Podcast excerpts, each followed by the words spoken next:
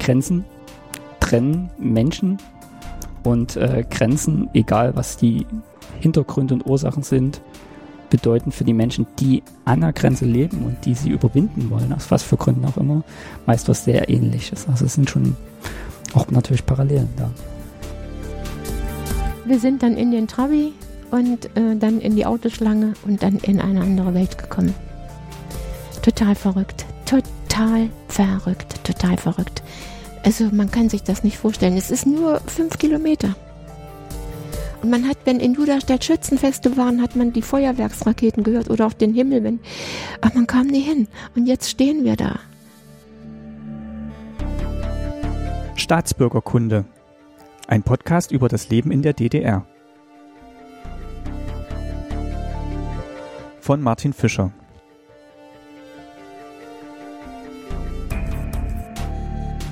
Folge 85 An die Grenze.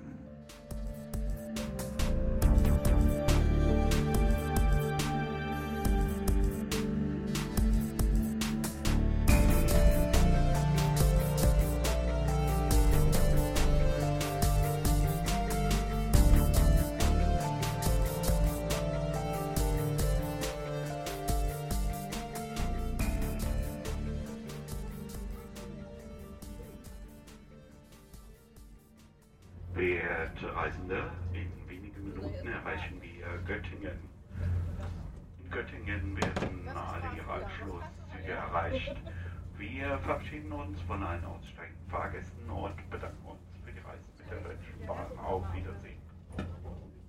Wie ihr hört, sind wir in dieser Folge unterwegs. Wir, das sind Ulrike Kretzmer vom Exponiert Podcast und ich. Ulrike hat nicht nur mit mir diese Reise geplant und bestritten, sondern auch bei allen Folgen den Schnitt besorgt und begleitende Fotos gemacht. Die Fotos findet ihr auf der Website und könnt sie beim Hören anschauen und da nochmal die Reise nachverfolgen. Denn es gibt einiges zu hören und zu sehen. Unsere Tour führt uns in dieser und den nächsten beiden Folgen entlang der ehemaligen innerdeutschen Grenze. 2019 jährt sich am 9. November zum 30. Mal die Öffnung der deutsch-deutschen Grenze und wir möchten in Staatsbürgerkunde an dieses Datum erinnern.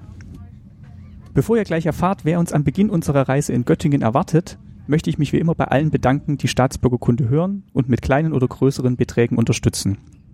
Das waren seit der letzten Folge Stefanie, Charlotte, Anne, Mirko, Alexander, Christoph, Benjamin, Hendrik, Martin und Mario. Vielen lieben Dank. Ihr helft mit, dass unter anderem auch solch eine Reise, wie wir sie in den kommenden Folgen mit euch Hörerinnen und Hörern machen, zu einem Teil gegenfinanziert wird.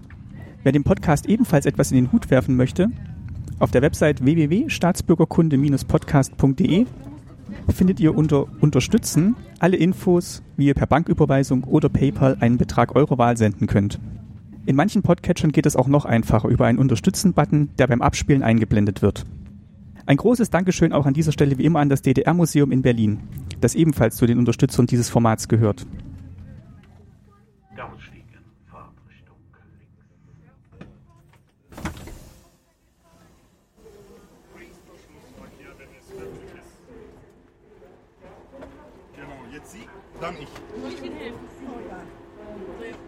So, jetzt geht's aber zurück an den Bahnsteig in Göttingen. Dass unsere Reise genau dort beginnt, hängt mit einem Besuch auf der Geschichtsmesse in Suhl zusammen, einer Fachtagung der Bundesstiftung zur Aufarbeitung der SED-Diktatur, die sich der deutsch-deutschen Geschichte widmet. Dort habe ich einen sehr netten Menschen getroffen, der an der Vorbereitung zu dieser Reise einen entscheidenden Anteil hat. Na, hallo. Hallo, grüß dich. Ja, herzlich willkommen. Ulrike, ja, Patrick. Genau, schön dich kennenzulernen. Danke schön fürs Abholen. Ja, gerne, Wir auf jeden Fall. schon eine ereignisreiche Zugfahrt hinter uns. Ach so, okay. War ziemlich voll den ganzen. okay. Aber jetzt sind wir da.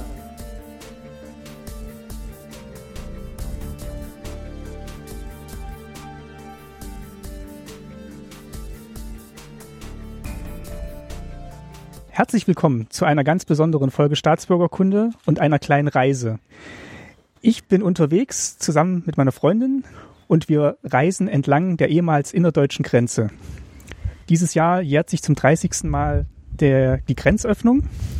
89, wir sind im Sommer 2019 und unsere erste Station ist Duderstadt und wo genau wir sind, das erklärt mir mein erster Gast, Patrick Hoffmann. Hallo Patrick. Hallo Martin. Äh, wir stehen hier in luftigen Höhen und überblicken eine Landschaft sag doch mal ganz kurz, wer du bist und worauf wir schauen. Ja, also erstmal Hallo an alle da draußen. Mein Name ist Patrick Hoffmann. Ähm, ich bin Historiker und als pädagogischer Mitarbeiter angestellt am Grenzland Museum Eichsfeld. Und Martin hat schon gesagt, wir sind in der Nähe von Duderstadt. Das Grenzlandmuseum Eichsfeld befindet sich bloß ein paar Kilometer südlich davon. Duderstadt liegt in Niedersachsen und wir stehen gerade auf einem Aussichtsturm, ein Holzturm auf niedersächsischer Seite, mit dem, äh, von dem man aus das komplette ehemalige Grenzland überblicken kann. Wir schauen Richtung Thüringen jetzt hauptsächlich bis zum Horizont, einige Kilometer. Wenn wir uns umdrehen in die andere Richtung nach Niedersachsen und wir können äh, die Grenze überblicken, sehen da hinten, ich weiß nicht, ob es Martin schon entdeckt hat, eine Führungsstelle der Grenztruppen, ein weißer Turm und sehen von hier das Grenzlandmuseum Eichsfeld, was sich auf dem Gebiet des ehemaligen Grenzübergangs Duderstadt-Wobis befindet. Ja, es ist eine sehr ja, hügelige Landschaft, durchzogen von kleinen Wäldern. Und äh, ja, wir machen uns jetzt gleich auf den Weg und äh, machen einen sechs Kilometer langen Rundgang. Wo lang? Wir beginnen hier auf niedersächsischer Seite und laufen eine kleine Schlaufe direkt bis zum, bis zu den Zäunen, die an der Stelle noch gut erhalten sind und laufen parallel zum ehemaligen Grenzverlauf runter zum Grenzlandmuseum Eichsfeld. Dann machen wir uns auf den Weg und, und erzählen euch unterwegs ein bisschen, was die landschaftlichen Besonderheiten sind. Ihr werdet Patrick auch noch öfter hören in den nächsten Minuten, vielleicht Stunden, ähm, denn wir stellen das Museum noch ein bisschen vor und äh, im Anschluss hört ihr dann noch eine Zeitzeugin, die nochmal aus nächster Nähe berichten kann, wie es war, hier im Grenzland zu leben. Gut, dann würde ich sagen, gehen wir runter und gucken, ob wir dem Wind ein bisschen entfleuchen. So, während wir hier runterlaufen, äh, hier blickt man ja auch so ein bisschen auf den Harz.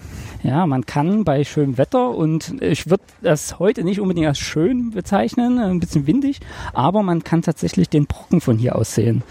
Also visuell gesehen sind wir hier im Dreiländereck, der Brocken ja quasi in Sachsen-Anhalt heute.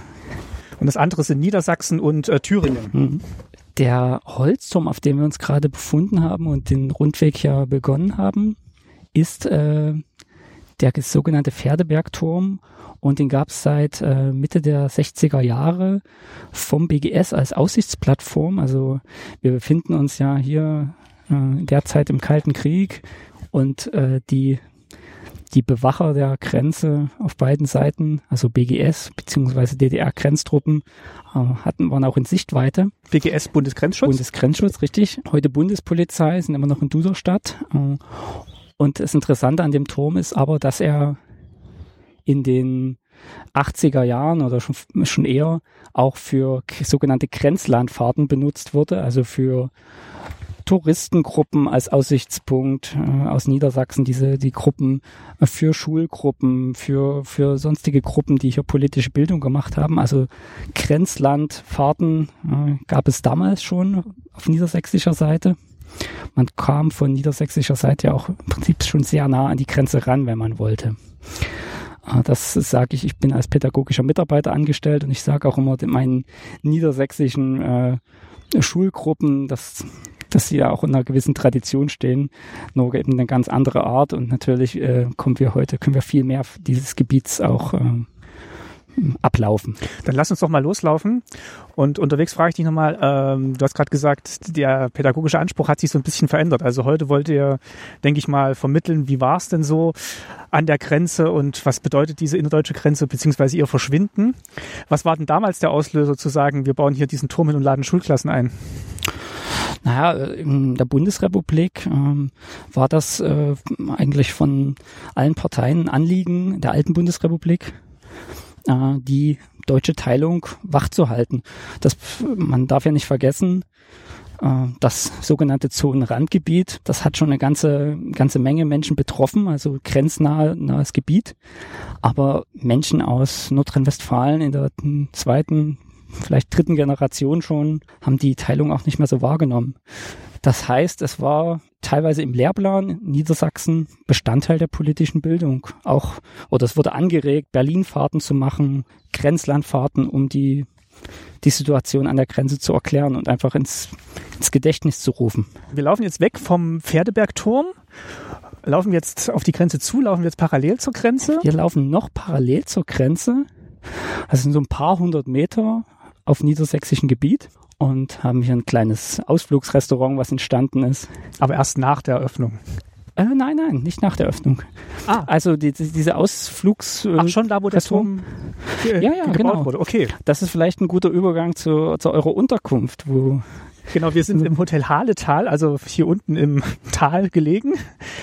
Genau, und das Hotel Haletal, so ähnlich wie dieses Ausflugsrestaurant, an dem wir uns gerade vorbei äh, bewegt haben, ist eigentlich äh, ohne die innerdeutsche Grenze und über den Grenzübergang Duderstadt-Wobis gar nicht äh, denkbar. Also das Hotel Haletal liegt direkt neben einem Besucherparkplatz, der für den Grenzübergang sehr wichtig war auf niedersächsischer Seite. Viele, die damals kein Auto hatten, sind dort in Busse eingestiegen, um ab 1973 den Grenzübergang für grenznahe Fahrten zu benutzen. Wir gehen nach links. Wir können ja vielleicht mal kurz auf die Karte schauen, auch einfach für euch zum, zur Orientierung. Ja, Ist ja auch nicht schlecht. genau, diese Karte versuchen wir auch mal abzufotografieren. Also das Hotel Haletal, ja, wo ihr übernachtet, liegt 100, 200 Meter vom ehemaligen Grenzverlauf entfernt. äh, Und ähm, am Anfang Imbissbude, die diese ganzen Reisenden auch ein bisschen verköstigt haben und, dann schrittweise immer weiter ausgebaut zu einem Hotel. Du sagst jetzt schon mittlerweile in der dritten Generation fast. Ja.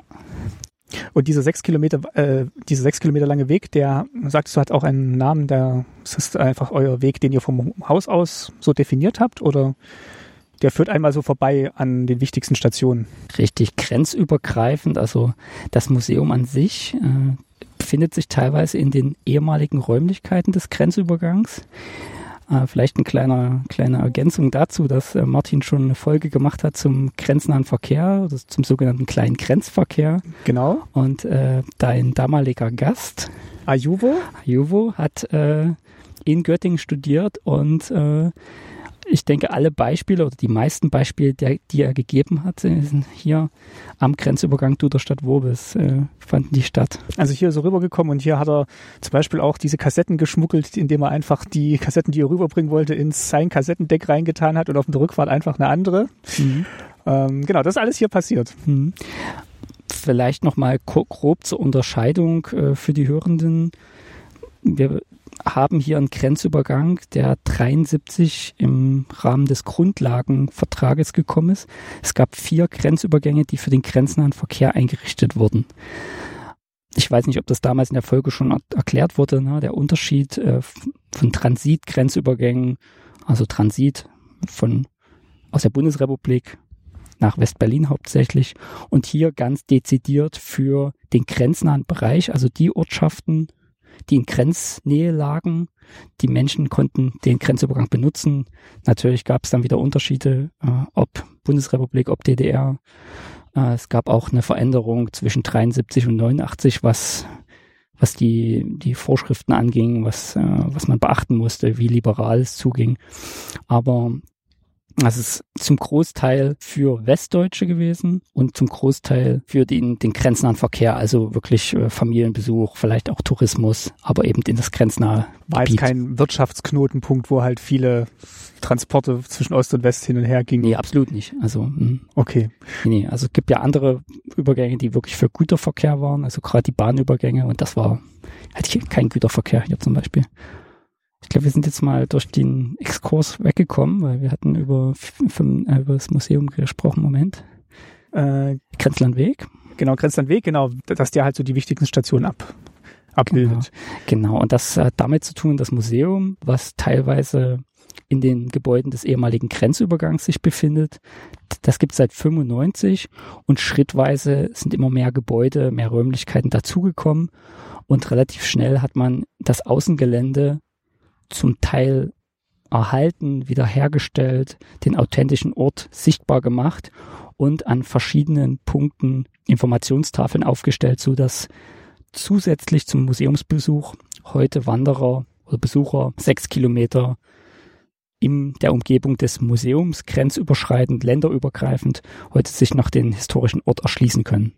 Und ist jetzt auch kein Weg, der nur durch über das Museum zugänglich ist, sondern der ist unabhängig vom Museum auch begehbar. Richtig, der ist unabhängig, äh, der ist offen. Gut, dann folgen wir dem dort mal wieder und laufen jetzt quasi auf die Grenze zu.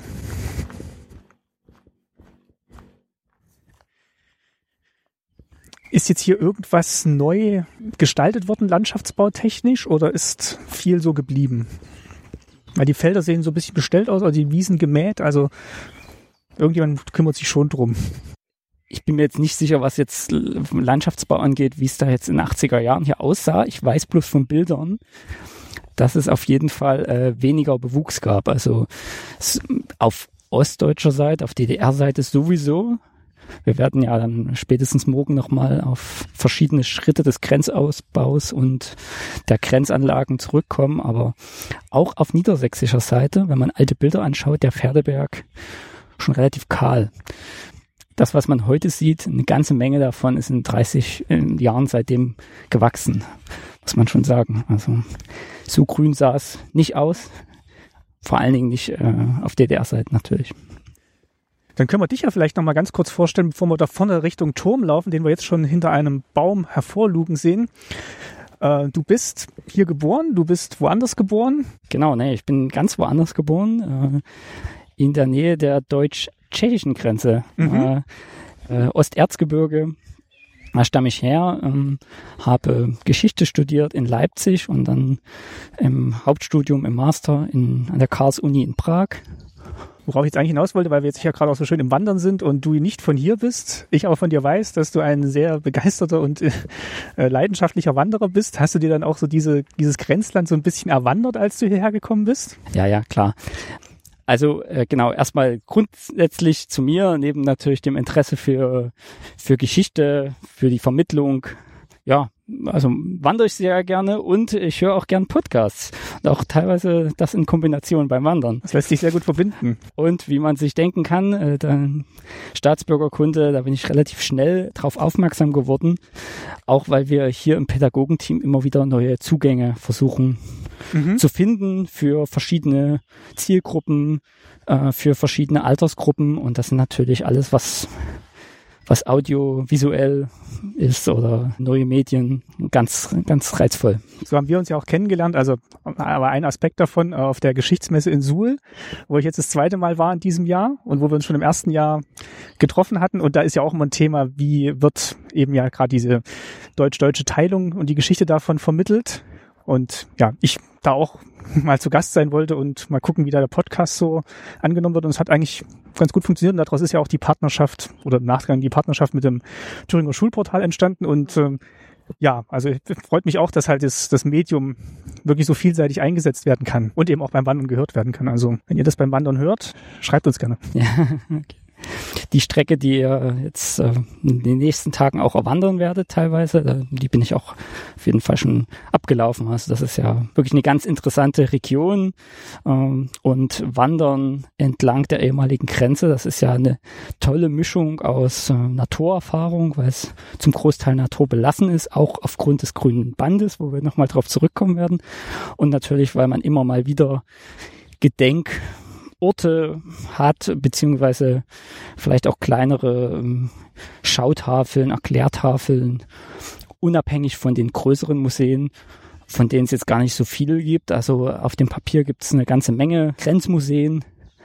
aber ähm, die Museen, die sich nach 30 Jahren eben etabliert haben in der Vermittlung, in, von den Strukturen, äh, was Öffnungszeiten angeht und was Umfang der Ausstellung angeht, äh, da gibt's jetzt nicht so viele, ich würde vielleicht sagen, ist eine Handvoll in Deutschland entlang der eh ehemaligen innerdeutschen Grenze.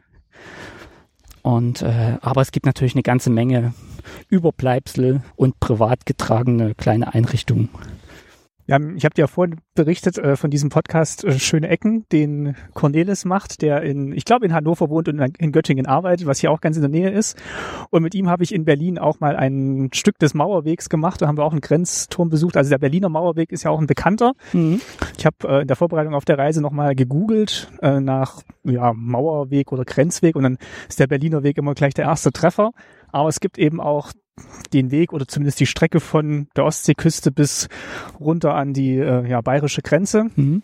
Und auch wenn du sagst, da gibt's jetzt vielleicht nur so eine Handvoll Museen, die wirklich so größere Museen sind, auch so ein breites Angebot haben. Ich glaube, die Strecke dazwischen ist trotzdem ganz, ganz Fall. reizvoll. Also äh, große Empfehlung an alle, die gern wandern, die sich für Geschichte interessieren, diesen Weg abzugehen. Und äh, wir hatten es ja vorhin schon mal kurz. Äh, Berlin ist halt im Zentrum, im Fokus. Ähm, und äh, das Thema innerdeutsche Grenze, das hat nochmal ein paar Besonderheiten. Und äh, ja, wer mal aus Berlin rauskommen will, der kann wie Martin und Ulrike jetzt hier an der innerdeutschen Grenze wandern. Genau, oder vielleicht auch von einem ganz anderen Teil in Deutschland anreist. Ähm, also die Berührungspunkte mit der ehemaligen innerdeutschen Grenze sind, sind weit gegeben. Also von ja, Hessen, Niedersachsen, Schleswig-Holstein oben, da gibt's dann Mhm. immer wieder Punkte, wo die Grenze dann noch präsent ist. So wie jetzt hier auch. Also wir sind jetzt abgebogen von dem kleinen Rundweg und laufen zu auf, ähm, ja, und bleiben auch kurz stehen hier und laufen zu auf einen ja, Turm, der, wo noch Reste eines Zaunes stehen, die aber, der aber offen ist und den Zugang zum Turm gewährt. Was, was sehen wir denn hier? Wir befinden uns jetzt erstmal gerade auf ziemlich genau auf der ehemaligen Demarkationslinie, auf der Grenzlinie und äh, sind jetzt mit einem Bein in, äh, in Thüringen, mit einem Bein in, in Niedersachsen. Und wenn wir Richtung Thüringen schauen, sehen wir noch 100 Meter ungefähr Wiese. Jetzt kommen wir schon ein bisschen zum Grenzaufbau, zumindest wie er sich 89 an der Stelle hier dargestellt hat. Also wir haben von der eigentlichen Grenze nochmal 100 Meter bis zum ersten Zaun. Streckmetallzaun. Und dahinter sehen wir an der Stelle eben einen der noch erhaltenen äh, Wachtürme, Beobachtungstürme, in dem Fall eine Führungsstelle der Grenztruppen. Ja, also einfach ein quadratischer Turm sehen wir, weiß getüncht, äh, oben plattes Dach und da drauf noch ein Suchscheinwerfer, wie ich jetzt von hier aus vermute, Ja, richtig. Vier mal vier Meter, im äh, Grundriss. ja, sozusagen. hm. Und das sind so die modernsten. Es gibt äh, eine ganze Menge Türme in der Geschichte der deutschen Teilung. Also auf DDR-Seiten hat man auch Holztürme ab den 50er Jahren und dann äh, später hatte man äh, Betontürme. Da gibt's äh, kennen einige wahrscheinlich auch aus Filmen oder aus Bildern ähm, runde Türme.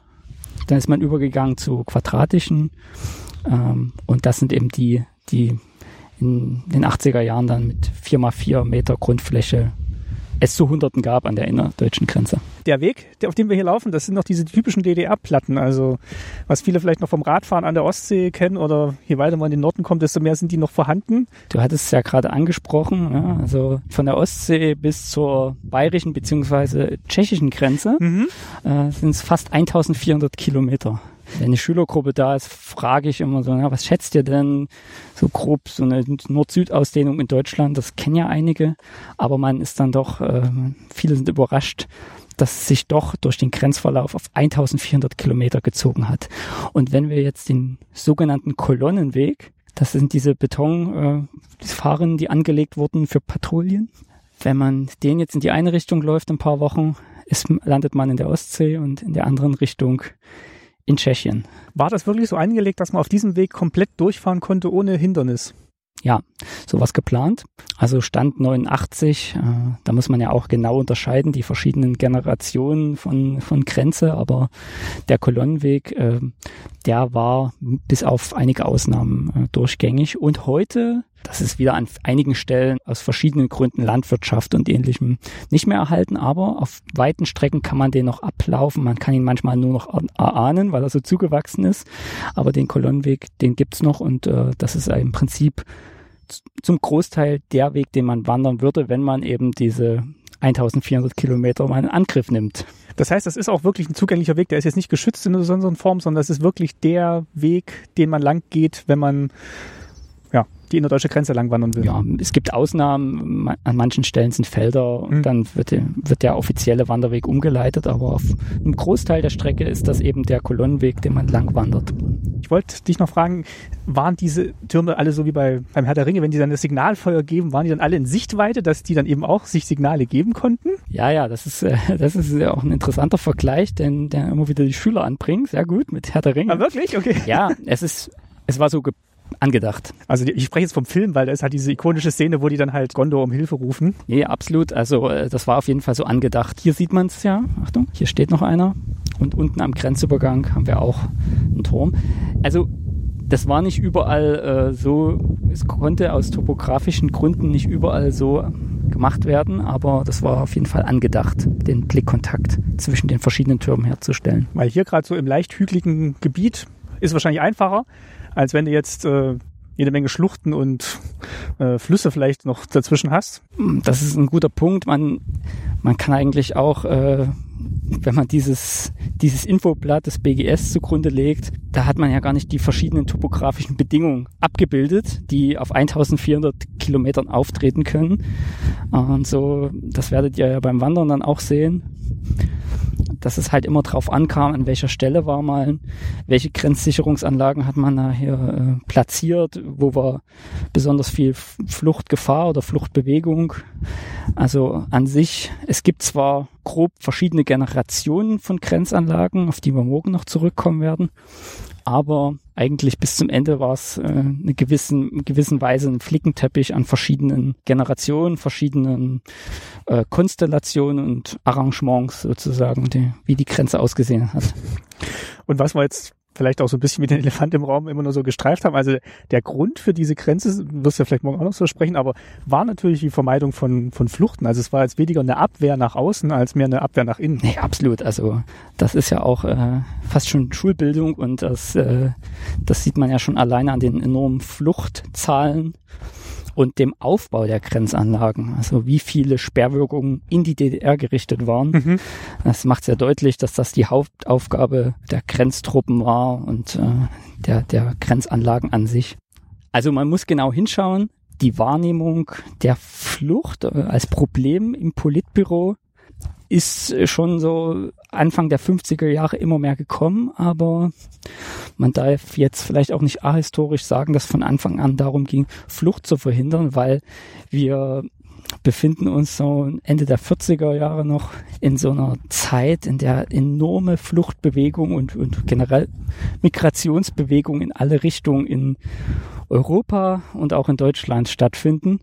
Und ähm, es war auch äh, im, im Politbüro, die, die das entschieden haben, sagen wir mal so Ende der 40er, Anfang der 50er Jahre, waren diese Bewegungen nach Westen auch zum Teil ähm, willkommene Lösung des Klassenkampfs, ja, um jetzt mal das, dieses Wort zu benutzen. Zitat. mm. Und erst dann relativ spät, vielleicht so 51, 52 wahrgenommen wurde, dass das auch äh, sowohl wirtschaftlich ein Problem ist, diese enormen Fluchtbewegungen, als auch ähm, natürlich gesellschaftlich, also psychologisch. Junge Menschen, die das Land verlassen in Scharen. Und, äh, und das ist natürlich auch politisch als für, für den Staat, der sich als das bessere Deutschland deklariert, ja, in gewisser Weise ein Gesichtsverlust, wenn das System für so viele Menschen politisch und gesellschaftlich nicht attraktiv genug ist, dass man so eine Mauer in Berlin dann 61 und hier die Grenze schon ab 52 errichten muss, um die Fluchtbewegung zu kontrollieren und beziehungsweise zu unterbinden. Also war diese Einschätzung vom Politbüro vielleicht gar nicht so paranoid.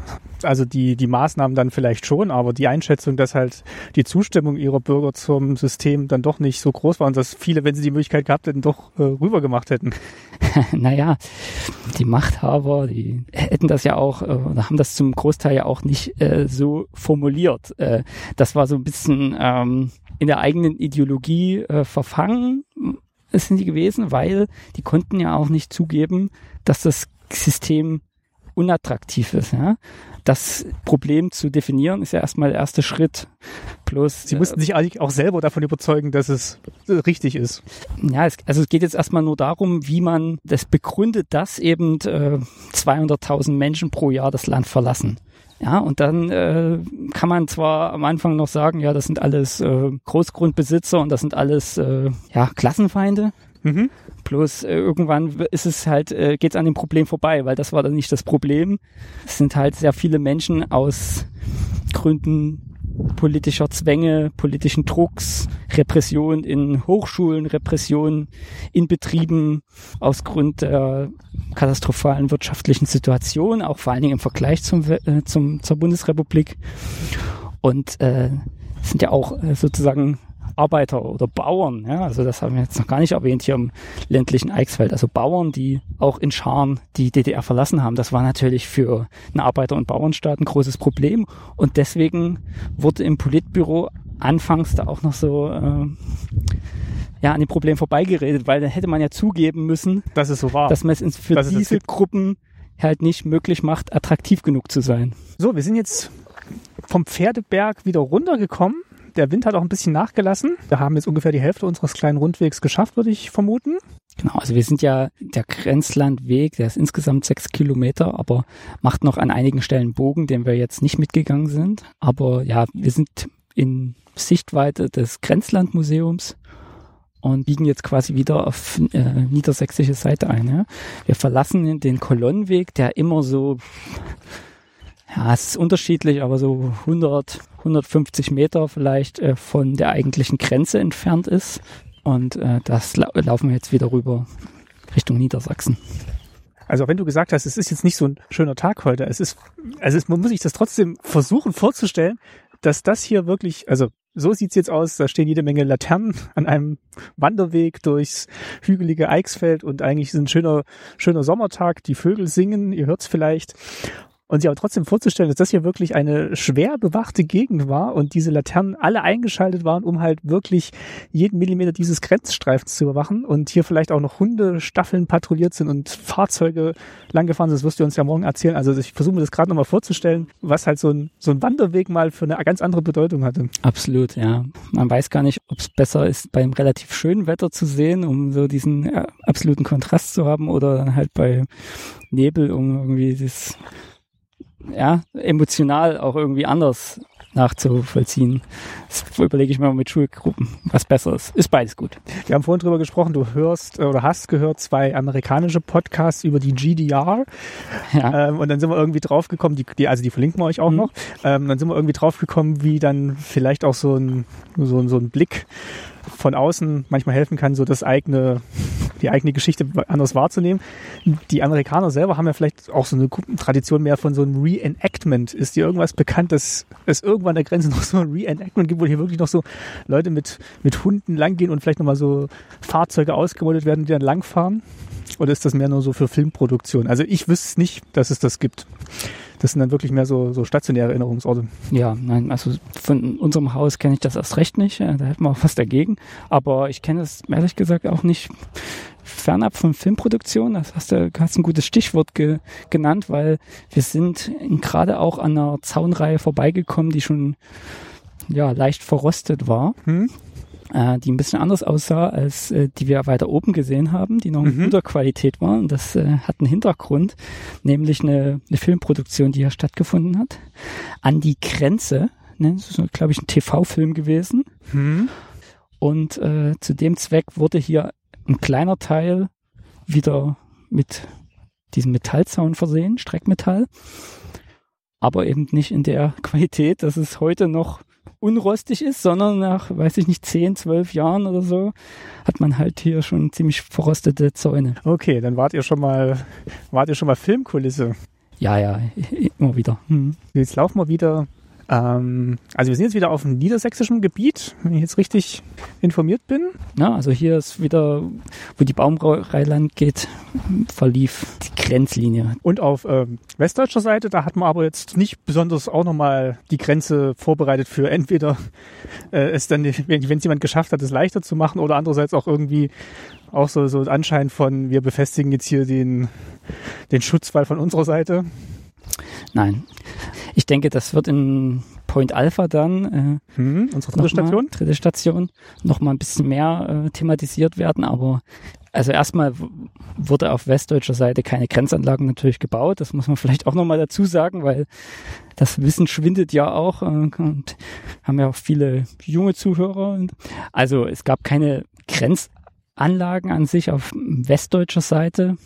Das lag daran, dass auch von politischer Seite her die Grenze nie als Staatsgrenze in dem Sinne angesehen wurde. Ach ja. den- Hm. ja, also eher definiert wurde als Ländergrenze. Und das brachte ganz viel mit sich, auch wie, was die Benennung anging und was die Symbole anging. Ein gutes Beispiel sind die Grenzsäulen oder Grenzpfähle. Diese oben so dreieckig zulaufen. Genau, die wurden aufgestellt, wo die Grenze eigentlich verlief. Ja? Also alle Zäune, Türme und so weiter lagen alle auf DDR-Gebiet.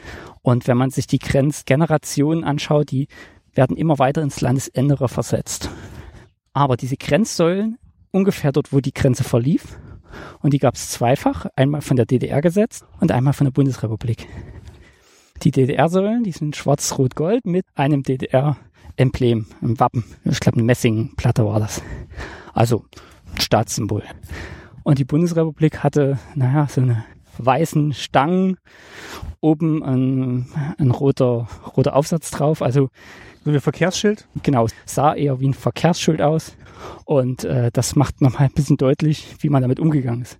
Man hat es markiert, auch für westdeutsche Touristen, dass die wussten, bis wohin sie offiziell durften. Aber man hat halt nie irgendein Staatssymbol dahin gebaut.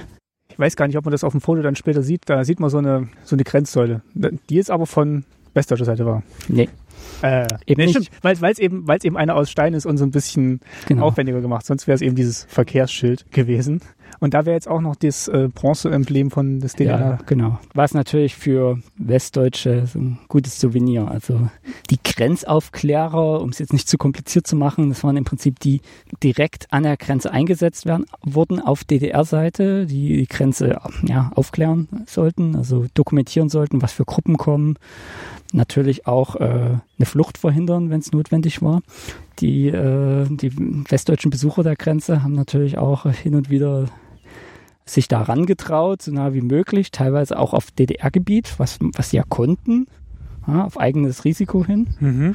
und ähm, sich was von den Grenzsäulen da abbauen. Äh, das hört man auch immer wieder bei Zeitzeugen, dass das, äh, Was haben die noch im Wohnzimmer stehen? ja genau, also, Das ist ja wirklich interessant, dass es da nochmal so eine Unterscheidung gibt zwischen, also hier beginnt ein anderes Land mhm. und hier beginnt ein anderer Staat. Ich, äh, also ich bin jetzt auch Ja. kein äh, Völkerrechtler, aber das, da scheint es ja, wie du sagst, schon nochmal Unterschiede zu geben, auch was so die, äh, äh, die Bedeutung im Völkerrecht anbelangt. Genau, und äh, das ist nochmal wichtig, also von, von westdeutscher Seite, es gab äh, einen Bundesgrenzschutz, den wir schon erwähnt haben. Es gab Zoll natürlich äh, und es gab ähm, Streifen, die quasi den Besuchern der Grenze auf westlicher Seite Informationen über die Grenzanlagen geben sollten. Aber jetzt nicht hier auf und ab patrouilliert sind und abgefahren sind. Ja, es gab an sich Patrouillen oder, oder Streifen, müsste man es eher nennen. Aber also ein ganz anderes Ausmaß im Vergleich zur, DDR, ja, auch wie, wie viele Menschen gearbeitet haben entlang der Grenze oder wie die Dichte war. Ähm, das kann man nicht vergleichen. Aber die haben sich jetzt nicht in Bereitschaft gehalten, dass, wenn die, äh, die DDR könnte jetzt jeden Moment hier mit dem Panzer äh, ins Eichsfeld reinfahren. Ja, also man sieht ja, auf der einen Seite hat man die Grenztruppen, die, es gab es einen Wechsel zwar, aber die waren am Ende Verteidigungsministerium in der DDR. Mhm. Ja, und BGS ist eine Polizei. Ach, war nicht die Bundeswehr, die dann hier war? Richtig, In- in die dem- Bundeswehr. Okay, hm. Die gab es natürlich sozusagen auch. Äh, Die gab es schon, aber die hat nicht die Grenze bemannt und instand gehalten oder, oder was heißt, wenn es da überhaupt Anlagen gab, die es instand zu halten galt. Hm. Ja, es gab an, an vielen Orten auf DDR-Seiten Bunker, also kleine Beobachtungsbunker zur Grenzüberwachung. Und im offiziellen Sprachgebrauch hießen die Schutzbunker. Ja, eins der vielen Beispiele, auch wie die offizielle Terminologie. So, sollte man ein bisschen verschleiern, was es eigentlich war. Genau, also die Funktion. Und da hat man äh, auch ein gutes Beispiel hier mit diesen Schutzbunkern. Ja, also wenn man die sieht, passen ein paar Personen maximal vielleicht rein. Und wenn es ja wirklich zu einem Konflikt gekommen wäre, äh, auch natürlich auf globaler Ebene, dann äh, ja, Hättest du aber nicht die ganze Bevölkerung in diese Schutzbunker Ja, gekriegt, oder beziehungsweise militärisch wäre das natürlich. äh, ja, dass die sich da verschanzt hätten und dann den Feind zurückgeschlagen. wir hatten das ja vorhin auch, ähm, die Funktion der Grenze. Und ja, es gibt äh, beim Aufbau der Grenzanlagen die, den Begriff feindwärts und freundwärts. Also das ist ein ganz offizieller Begriff gewesen. Und äh, das heißt, freundwärts hieß DDR-wärts, wenn man irgendwas anbringen sollte. Feindwärts Richtung Bundesrepublik. Und äh, einige Elemente, die Signalanlagen, die Minen teilweise, wir kommen drauf zurück zu sprechen morgen, sind ganz offiziell freundwärts angelegt worden.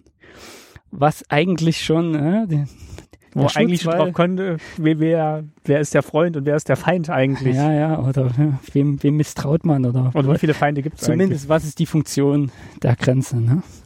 Und das sieht man schon ganz offiziell auch in den, in den Begrifflichkeiten. Du hast ja vorhin nochmal erwähnt, ähm, in der letzten Folge mit der Annika, die über die Kinderlieder ähm, sich schlau gemacht hat, dass eben auch so die Aufgabe in den Kinderliedern der NVA immer besungen wurde, die schützen den Frieden und äh, da ist ja nie von einem Angriff die Rede oder von einer Verteidigung nach innen, sondern die schützen einfach den Frieden und es wird gar nicht so näher benannt, wie das aussieht. Also sie fahren halt mit dem Panzer, aber fragt sich auch, wohin fahren die mit dem Panzer und warum und äh, ja, wo, wo, was dient dann dem Frieden? Also musste schon immer so ein paar Klimmzüge gemacht werden, sprachlicher Natur, um das zu verschleiern. Ja, schöne Formulierung. Jetzt geht's wieder bergauf, also wir nähern uns wieder dem Pferdeturm, wenn ich jetzt richtig den inneren Kompass angeschaltet habe. Sehr gut, sehr gut. Genau, und wir bleiben jetzt mal kurz stehen, um Mhm. Hier die Stimme zu halten. Jetzt ist es ja auch schon so ein bisschen ja, früher Abend geworden. Jetzt dunkle Wolken ziehen auf, also so ein bisschen kommt jetzt so die Stimmung auf, vielleicht, wenn man hier so sich die Grenze vorstellen mag. Wir sind jetzt auch tatsächlich nicht so vielen Menschen begegnet, wo wir hier rumgegangen sind. Und wenn ihr das hört, ist ja noch Gelegenheit. Also meine Planung aktuell ist, diese Folge im September rauszubringen. Das heißt, je mehr es aufs Jubiläum zugeht, ist dann vielleicht auch die, ist das Interesse an solchen Orten und den umliegenden Landschaften noch größer und steigt. Genau, wir, sind ja jetzt im, im Juli, Anfang Juli. Ich weiß nicht, ob wir es schon gesagt haben. Nee, haben wir nicht. Also wir Ja. sind heute am äh, 7. Mhm. Juli und rauskommen soll die Folge am 9.9. und dann den zweiten Teil am 9.10. und den dritten und letzten Teil am 9.11., also dem Tag, wo dann die Mauer in Berlin aufging und dann wenig später dann auch die Grenzen entlang der innerdeutschen Grenze aufgingen. Ja, genau. Wenig später, das muss ich jetzt doch vorweg schicken, weil der Grenzübergang hier war die erste Grenzübergang, der nach den Ereignissen in Berlin auch eröffnet wurde. Ach wirklich? Oh, Das, das, Das war, nur, das war nur ein paar Stunden danach, aber eben schon am 10. okay. November. 0 Uhr 35. Ganz wichtig, äh, das ist, da kommt es auf die Minute dann an. Ne? Also das wird immer wieder erzählt. 0 Uhr 35 ging hier die Grenze auf. Das heißt also in den, noch in der Nacht und vor allen Dingen dann in den nächsten Tagen ganz viel Bewegung Richtung Südniedersachsen an der Stelle. Duderstadt, was wir am Anfang erwähnt haben, nur ein paar Kilometer von hier, jetzt gerade in Sichtweite, überschwemmt mit Ostdeutschen und mit natürlich vielen Trabis weswegen dann Duderstadt den Spitznamen Trabi Town bekommen hat. Mhm, okay. Also an- in Marienborn, der berühmte Grenzübergang, da gab es wohl auch schon erste Grenzübertritte, bevor Leute in Berlin äh, beispielsweise Bornholmer Straße rüber sind. Aber schon auf die Meldung hin, Ja, dass das genau. ab sofort Also, gilt. Aber ich glaube, wichtig ist einfach zu sagen, dass das nicht eben ein Berlin-spezifisches Ereignis war, sondern dann wirklich entweder noch in derselben Nacht oder wenige Stunden, Tage später, das quasi alle Grenzenpunkte erfasst hat. vielleicht ist das ein guter Punkt, um zu sagen, dass es äh, an den allermeisten Straßenübergängen heute diese großen braunen Schilder gibt, die vielleicht die Hörer auch vielleicht schon mal gesehen haben. Auf diesen braunen Schildern ist immer das Datum und die Uhrzeit der Überwindung der Grenze eingetragen. Also immer was auf diesen lokalen Punkt. genau Richtig, zu- weil es teilweise ja im Frühjahr 1990 war. Wir machen da noch ein Foto spe- speziell von dem hier. Mhm, genau. So, wir sind zurück am Pferdeturm, Mhm, Pferdebergturm. Mhm. am Pferdebergturm und ja, auch erstmal am Ende unserer kleinen Rundtour. Vielen Dank, Patrick, erstmal. bitte. Wir sehen uns ja schon recht bald wieder. Morgen früh sehen wir uns unten im Tal an eurem Museum, Grenzenmuseum Eichsfeld und dann erzählst du uns noch ein bisschen was zum Aufbau der Grenze. Ja, Und- genau. Einige Vertiefungen noch mal ein bisschen. Und wir Genau. freuen uns schon mal Mhm. auf die Zeitzeugin, die uns noch ein bisschen was hier dazu erzählt. Danke dir. Ja, bitte. Schönen Abend. Tschüss. Tschüss.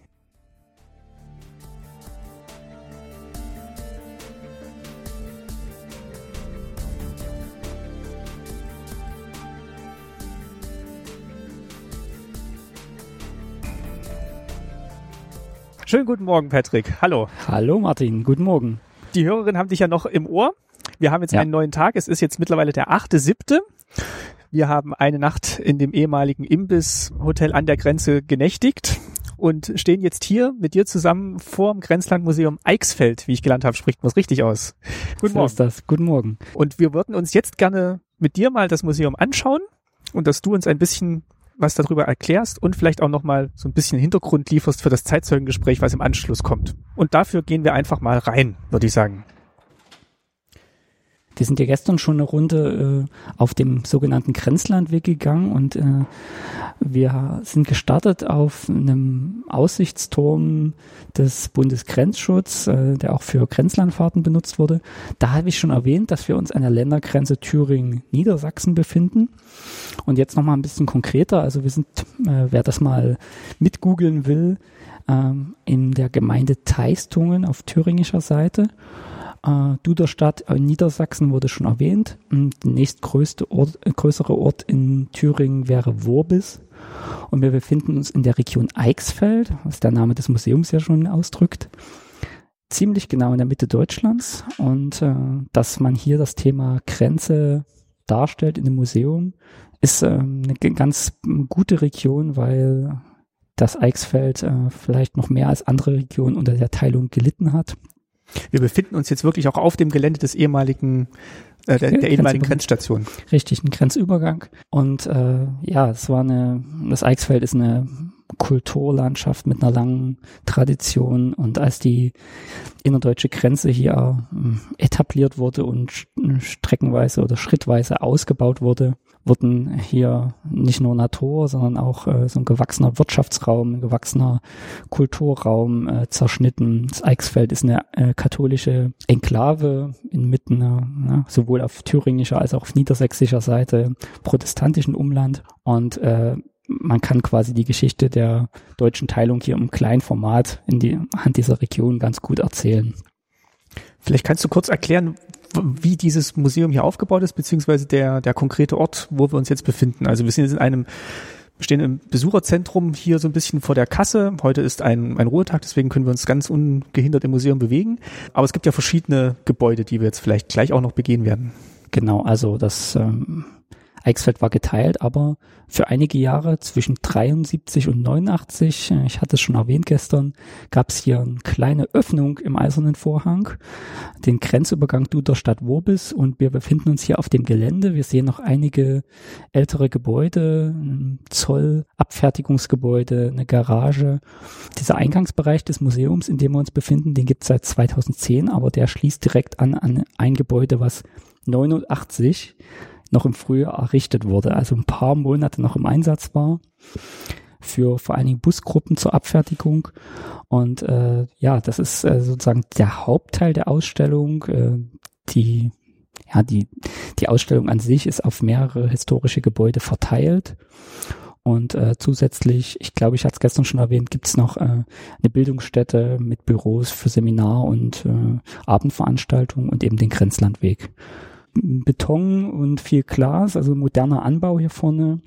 Und äh, der Übergang zur, mh, zur Ausstellung äh, führt dann hier geradewegs durch diesen Eingang. Da gehen wir jetzt durch. Da gehen wir jetzt durch.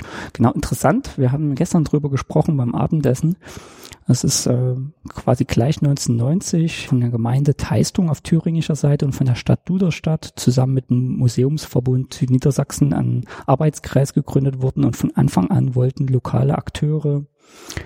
dass hier dieser Ort erhalten bleibt und zum Museum umgebaut wird. Hauptsächlich die Bürgermeister, hast du gesagt, die haben da so ein Genau, bisschen. die damaligen Bürgermeister, natürlich noch äh, viele andere äh, lokale Akteure, Förderer und äh, ne, Unterstützer dieser Idee. Und äh, du hattest das genannt, ein Lokalpolitik im besten Sinn, was dann hier passiert ist, dass man diesen Ort erhalten hat. richtig und vor allen Dingen auch natürlich grenzüberschreitend von Anfang an. Und das Mhm. ist das Besondere. Ne? Also es ist ein niedersächsisch-thüringisches Museum, was dann Schritt für Schritt, äh, ich glaube, die ganzen Ausbaustufen ist jetzt gar nicht so relevant, aber Schritt für Schritt wurde es professionalisiert, es wurde ausgebaut, es wurden für neue Zielgruppen Ausstellungsstücke erschlossen. Ne? Wir sind gestern an dem äh, 4 mal 4 Meter B-Turm, äh, die, die Führungsstelle, dieser weiße Turm vorbeigekommen, der wurde renoviert und so weiter und so fort. Also eine ganze Menge, was hier geleistet wurde und hauptsächlich lange Jahre im Ehrenamt und ja, das ist äh, ganz toll. Das sind viele, viele dieser Museen, auch die, die ihr jetzt nächsten Tagen noch erwandert werdet. Es geht in der Ausstellung und in der Ausrichtung generell des Museums natürlich an die Erinnerung an die deutsche Teilung. Es soll erinnert werden an die Menschen, die unter der Teilung litten. Quasi direkt, indem sie Opfer dieses Grenzregimes wurden, die an der Grenze gelebt haben, die schwer verletzt wurden, getötet wurden, die in Haft gekommen sind, äh, weil sie diese Grenze überwinden wollten. Es geht aber auch, und das ist vielleicht nochmal wichtig zu sagen, auch mit Blick auf die anderen Museen, äh, Grenzmuseen, Grenzlandmuseen sind keine DDR-Museen. Äh, natürlich sind sie das auch. Sie beschreiben auch die SED-Diktatur.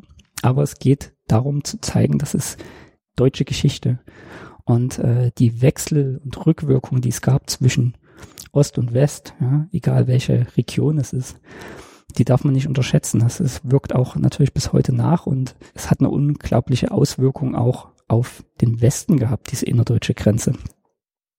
Also es geht zum einen um die Grenze an sich, aber auch ein bisschen um das, was, äh, wie es sich ausgewirkt hat, auch auf, auf die Innenpolitik, äh, auf die Wirtschaft dieser Region. Ja, diese Wirtschaftsräume wurden ja auch zerschnitten und das hat sich auch auf den sogenannten Zonenrand ausgewirkt. Ich glaube, da wird ähm, in der dritten Station in Point Alpha wird es nochmal darum mhm. gehen. Also euch ist wichtig, dass es halt nicht nur aus der DDR-Sicht die, auf die Grenze geguckt wird, sondern dass diese genau, Teilung genau. wirklich eine gesamtdeutsche Geschichte dann auch war. Und ganz wichtig äh, und zunehmend wichtiger ist natürlich die Frage, ja, was hat das heute noch mit uns zu tun? Nachgeborenen, Besuchern aus dem Ausland. Also hier klar zu machen, es geht hier am Beispiel des DDR-Grenzregimes, am Beispiel der deutschen Teilung um die Einschränkung persönlicher Freiheiten. Es geht um Menschenrechte. Es geht um Feindbilder, die im Kalten Krieg entstanden sind. Es geht natürlich um ein anderes ganz aktuelles Thema, äh, was ja quasi in den Nachrichten und in der globalen Politik Konjunktur hat, Fluchten und Grenzen. Und das ist äh, in der Vermittlungsarbeit ein ganz wichtiger Punkt, aber auch in der Ausstellung. Und das sehen wir, um jetzt überzuleiten, gleich im ersten Raum. Im ersten Raum geht es nämlich nicht um Geschichte, sondern um Grenzsituation heute. Wir gehen jetzt gleich in diesen Spiegelraum und die Idee der Kuratoren oder der Künstlerin war, nicht nur abzuholen, sondern auch die These an den Anfang zu stellen, Grenzen spiegeln das System. Darüber kann man wunderbar streiten auch. Ähm, es laufen kleine Filmclips in diesem Spiegel, Kabinett, Spiegelraum zur EU-Außengrenze, zur Grenze in, zwischen Süd- und Nordkorea, zur Grenze USA-Mexiko, zum den äh, Palästinensergebieten und Israel und zur innerdeutschen Grenze. Hier soll nichts gleichgesetzt werden. Es geht darum, das Thema einfach äh, oder die, die Menschen heute abzuholen bei dem Thema. Die Idee der Künstlerin war auch, denn man geht durch den Gang, auf beiden Seiten sind Spiegel und man sieht auch manchmal Zäune und man fühlt sich vielleicht auch so ein bisschen in die in, in die Grenzsituation rein. Man sieht sich selber und innerhalb dieser Grenzsituation. Vielleicht. Das ist meine Interpretation, aber das, äh, die These Grenzen spiegeln das System. Das, die steht am Anfang. Genau. Jetzt lass uns mal reingehen. Man hört jetzt den, den Ton des Videos. Und das Video wird auch immer wieder von den Spiegeln wiedergeworfen und mhm.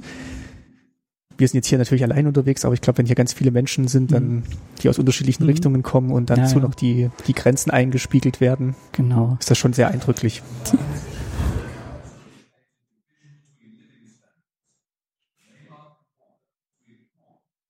Auch wenn ihr das nicht gleichsetzen wollt, mhm.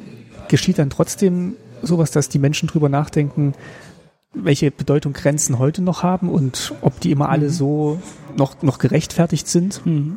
Ja, also es regt zum, zum Diskutieren, zum Nachdenken an mit Schülern. Das benutzen wir sozusagen auch in unseren Workshops direkt, diesen Raum und haben auch Workshops im Angebot zu diesem Thema, also Grenzen und Fluchten und Fluchtmotive und Ursachen für Grenzen damals und heute sozusagen das historisch verankern, aber über ja, Stichwort Gegenwartsbezug als didaktisches Prinzip. Also ich denke ganz wichtig und das sind immer ganz, äh, ganz interessante Workshops. Grenzen trennen Menschen und äh, Grenzen, egal was die Hintergründe und Ursachen sind, bedeuten für die Menschen, die an der Grenze leben und die sie überwinden wollen, aus was für Gründen auch immer, meist was sehr ähnliches. Also es sind schon auch natürlich Parallelen da. Zumal ja, also war ja hier in, in der innerdeutschen Grenze so, dass, dass man nicht mal sagen kann, das waren irgendwie zwei getrennte Kulturen, die sich ganz unterschiedlich entwickelt haben davor, sondern es wurden ja wirklich Familien und Orte auseinandergerissen, die bis ja, Genau. wenige Stunden davor noch quasi ein Genau. Gebiet Eichsfeld waren sozusagen. Ja, ja. Und das ist ja, wir haben relativ viele Gäste aus, äh, aus Korea, also Südkorea hauptsächlich. Und ich denke, das ist bei den anderen Orten ähnlich. Und äh, ja, das ist, äh, sieht man immer wieder auch, äh, was für ein Glück in der deutschen Geschichte war, wenn man sich überlegt, wie die Sperranlagen heute noch aussehen und was für Wirkung die Grenze da noch hat bis heute. Mal von dem Krieg ganz abgesehen, der Deutschland dann nach 45 erspart geblieben ist. Ja. Ist auch nicht selbstverständlich. So, wir haben das Spiegelkabinett verlassen, auch wieder durch eine Schiebetür und sind in einen Raum getreten, der in sein Zentrum dominiert wird von einer großen 3D oder topografischen Karte von Deutschland. Und ja, an den Wänden auch nochmal äh, Bilder und Texte stehen. Wo sind wir denn? dass sich die äh, Zuhörer und Zuhörerinnen vorstellen können, das Museum ist von so einer, von, von so einer, einer grauen Wand durchzogen. Ich glaube, insgesamt sind es 420 Meter durch die ganze Ausstellung. Und das ist äh, ein Ausstellungselement, was sowohl einführende Texte enthält, als auch Visualisierungen, Grafiken und, das werden wir später sehen, Medienstationen, kleine Schieber, wo extra Originalquellen drin sind. Also das ist das Hauptelement der Ausstellung, was immer wieder ergänzt wird durch äh, Objekte, natürlich Exponate. Und wir sind, wie Martin schon gesagt hat, an unserem Deutschlandmodell angekommen, wo sich immer mit Gruppen, ist es ganz praktisch, die Gruppen ringsrum stellen können und wir verschiedene Animationen einspielen können. Gibt eine ganze Menge, was man zeigen kann. Wir fangen natürlich meistens 1945 an, äh, weil die Ausstellung sehr viel Wert auf Kontextualisierung legt und äh, 1945 als die Grundlage der deutschen Teilung. Wir sehen hier, oder ihr seht vielleicht die, dann in den Shownotes auf Fotos, äh, eine Animation, die die Bombardierung deutscher Städte zeigt. Äh, wir sehen jetzt natürlich nur die Städte in Deutschland.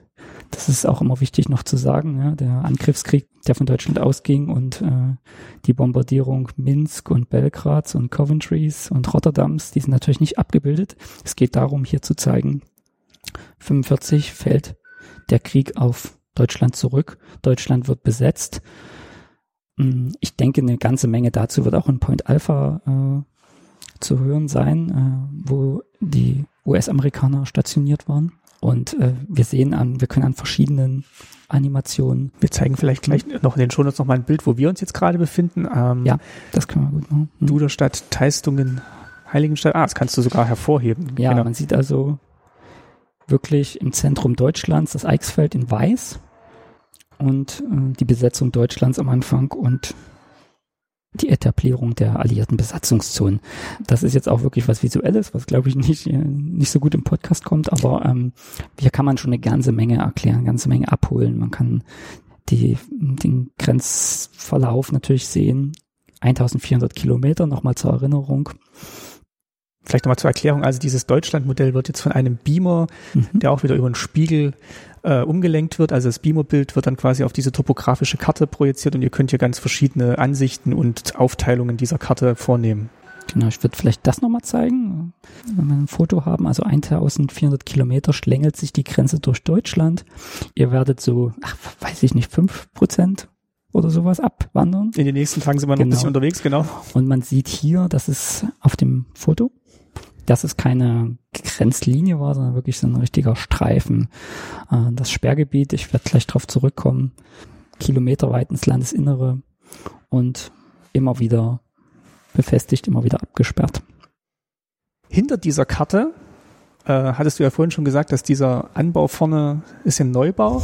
Und ich vermute jetzt mal, also auch durch das Holz und die Form und die Gestaltung der Türen, die jetzt diesen Raum nach hinten hin begrenzen, äh, kommen wir jetzt tatsächlich in einen historischen Gebäudeteil.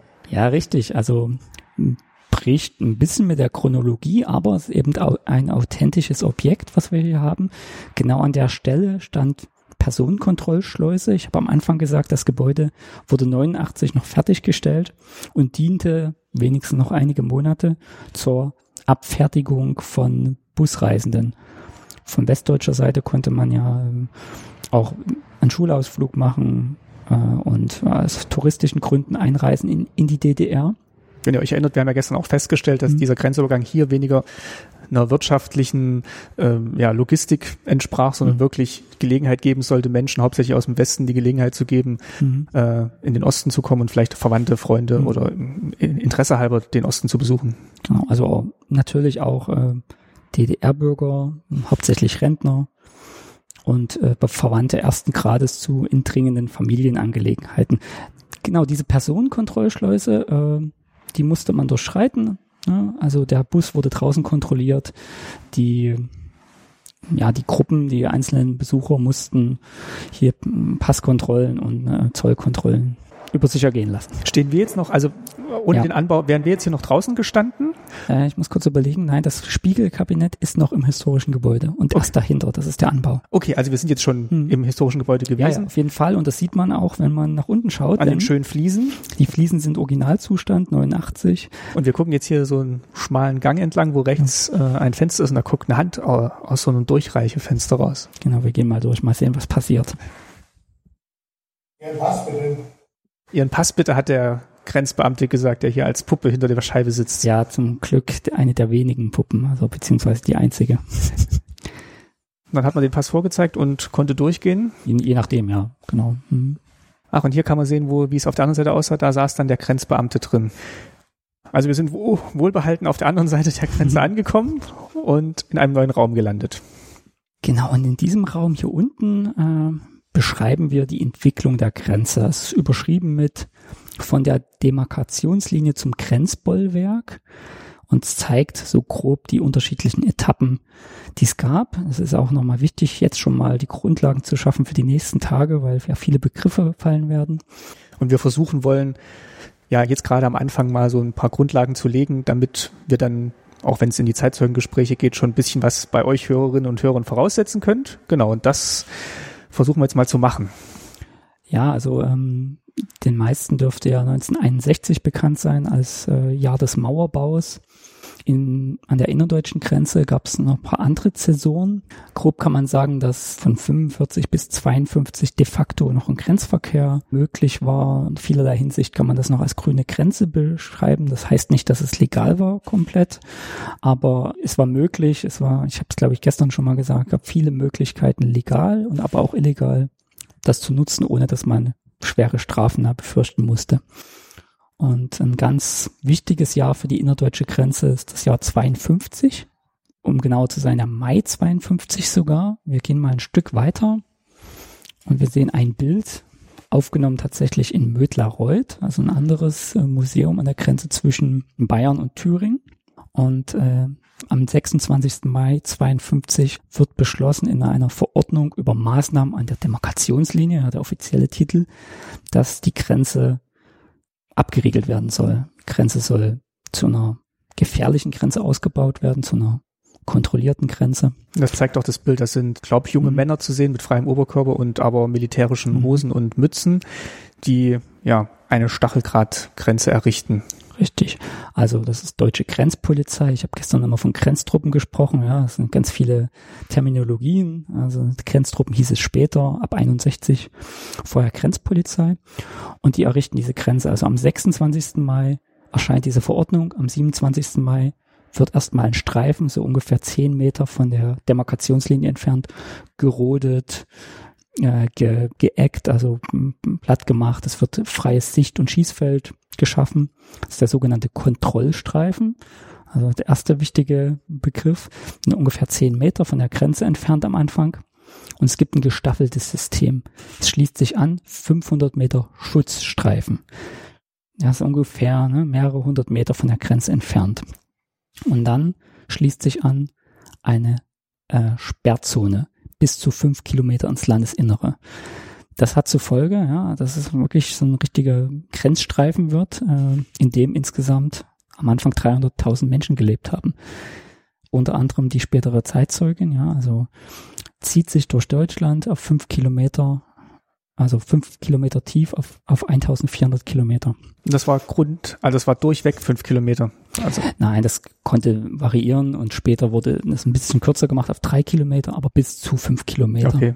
Aber fünf Kilometer ist schon, also ein großer Einschnitt. Deswegen hast du ja, Ja. vorhin gesagt, ist ein richtiger Streifen, ist nicht nur eine Grenze, sondern ist wirklich ein Grenzstreifen, von dem man spricht. Richtig. Und ähm, Frau Apel, also die spätere Zeitzeugin, die wird äh, noch ein bisschen auch zu den äh, Regelungen im Sperrgebiet erzählen. Also insgesamt sp spricht man vom Sperrgebiet, ähm, was vielleicht noch äh, zum Schutzstreifen zu sagen ist. Also der Schutzstreifen schon ziemlich nah an der Grenze, 500 Meter. Manche sprechen von einem Dauerausnahmezustand. Also nochmal ein bisschen verschärfter dort die Regelung. Man muss natürlich gemeldet sein. Ähm, man darf nur bestimmte Wege benutzen. Es gibt um 11 oder 10 Uhr äh, Ausgangssperren. Ist nochmal Unterschied, ob Winter oder Sommer. Es dürfen keine, keine Pensionen, keine Gaststätten dürfen bestehen. Also gewisserweise auch das öffentliche Leben kommt zum Erliegen und äh, Kontrollen werden immer dichter im Laufe der Jahre. 52, ich habe gesagt 26. Mai, 27. Mai und am 28. Mai beginnen die ersten Zwangsaussiedlungen. Zwangsaussiedlungen aus dem Sperrgebiet für die Zuhörerinnen und Zuhörer, das äh, könnte vielleicht ein bisschen äh, verwirrend sein. Wo wird denn überhaupt hin ausgesiedelt? Und wer muss Äh, weg? Wer muss weg natürlich? Also Zwangsaussiedlung bedeutet nicht aus der DDR in die Bundesrepublik ausgesiedelt, wie es später dann bei anderen ne, Künstlern und so passiert ist, sondern tausende Menschen werden aus dem Grenzgebiet ausgesiedelt ins Innere der DDR. Weg von der Grenze.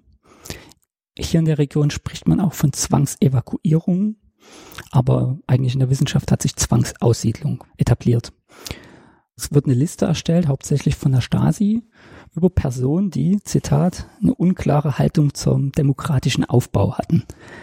Ja, also Okay. ähm, schon eine relativ äh, vage auch Definition. Das konnten äh, Gastwirte, Selbstständige sein. Das waren Menschen, die vielleicht in irgendeiner Weise kritisch aufgefallen sind, die zu der Zeit Westradio gehört haben. Bauern, die sich der Kollektivierung irgendwie widersetzt haben oder der Entwicklung. Das konnten aber auch Menschen sein, die einfach durch Sippenhaft auf diese Liste gekommen sind, ähm, wurden Exempel statuiert, es wurden re alte Rechnungen beglichen teilweise, ne, Verleumdung. Es waren auch äh, Grenzgänger natürlich betroffen, äh, Ausländer.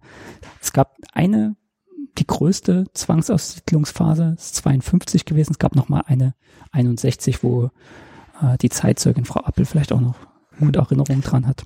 Die fragt man nachher auf jeden Fall dazu noch, weil das natürlich schon große Einschnitte waren in das persönliche Leben. Ähm, ich habe da auch ein bisschen drüber gelesen und das war ja dann auch nicht so, dass es da einen großen Plan gab, wie dann Entschädigung zum Beispiel verlaufen Ja. sollte, wenn, wenn zum Beispiel Ge Gehöfte oder Häuser enteignet wurden, weil die mussten ja dann eigentlich weg und Richtig, die wo sie wurden- hinkamen, war dann nicht immer besser. Ja, genau, das mm, auf keinen Fall. Und äh, das wussten die auch nicht. Also es, es sollte auch ein Gefühl des Umzugs einfach gegeben werden und äh, wurde aber vorher nicht gesagt, wo die hinkamen. Das konnte irgendwo schon in Thüringen sein, es konnte aber auch Mecklenburg-Vorpommern sein und haben dann einfach ein verlassenes Bauernhaus oder sowas bekommen.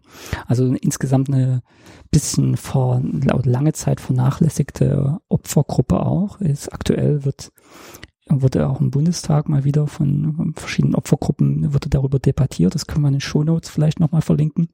Und betraf dann in diesen beiden großen Aussiedlungswellen um die 12.000 Menschen, also gar nicht so wenig. Und es hatte natürlich nicht nur die Funktion, potenzielle, tatsächliche oder vermeintliche Kritiker da loszuwerden, sondern halt auch um das Grenzgebiet insgesamt ein bisschen einzuschüchtern. Ja.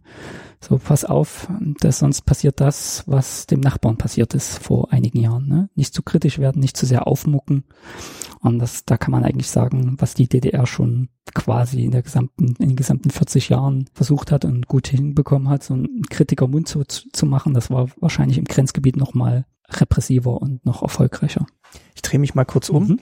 Ähm, gucken wir jetzt hier auf den Stacheldraht und die Mauer dahinter. Du hast ja gerade gesagt, 52 ging's los. Da hat man erstmal, wie auf dem Foto jetzt gerade beschrieben, äh, ja, Stacheldraht gezogen. Dann hat man langsam angefangen, so diese verschiedenen Streifen einzuziehen. Und gab es denn dann noch große Fortschritte in Anführungszeichen bei der Befestigung der Grenze, wenn du es zeitlich nochmal einordnen willst, in verschiedene Mhm. Phasen? Ja, also wenn man sich die Zäune anschaut, die ab 52 entstehen, denkt man sich eigentlich noch kein Fluchthindernis. Das höre ich auch immer wieder bei Besuchergruppen. Naja, aber die Pfähle sind aus Holz, es ist Stacheldraht. Relativ Oh, viel ist Platz es- noch dazwischen. Also genau, es ist kommt man- relativ hoch, aber, kommt man dann leider noch drüber. aber die wenigsten fliehen 52 über die innerdeutsche Grenze. Es gibt da wirklich eine, auch weil das Grenzgebiet ja so bewacht wird, es gibt diese fünf Kilometer oder bis zu fünf Kilometer tiefe Zone.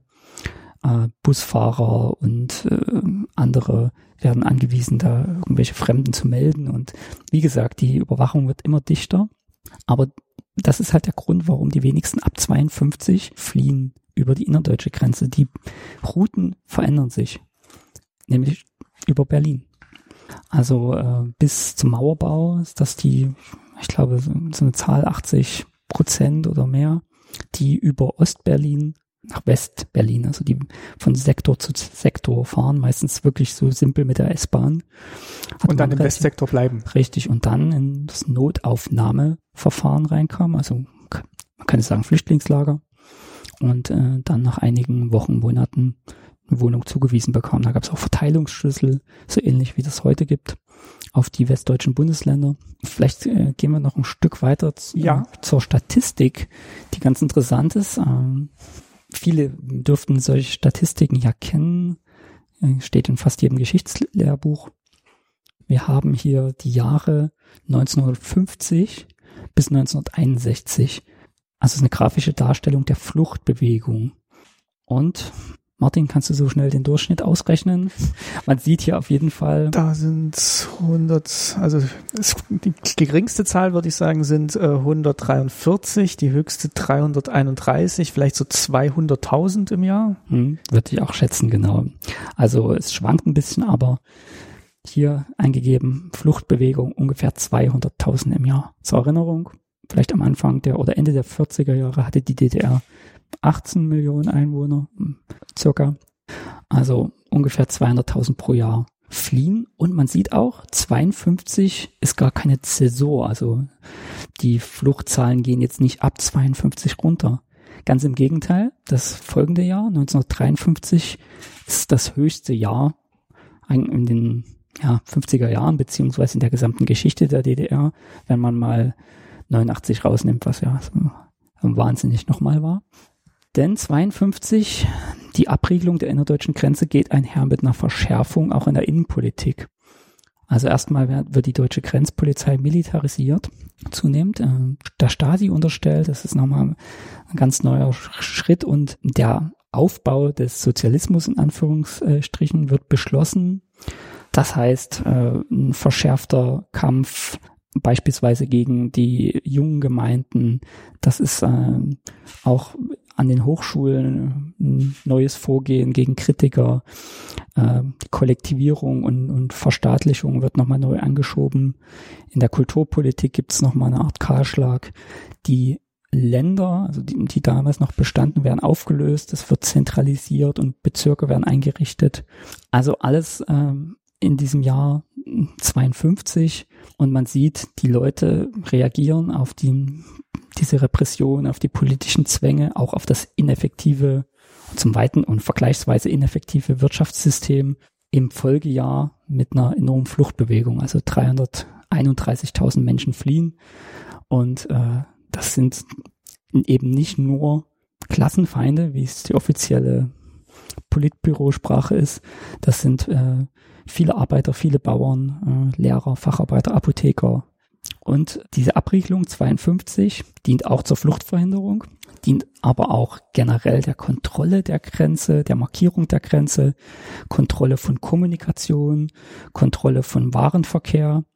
Und es hat auch einen, einen außenpolitischen Hintergrund, einen deutschlandpolitischen Hintergrund, denn es wird beschlossen, die Abriegelung und die Abgrenzung zum Westen.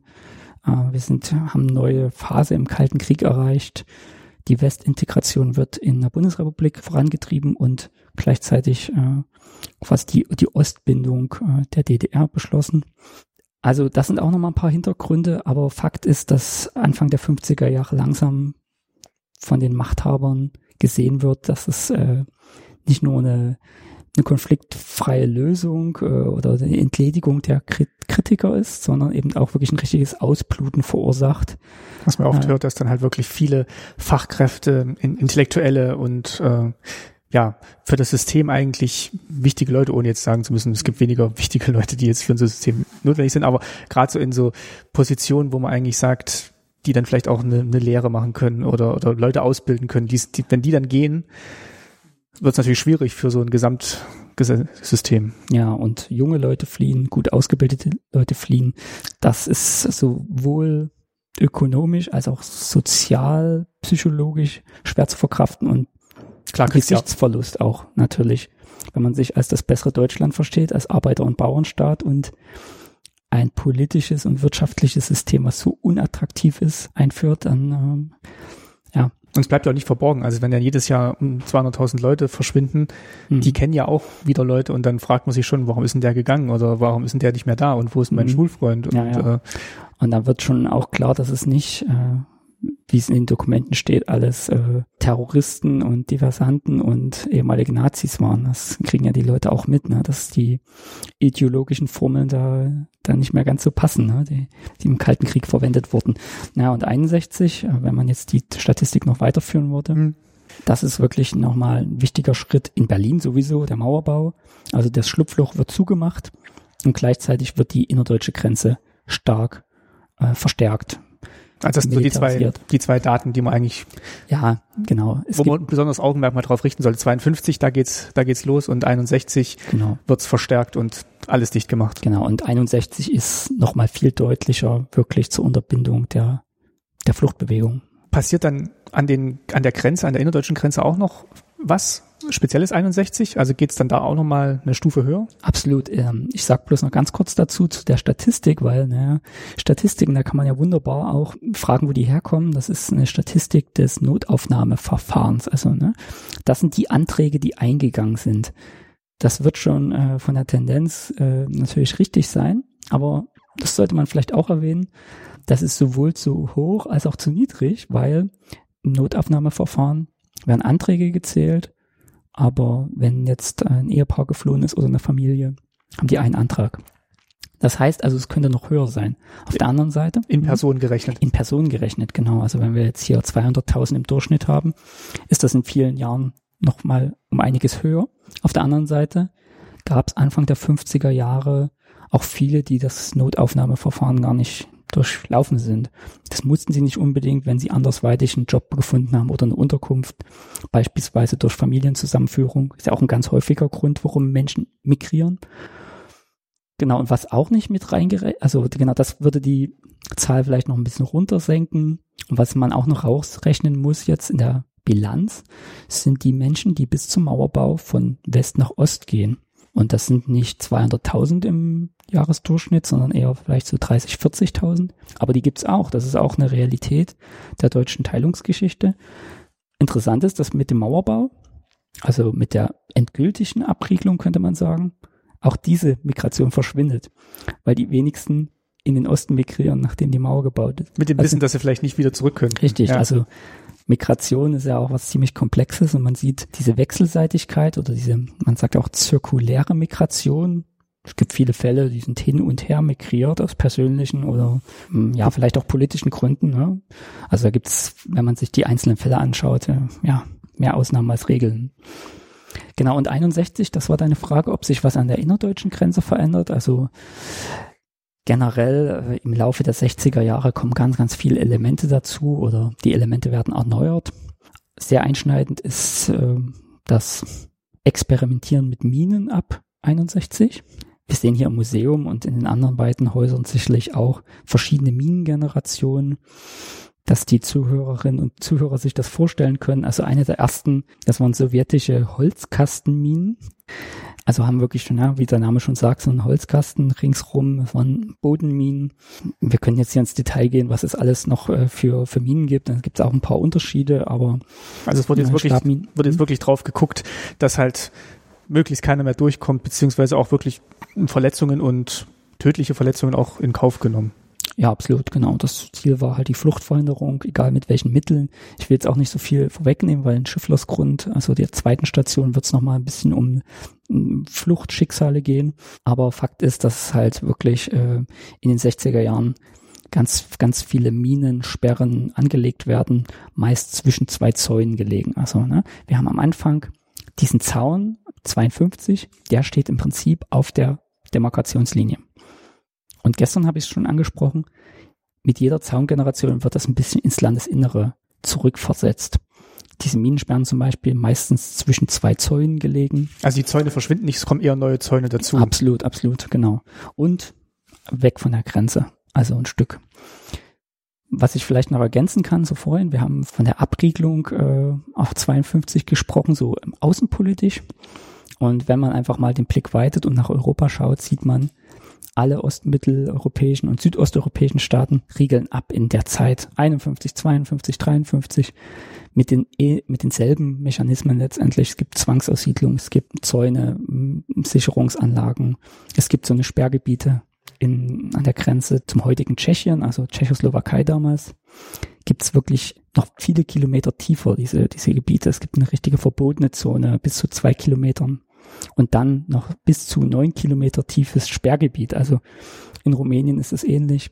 Also ganz, ganz ähnliche Mechanismen. Man sieht, der Ostblock schottet sich ab und äh, markiert die Grenze mit brutalen Mitteln. Du sagst, in Schifflersgrund werden wir wahrscheinlich noch ein bisschen mehr erfahren über die ja eigentliche Fluchtverhinderung von Grenzen, aber ich finde an diesem Modell, was ihr habt, sieht man jetzt auch schon mal ganz schön, dass halt A, der Stacheldraht nach innen gebogen ist, also dass man nicht rauskommt aus der DDR.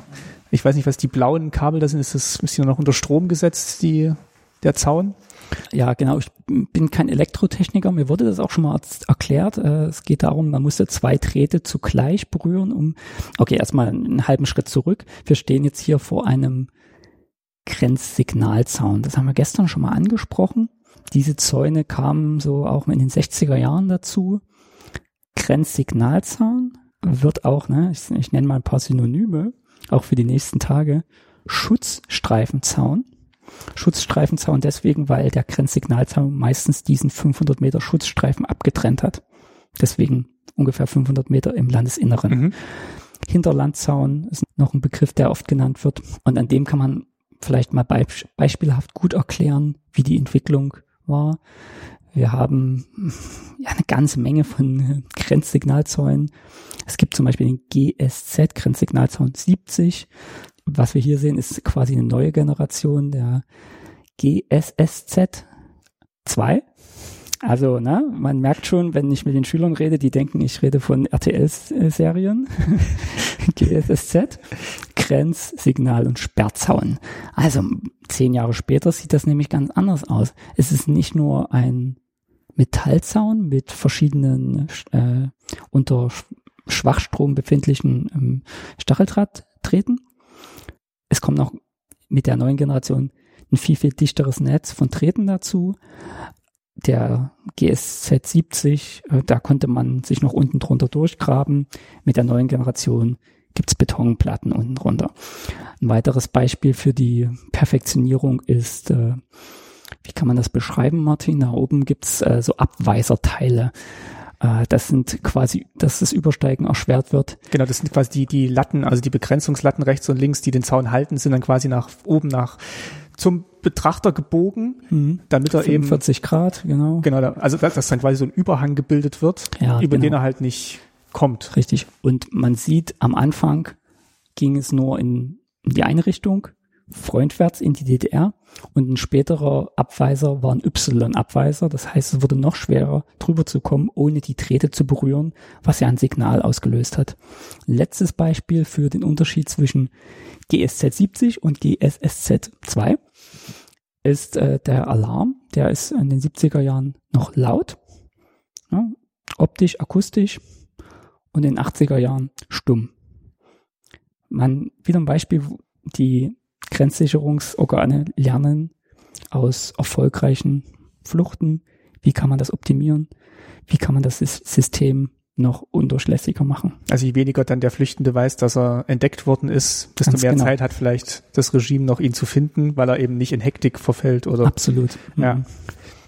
Ich würde noch ein paar Zahlen vielleicht nennen. Also Genau, vielleicht fangen wir mit der Zahl an, wenn du die gerade hast, äh, weil wir gestern überlegt haben, wie viele Türme gab es denn eigentlich entlang der, der Grenze und wo wir drauf gekommen sind, ob die alle in Sichtweite waren. genau, das sind jetzt alles Elemente, die im Laufe der 60er Jahren dazukommen und dann vor allen Dingen in den 70er und 80er Jahren äh, immer mehr gebaut werden. Also Turmbau beginnt dann in den 60ern so, ja, es gibt schon vorher Holztürme, aber genau diese Betontürme. die Standardisierung und So, richtig, richtig, 60er Jahre und äh, wir haben 450 Türme im Stand, ist äh, Zustand 89, 450 so eine Türme verteilt auf 1400 Kilometer, also aller paar Kilometer, ne, ungefähr aller drei Kilometer müsste einer stehen.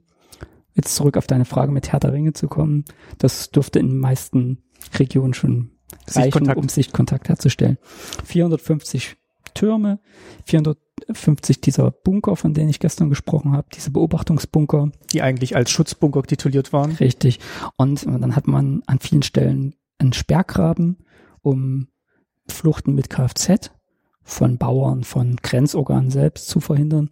Das gab es ungefähr auf zwei Drittel der 1400 Kilometer. Da sind wir ja gestern drüber gelaufen, wo wir quasi auf den Turm zugelaufen sind, kommt dann quasi nach Mhm. diesem Zaun, ist dann quasi so, so ein Keil in den Boden ausgehoben, wo wenn man halt mit dem Auto durchfahren würde, das dann quasi in, Genau. in dem Graben hängen werden Ganz, würde. ganz steiler Böschungswinkel, so dass man reinkommt, aber mit der Achse nicht mehr hochkommt. Wir hatten die Minen angesprochen, davon gab es über eine Million Bodenminen. Und ich glaube sech- 60.000 äh, SM70. Nochmal eine besondere Mine, nämlich keine Bodenmine, eine Splittermine, die direkt am Zaun befestigt war. Ah, hier ist das die Splitter-Stolpermine, die SSM. Mhm. Ist Nee, das? das ist nochmal was Das ist anderes. anders, okay. Genau. Also ich glaube, jetzt äh, es wird schon schwierig für die Zuhörerinnen und Zuhörer, aber um es noch ein bisschen mehr zu vereinfachen, 89 gab's auf, naja, 80 bis 90 Prozent der Länge drei Elemente. Das war ein erster Zaun in der Nähe der Grenze. Dann gab es den Kolonnenweg, also ne, für Patrouillen, der angelegt war, haben wir gestern erwähnt. Und dann gab es den Signalzaun, Hinterladzaun, Schutzstreifenzaun. Das war sozusagen fast überall.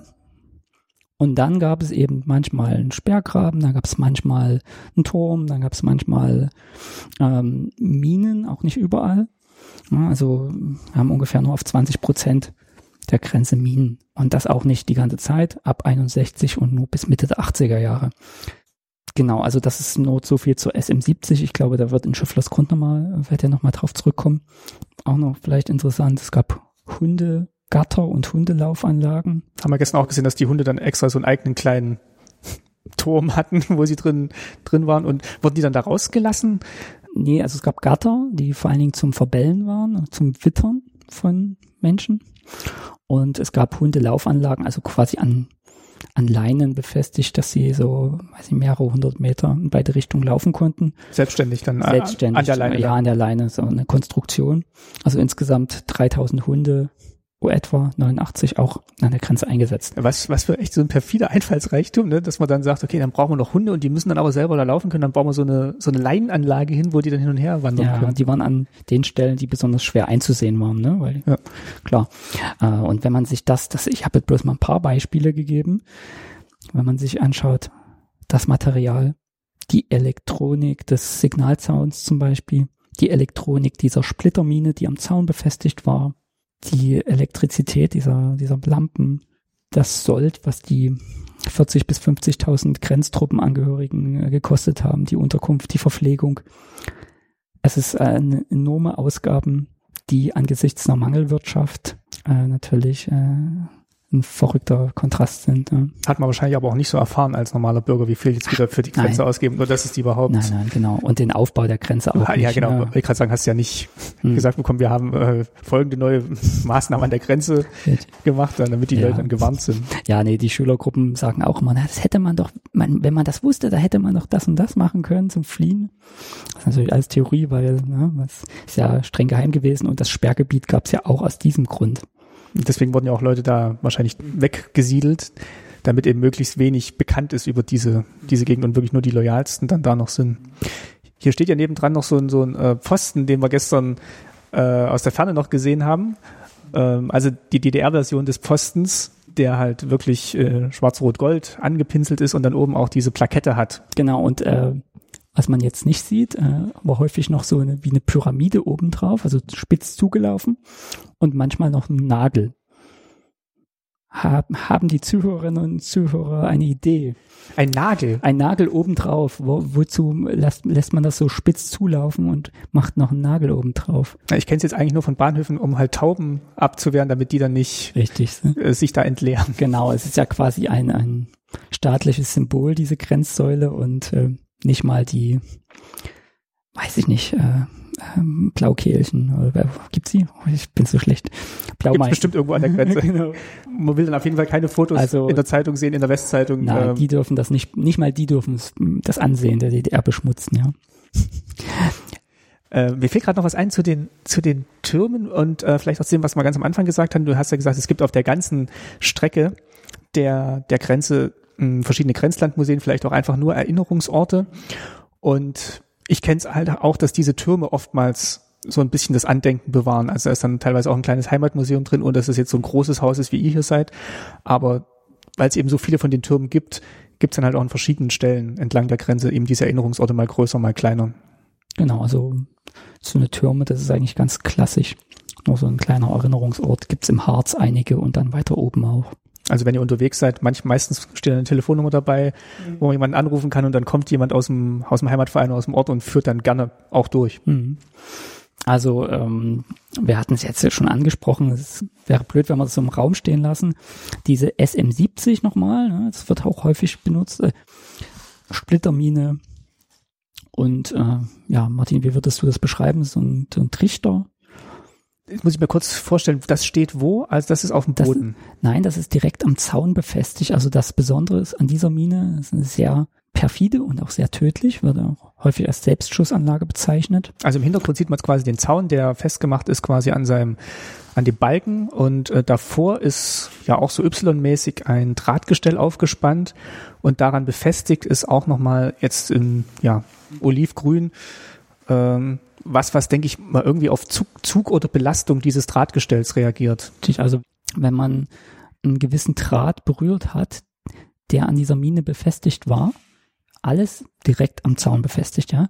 Wenn man drüber gestiegen ist, man hat den Draht entweder entlastet oder belastet, ist durch den Mechanismus hier äh, ein Zünder hochgegangen, einige, also eine Ladung TNT hinten drin und in diesem ja, Kegel, was ein bisschen wie ein Lampenschirm vielleicht aussieht, Hm. kann man sich so vorstellen. Ja, oder so, so ein Grammophontrichter vielleicht, so ein gut, kleiner. Gutes, guter Vergleich. Da waren so 80 bis 100 kleine Metallsplitter drin, die eben draus geschossen kamen, kegelförmig. Und wenn man eben den Zaun übersteigen wollte, äh, wurde man in der Regel dann von so einem ins so Bein Ding getroffen hat. das kam drauf an, weil die waren befestigt, ungefähr bei 60 Zentimeter, bei 1,60 und bei 2,60. Die waren also an dem letzten Zaun befestigt, der, äh, der nur noch so 100 Meter von der Grenze entfernt war. Also auf verschiedenen Höhen. Auf dann. verschiedenen Höhen, so, so versetzt, dass man in der Regel äh, ja immer eine berührt hat, wenn man über den Zaun wollte. Und die gab es an, an vielen Abschnitten der Grenze zwischen so ein, 72 bis Mitte der 80er Jahre. Es gab hinsichtlich der Verminung der innerdeutschen Grenze auch sehr viel, ähm, sehr viel Protest auf, aus der Bevölkerung von der, von der Bundesrepublik gerade da die DDR 75 die KSZE-Schlussnote mit unterschrieben hat, war das äh, ja so, so, eine, so eine selbstschießende Mine natürlich mit den Menschenrechten äh, ganz offensichtlich nicht vereinbar. Und äh, das Ansehen, der Gesichtsverlust der DDR war schon groß. Und äh, 83 gab es einen großen Kredit, der der DDR gewährt wurde, ein Milliardenkredit, eingefädelt durch Franz Josef Strauß, damalig Ministerpräsident von Bayern. Und eine Bedingung war der Abbau der Minen an der innerdeutschen Grenze. Sowohl der, dieser Minen als auch der Tretminen. Richtig. Also man kann sagen, ähm, ich will jetzt nichts Falsches sagen, aber ich glaube, ab 83 wurden keine mehr verlegt und bis 85 wurden vermeintlich die meisten gefunden, ent, ja, die Grenze entmint. Wir wissen heute, dass nicht alle gefunden wurden. Auch in den 90ern gab es noch ein Minennachsuchen. Aber es wurde schon ernst genommen, dieses, diese Vereinbarung. Also man hat dann nicht gesagt, ja, haben wir weggemacht, sondern Nee, genau, es man gab geht, schon, man geht davon aus, dass es tatsächlich passiert ist. Mhm. Okay. So, wir haben uns abgewandt von den verschiedenen Mauerbefestigungs- und Sicherungsanlagen und sind schon kurz davor, diesen Raum zu verlassen. Wir folgen weiterhin der grauen Wand mit den Informationstafeln, aber sehen davor noch ein großformatiges Foto, was hier an der Wand hängt und auch nochmal den Grenzaufbau zeigt. Du hast gerade schon äh, hingewiesen, diese ja, Sicherungsminen wurden dann abgebaut in den 80er Jahren. Hier auf dem Foto sind sie noch dran. Und was, äh, was mir aufgefallen ist, ähm, auf diesem Foto, man sieht halt diesen Grenzzaun und dahinter, also noch auf ostdeutschem Gebiet in dem Fall, läuft jemand lang. Vielleicht kannst du noch mal ganz kurz erklären, warum der da läuft, warum, da, warum der überhaupt da noch laufen darf und warum dieser Zaun tatsächlich nicht ganz genau auf der Grenze sitzt. Genau, ich hatte vorhin angesprochen, dass mit jeder Generation äh, Grenze die Zäune ins Landesinnere gekommen sind. Und das ist ein gutes Beispiel hier. Man sieht am Rand des Bildes den eigentlichen Grenzverlauf mit diesen Grenzsäulen angezeigt und der, der Sperrzaun, der Grenzzaun ähm, ist so ungefähr 100 Meter entfernt.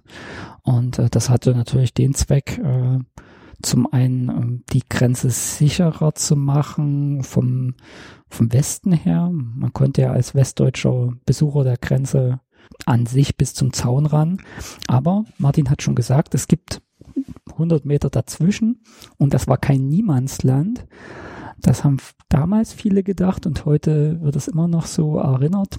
Das gehörte alles zur DDR, nannte sich vorgelagertes Hoheitsgebiet und auf diesem Gebiet was man als Westdeutscher zwar erreichen konnte, aber schon DDR war, obwohl die Sperranlagen noch nicht da waren. Auf diesem Gebiet patrouillierten äh, sogenannte Grenzaufklärer. Ich glaube, gestern habe ich das auch schon mal, äh, habe ich die schon mal erwähnt.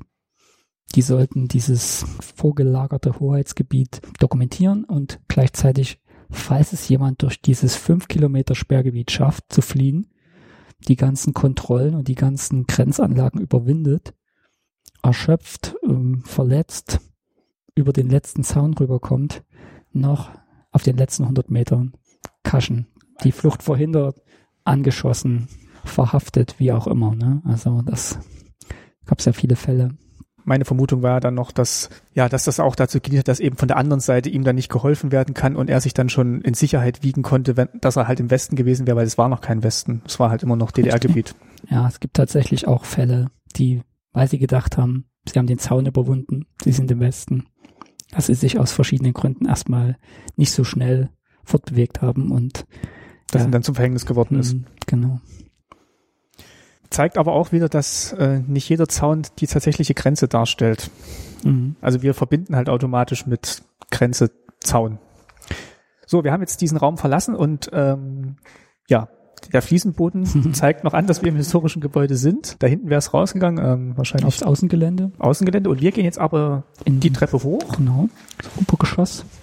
Die Fotowand im Treppenhaus führt uns nach oben und wir betreten jetzt wieder genau einen Stock höher, wieder den gleichen, das gleiche Gebäude. Ich kann ganz kurz den Raum beschreiben für die Hörerinnen und Hörer. Also wir sind wieder oben äh, durch eine Tür eingetreten. An der Wand sind die, ist die durchgängige ja, Tafel, die uns durchführt.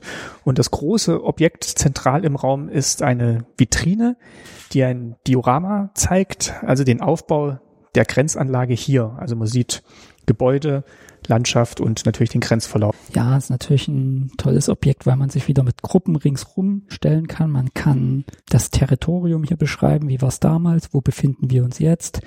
Und wir sehen, das hast du glaube ich nicht erwähnt, vor uns auch ein ganz großes Bild aus Niedersachsen, äh, wahrscheinlich aus dem Helikopter raus aufgenommen, den Grenzübergang. Und im Hintergrund sehen wir, dass die Ortschaft, das Dorf Teistungen Auf thüringischer Seite? auf thüringischer Seite, richtig, also von Niedersachsen aus über den Grenzübergang rüber, nah in die DDR rein, Bezirk Erfurt. Das Dorf heißt Teistung und das ist auch die Ortschaft, wo die Zeitzeugin Frau Apel aufgewachsen ist. Ähm, ich glaube, sie hat in ihrem ganzen Leben den Grenzübergang nicht zu Gesicht bekommen, obwohl er gleich äh, vor der Haustür war, sozusagen. Also es ist wirklich in weiß nicht, wie viele Meter sind denn das? Ja, 500 Meter vielleicht? Ja, ist ein bisschen mehr, glaube ich, ein Kilometer wird schon Okay. sein. Hm. Aber auf jeden Fall ähm, in, in Sichtweite aus dem Helikopter raus zumindest. Und wir sehen da auch übrigens den Grenzsignalzaun zwischen den zwei Feldern. Ja. Für euch so, dass der Grenzsignalzaun und quasi ein paar hundert Meter weiter vorne hier ist er ja angedeutet, der erste Zaun aus niedersächsischer Sicht. Bei dem Modell hätte ich jetzt gerade noch eine Frage dazu. Also man sieht da so ein kleines Haus, das hier so ein bisschen abgetrennt Ja. von den, weißt du, was das für ein Haus ist? Hat er da? Ja, ja, klar. Also das war das Verwaltungsgebäude der Passkontrolleinheit. Also wir hatten ja vor uns die Puppe, die die Pässe kontrollieren wollte. Ja, die Passkontrolleinheit äh, an jedem Grenzübergang, in jedem Flughafen hatte zwar die Uniform, in dem Fall der Grenztruppen, aber es war, waren Angehörige des MFS, Ministerium für Staatssicherheit. Also die Passkontrollen, die Kontrollen der Personen, die in die DDR eingereist sind, die wurden von der Stasi kontrolliert, es wurden Informationen abgeschöpft, es wurde gefahndet, rekrutiert manchmal, ne, um Informationen auch in Niedersachsen zum Beispiel zu gewinnen. Ähm, genau, das ist noch so eine Besonderheit, ist gut. Ähm, das habt ihr, glaube ich, in eurer Folge noch nicht erwähnt. Was auch noch interessant ist, es war ja ein Zeitzeuge, der in Göttingen studiert hat, also diesen ganzen Grenzübergang aus westdeutscher Sicht auch äh, beschrieben hat. Die ganzen Abläufe, was für Verfahren waren notwendig, wie häufig durfte man einreisen in die DDR. Hat sich ein bisschen verändert über die Jahre. Aber es war halt ein, eine westdeutsche Sicht.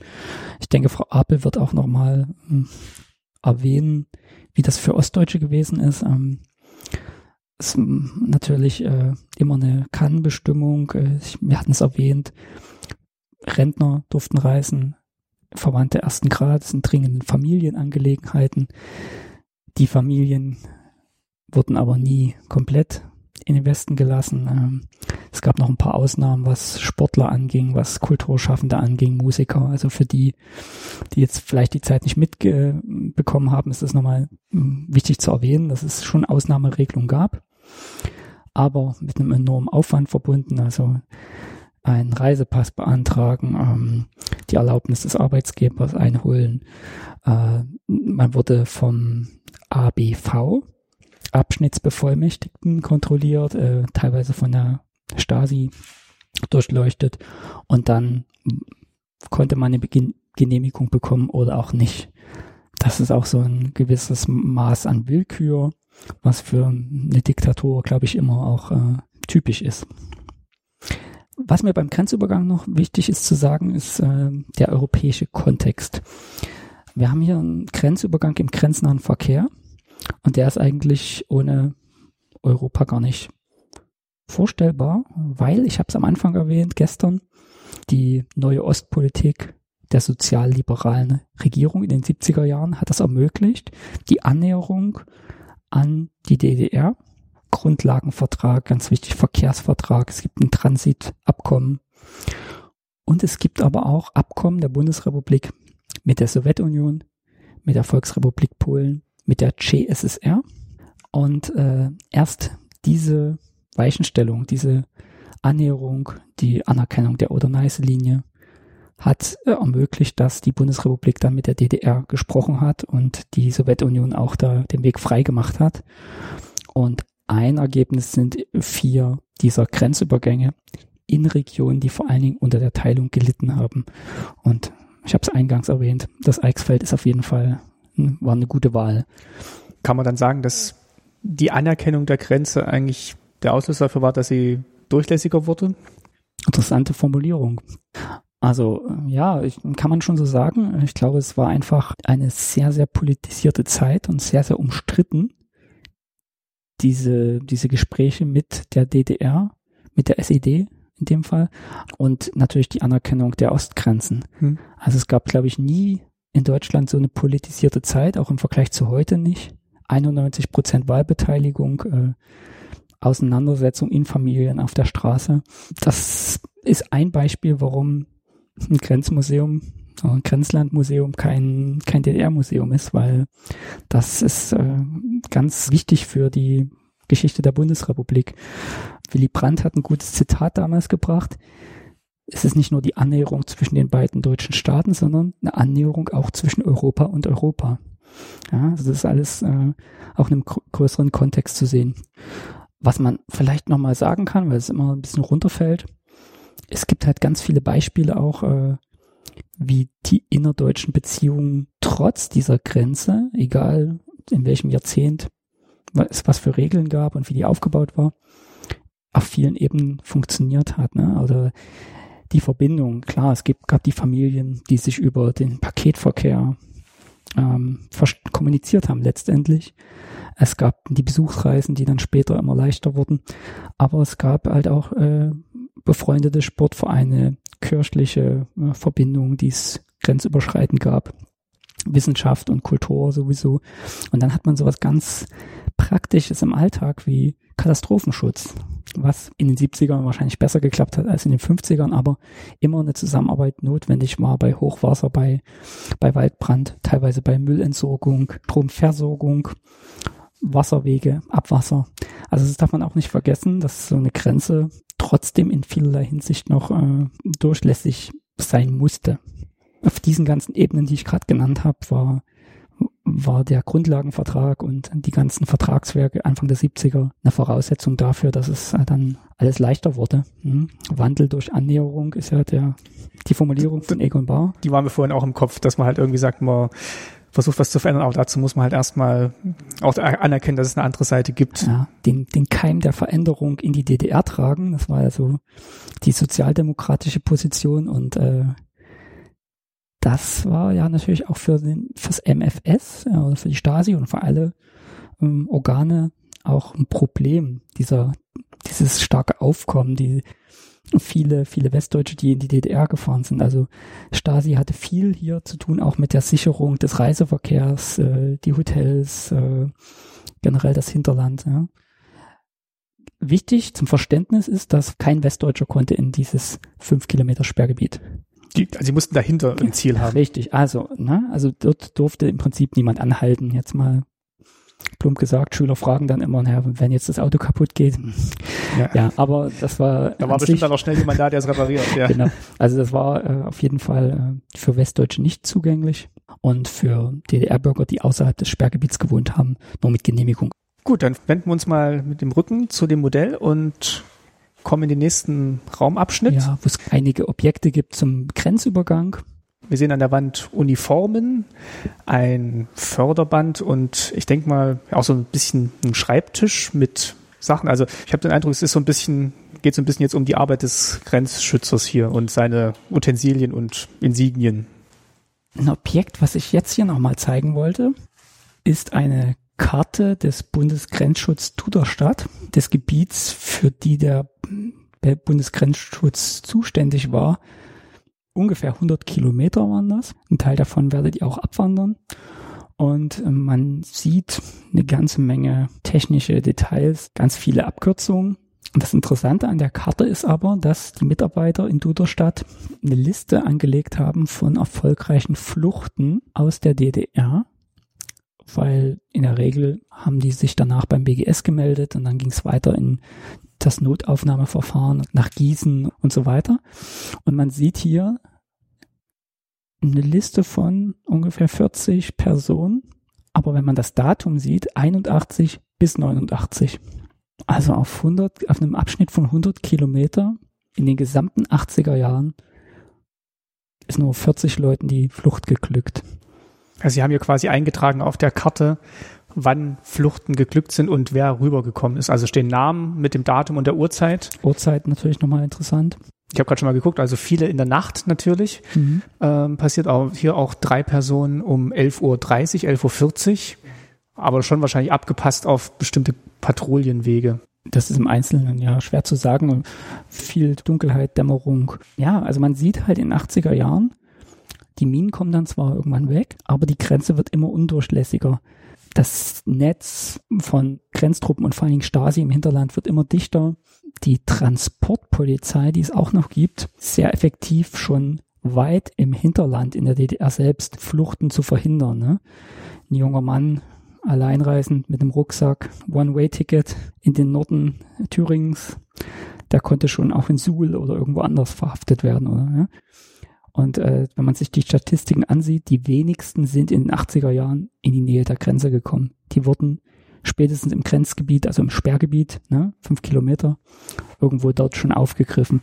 Und man sieht ja wirklich, das sind ja nicht viel und 40, von diesen 40, da steht bei ungefähr 10 noch eine Abkürzung davor. Sold für Soldat, Ufts für Unteroffizier, Gef für Gefreiter, H für Hauptmann. Also gar nicht so wenige, die von diesen 40 erfolgreichen Fluchten Angehörige der Grenztruppen waren. Man sieht, das war auch ein Problem. Nach offizieller Stasi-Statistik sind es 10.000, die quasi ihren Dienst nutzen oder den Dienst als eine solche Belastung empfinden. Das waren ja auch viel Grundwehrdienstleistende, dass sie die Grenze überwunden haben ne, und dieses Wissen genutzt haben, was sie vielleicht hatten, an welchen Stellen man die Grenze überwinden konnte. Ja, ich gucke gerade, weil der Soldat tatsächlich einer war, der um 11.40 Uhr rüber ist. Also das hat er wahrscheinlich dann während seiner Dienstzeit gemacht. Aber witzigerweise die zwei, die danach gekommen sind, eine Woche später auch um 11.30 Uhr. Also eine sehr interessante Karte. Da steckt bestimmt hinter jedem Eintrag eine, eine spannende Geschichte. So, ansonsten kann man dem Raum einiges lernen über wie es an der Grenze so funktioniert hat. Ich denke mal davon, dass dieses Förderband mit den Pässen hat man in manchen Filmen ja schon gesehen, dass mhm. die dann vorne abgelegt werden müssten. Und äh, in der Zeit, wo das Auto dann langsam nach vorne gerollt ist zur Kontrolle ist, war der Pass schon dort und man hat es dann da wieder bekommen. Ich denke, das kann man sich dann hier in Ruhe nochmal anschauen, wenn man hier im Museum ist. Ja, ja, also hier ganz viel zum, zum Grenzübergang und auch zum Aufbau der, der Grenztruppen und ähnlichem. Und zur Technik. Also zur Technik. Also sind schon im nächsten Raum jetzt gelandet. Auch wieder verschiedene Vitrinen, die uns was zeigen. Das sind alles äh, Objekte, die das Thema Alltag mit der Grenze in Ost und West oder Leben mit der Grenze in Ost und West beschreiben. Wir haben so ein bisschen getrennt den westdeutschen Blick auf die Grenze. Na, also von der Bundesrepublik sieht man hier äh, Bilder von beispielsweise Touristengruppen, Hochzeitsgesellschaften, Bundespräsidenten, die an die Grenze gekommen sind äh, für einen PR-Termin beziehungsweise die Hochzeitsgesellschaften, um vielleicht Verwandten in, in der DDR im, im Grenzgebiet zuzuwinken. Man sieht natürlich einen ganz anderen Umgang mit Grenzen. Was hat Grenze für die Westdeutschen bedeutet? Das ist eher ein Ausflugsziel. Also hier diese eine Postkarte finde ich jetzt gerade ganz interessant. Also man sieht ein Gebäude an der an der Grenze und da steht so in launiger Schrift drüber, hier ist Endstation. Also erstmal Postkarte in der grenznähe gelegenen Gaststätte zur Endstation. Ja, ja, die sich natürlich deswegen so benannt ja, hat. Ja. Und hinter dieser Gaststätte gab es auch so einen kleinen Aussichtspunkt, von wo aus man in die DDR schauen konnte. Und zwar auf eine Ziegelfabrik, äh, die direkt an der Grenze lag und so bedeutend war, so wichtig wirtschaftlich, dass sie auch dort belassen wurde. Viele, viele andere Einrichtungen wurden ja platt gemacht. Ortschaften wurden geschleift, als das Grenzgebiet, äh, sagen wir mal 52, abgeriegelt wurde. Und in dem Fall haben wir eine Ziegelei und die wurde ummauert. Also Berliner Mauer, klar. Aber es gibt auch einzelne Abschnitte, Ortschaften, vor allen Dingen wichtige Anlagen, die wurden nicht mit Zäunen, sondern mit Sichtschutzmauern gesi äh, gesichert. Das war dann bestimmt auch sehr angenehm, dort zu arbeiten, weil du wirklich sehr gut überwacht warst. Auf jeden Fall, ja, da gab es immer sehr gute Betreuung. Ja, und so ähnlich haben wir hier eine Ortschaft, also wir sehen ein Bild von einer kleinen Ortschaft hier ein paar Kilometer entfernt, ein Dorf, und man sieht ein Zaun direkt im Garten, direkt am Stall, an den Stallungen entlang und ein Turm, der daneben steht. Das ist auch hier Grenze. Äh, man hat immer wieder Ortschaften, die quasi umzingelt sind von Zaun. Zur Erklärung, es gibt auf den Zäunen oben ein Abweiserteil. Das ist diese, wie hast du es genannt vorhin? Ah, diese, dieser Überhang. Ja, genau. Der, der zum Flüchtenden zeigt. Richtig. Also man, das ist immer ein Hinweis darauf, dass das der Signalzaun ist. Also nicht direkt an der Grenze gelegen, sondern ein paar hundert Meter im Hinterland. Das bedeutet aber auch, wenn man da nicht aufgepasst hat, die Bauern an den Signalzaun gekommen sind bei Gartenarbeiten. Also die niedersächsischen Bauern in dem Fall? Nein, Das waren die, das ist in der in Thüringen gelegen oder Bezirk Erfurt damals. Der Signalzaun ist im Inneren der DDR, ein paar hundert Meter. Und den hat man sozusagen als jemand aus Niedersachsen bei einem Grenzlandausflug nicht gesehen, weil er eben so weit im Hinterland stand. Man hat einen anderen Zaun gesehen, der eben diese Abweiserteile obendrauf nicht hat, diese Signalvorrichtungen nicht hat. Also das ist ein Dorf im Sperrgebiet, was von einem Signalzaun umzingelt ist. Umflossen wird so ein bisschen. Auch nochmal ein Westpaket-Inhalt hier. Genau, da fehlt leider das Ostpaket, mhm. wie manchmal ähm, hier ein bisschen der, der Westblick überwiegt. Mhm, Man sieht ja auch auf dem Modell den ostdeutschen Grenzübergang und nicht den westdeutschen, der natürlich eine andere Funktion hatte und viel kleiner war, aber trotzdem, das ist ja, gehört auch dazu. Und ein Ostpaket gehört auch dazu, weil ne, man hat die Rosinen bekommen, aber der Stollen ging zurück. Ich denke, das war schon mehrmals bei dir im Podcast-Thema. Du hast ja auch gesagt, hier in der Gegend, äh, die sind ja alle sehr stolz auf ihre Wurstwaren. Vielleicht hat der ein oder andere auch Absolut. mal eine Hausschlachtung mit Na, rübergeschickt. aber absolut. Davon kann man ausgehen. Ja, und ähm, ich habe das auch deswegen gesagt mit dem Ostpaket, weil es gab durchaus ein paar Jahre, da war das Aufkommen, also das Paketaufkommen, durchaus ausgeglichen. Ja, also die Vorstellung, dass es eigentlich nur in die eine Richtung ging, ist absolut falsch. Ganz interessante Doktorarbeit jetzt von Konstanze Soch rausgekommen, kann man in den Shownotes verlinken. Gerade zu den zwei Paketarten. Genau, generell über die Kommunikation, natürlich auch um die Inhalte, aber diese Pakete auch als Kommunikationsmittel zwischen Familien und so. Ne? Also ganz toll gibt's auch einige MDR-Beiträge oder Fernsehbeiträge, Radiobeiträge. Da werden wir was verlinken. Genau, ich würde sagen, das sind ganz viele Themen, die auch jetzt ein bisschen weiterführen. Ganz viele Vertiefungsebenen haben wir im Museum. Ähm, ja, es geht um auch äh, Militarisierung der Gesellschaft, der Schulen. Es gibt einige Fluchtgeschichten. Es geht um die Rolle der katholischen Kirche in dem Fall hier. Da wird nochmal ja, in den nächsten Tagen oder dann beim Zeitzeugengespräch wird das ein Thema Würde man sein. sagen, vielleicht die Frau Apel hat bestimmt hier noch die eine oder andere Anekdote zu erzählen. Genau, also ganz, ganz viele Vertiefungsebenen. Jetzt stehen wir gerade in so einem Gang, also zwischen zwei großen Ausstellungsräumen und haben hier noch so eine kleine Galerie. Genau, wir sind ja jetzt, habe ich anfangs erwähnt, in einem Gebäude von 89. Das heißt, das die Museumsmacher mussten auch mit den Räumen, was viele Büro- und Verwaltungsräume waren, mussten die damit klarkommen. Deswegen hier auch wieder ein, ein kleiner Sprung zwischen ne, der Chronologie und einer Vertiefungsebene, die hinter uns ist. Ganz interessant sind die Tapeten, die noch vorlunzen. Mhm. Ja, also man hat nicht alles gestrichen, sondern hat zur Erinnerung noch ein paar Tapetenreste gelassen. Und eine weitere Vertiefungsebene, also ein Raum, Der jetzt abzweigt von dem Gang mit der belastenden Tapete an manchen Stellen. Da gehen wir jetzt mal kurz rein. da gibt's noch einige, einige Berichte zu diesem Thema Zwangsaussiedlung, was wir angesprochen haben. In den Medienstationen gibt's Zeitzeugengespräche von Betroffenen. Es gibt äh, Schieber mit äh, Zeitungsberichten, also natürlich aus Niedersachsen. DDR-Presse hat das kein, keine Rolle gespielt, also ganz selten. Aber wir haben von der Decke Hörmuscheln runterhängen, in denen äh, die Begründung für Zwangsaussiedlung gesprochen werden. Also wurden damals so produziert, vorgelesen. Bauer so und so. Warum ist er auf die Liste gekommen? Warum soll er ausgesiedelt werden? Warum soll er irgendwo ins Hinterland kommen? Ja, wir können ja mal reinhören. Natürlich wichtig im Hinterkopf zu haben, das ist Tätersprache.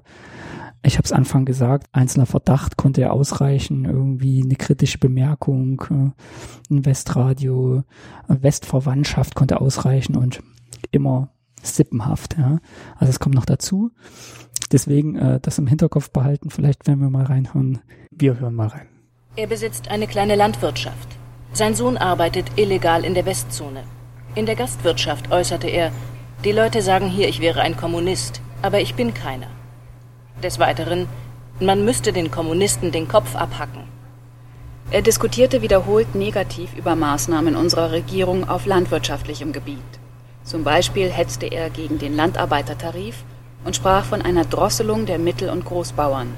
Bei einer Diskussion über freie Spitzen bezeichnete er diese als Ja, Erpressung. wir haben jetzt ein paar Ausschnitte gehört, wie halt begründet wurde, warum jemand ausgesiedelt werden musste und die Sprache ist schon bemüht, sachlich zu klingen, aber dann kommen doch immer Wörter, Wörter rein. Wir haben jetzt gerade gemerkt, wie er hetzte gegen die, ja, die Reform oder die Reformvorschläge und man kann sich schon vorstellen, dass es vielleicht jetzt nicht jemand war, der auf dem Fass stand und mit der Fackel gewunken hat, sondern vielleicht eher ein paar kritische Anmerkungen gemacht hat, aber dann sofort einen Auslöser gegeben hat. Generell Widerspenstigkeit. Ne? Jeder, der sich in irgendeiner Weise in der Kollektivierung beispielsweise oder wir haben ja, wir haben das Beispiel gehört, äh, ein SED-Mitglied, der Lehrer werden soll.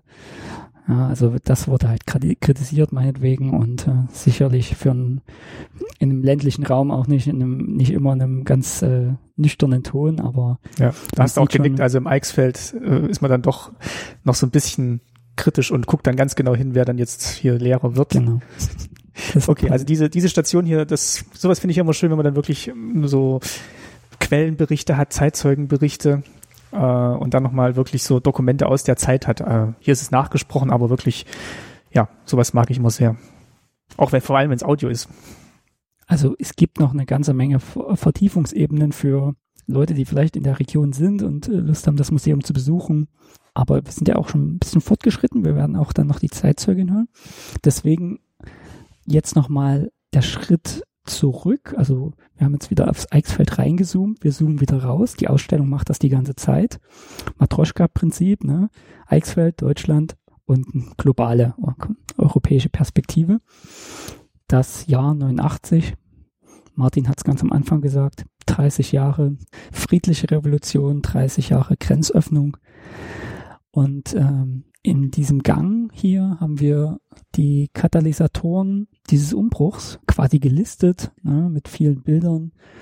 Die Krise im Ostblock. Man könnte es auch anders formulieren, nämlich die Reformkommunisten, die in vielen Ländern an die Macht kommen, auch in anderen Ländern, äh, im Gegensatz zur DDR, äh, viel Reformwillen spürbar. Und äh, wir haben hier das, das ikonische Bild der Zerschneidung des Eisernen Vorhangs an der Grenze zwischen Österreich und Ungarn, was wieder eine enorme Rückwirkung auf die DDR natürlich hatte. Also ohne diese Konstellation Ende der 80er Jahre wäre auch natürlich diese ganzen Ereignisse nicht denkbar gewesen. Ich erkenne hier zumindest auf einem Bild Jena auch. Also es war wirklich, äh, man kennt den, die Keksrolle, den Uniturm mhm. in Jena. Also es war wirklich durch die ganze DDR diese Aufbruchsstimmung dann und das soll natürlich, also das ist ja jetzt in den Tagen oder bei dieser Sommertour nicht das Thema, aber ich würde trotzdem äh, auf, auf die Zeit nochmal hinweisen. Äh, also die Opposition, die immer mehr an die Öffentlichkeit tritt und die Abstimmung mit den Füßen, die man 89 doppelt interpretieren kann. Abstimmung mit den Füßen, weil hm, gut 30.000 Menschen fliehen aus der DDR aber natürlich auch die anschwellenden Demonstrationen, die Friedensgebete, die Montagsdemos in Leipzig. Also das ist auch eine Form von Abstimmung mit den Füßen. Zwei Bewegungen, die quasi parallel laufen und einen Druck auf das Regime aufbauen. Mutige Menschen, die auf die Straße gegangen sind und die internationale Situation genutzt haben. Es ist friedlich geblieben. Wir haben hier ein Plakat von Anfang September ist an ähm, Nikolaikirchplatz in Leipzig und das Plakat sagt für ein offenes Land mit freien Menschen. Ein ganz tolles Bild, was nur des deswegen heute überliefert ist, weil ein westdeutscher Fotograf in der Messestadt war. Äh, Sekunden oder Minuten später wurde es von der Stadtsicherheit runtergerissen. Und es hat auch deswegen eine ganze Menge mit unserem Thema zu tun, weil für ein offenes Land mit freien Menschen es geht natürlich um die Einschränkung von Grundrechten hier, äh, Reisefreiheit, Bewegungsfreiheit, aber es geht auch um einen Diskurs, der eher vielleicht andere Bereiche trifft, also eine offene Gesellschaft, als Gegenteil zu der geschlossenen Gesellschaft, wie die DDR war, eine freiheitliche Grundordnung, die gefordert wird, sozusagen zusätzlich zur Situation hier an der Grenze. Das sind ja alles natürlich äh, Dinge, die miteinander zusammenhängen. Für ein offenes Land mit freien Menschen. Besser kann man das irgendwie nicht auf den Punkt bringen. Die beiden, die das Plakat hochgehalten haben, sind dann natürlich auch in Untersuchungshaftanstalt der Staatssicherheit gelandet. 4. September war es, 89. Richtig, 4. September und dann, ja, also einige, also eine Woche später gibt es diese Verhaftung und dann am 9. Oktober in Leipzig die wahrscheinlich entscheidende Demonstration ein Monat später wiederum, 9. November, äh, gibt es die Ereignisse in Berlin. Die Mauer fällt. Ich finde Mauerfall halt immer, klingt so passiv, ne? Es ist halt irgendwie ein, Eindrücken der Mauer. Das fände ich eigentlich das schönere Bild. Sie ist nicht von sich aus gefallen. Genau, und erst recht nicht durch eine Wende vom Politbüro. Die sich noch davor stellen wollten und sagen, Wir haben die Veränderung, wir haben die Wende eingeleitet. wir haben ja beim Herlaufen heute Morgen auch das Schild gesehen, was du gestern erwähnt hast. Also 0.35 Uhr am 10. November 89 gingen hier die Grenzen auf. Richtig, also nur ein paar Stunden nach dem, was in Berlin passiert ist. Und viele, viele Tausende äh, Eichsfelder und ähm, DDR-Bürger generell nutzen die Tage und Wochen danach, um zum ersten Mal von ihrer Freiheit Gebrauch zu machen, die dann möglich wird. Ja, Patrick, dann würde ich sagen, wir warten mal jetzt gleich auf die Frau Appel, die, die uns so ein bisschen was berichtet. Und ich würde sagen, wir hören dich danach nochmal wieder. Aber jetzt würde ich sagen, als nächstes hören wir dann Frau Apel und eine Zeitzeugenstimme aus dem Grenzland im Eichsfeld. Danke, Patrick, erstmal bis hierher. Ja, bitteschön.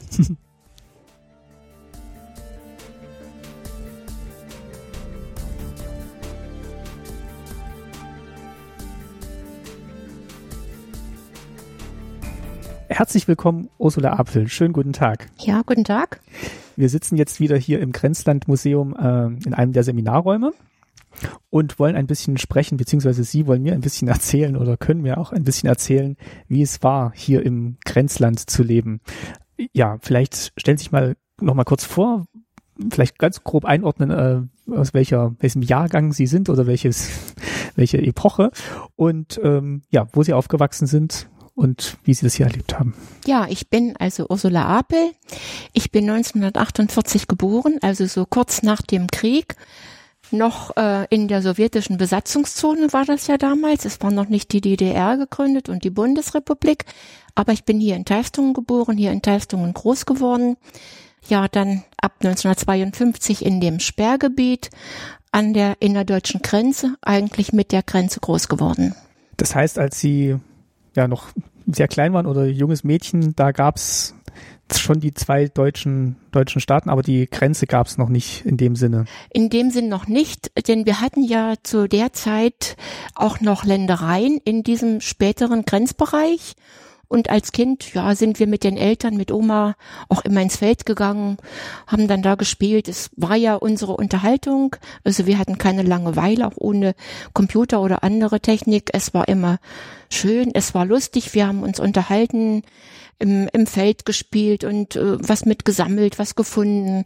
Es war eigentlich eine schöne Kindheit, die ich hatte. Und Ihre Eltern jetzt wiederum, die kannten das auch noch so, dass halt wirklich das ganze Gebiet frei beweglich zu erforschen war. Natürlich, ich bin ja dann schon mit der Grenze groß geworden. Ich kannte es nicht ohne Grenze, also bewusst nicht ohne Grenze. Und für die Eltern und Großeltern war ja dann diese Situation wirklich viel, viel schlimmer, dieses Empfinden. Denn vor der Teilung, vor der Grenze hat sich ja das Leben für die Menschen aus dieser Region auch überwiegend Richtung Duderstadt Göttingen abgespielt. Ob zum Arzt, zur Arbeit, zum Einkaufen. Es ging eben immer Richtung Stadt, wie man so sagte. Und da war die nächstgelegene Stadt eben Duderstadt. Die nächste Stadt war Duderstadt und hatte, dort hatte man ja auch Verwandte, Bekannte, die durch Heirat oder wie auch immer dorthin gekommen waren. Ja, als noch niemand an Grenz und Teilung gedacht hat. Der Patrick hat uns ja ein bisschen auch erzählt, wie die Situation hier war. Und ich glaube, Sie waren ja gerade so im Teenageralter, als es dann so, so losging, dann auch mit Mauerbau und Grenzbefestigung. Also wenn man auf so einem Dorf, in so einem Dorf groß wird, dann ist die Welt eben erstmal dieses Dorf für die Kinder. Wo kommt man oder wo ist man denn in der Zeit schon groß hingekommen? Die öffentlichen Verkehrsmittel waren nicht so. Ein paar Mal am Tag kam ein Zug, irgendwann ist auch mal ein Bus gefahren, aber es hatte doch kaum jemand ein Auto oder Motorrad oder sowas. Wir hatten ein Fahrrad in der Familie und das musste für die ganze Familie reichen und äh, ja, man hat sich hier eingelebt und hatte Freunde, Bekannte ringsherum und es war eigentlich gut. Ich kannte eigentlich nichts anderes und deshalb habe ich das als Kind auch nicht so schlimm empfunden. Natürlich war für mich oder für uns Geschwister dann auch immer ein Fest, wenn die Oma aus Bickenriede kam. Das Wenn ist wo? Das ist so Richtung Mühlhausen, Kreis Mühlhausen. Allerdings nicht im Sperrgebiet, weit weg. Und die Oma, die zu Besuch kam, das war die Mutter meines Vaters. Mein Vater kam aus Bickenriede.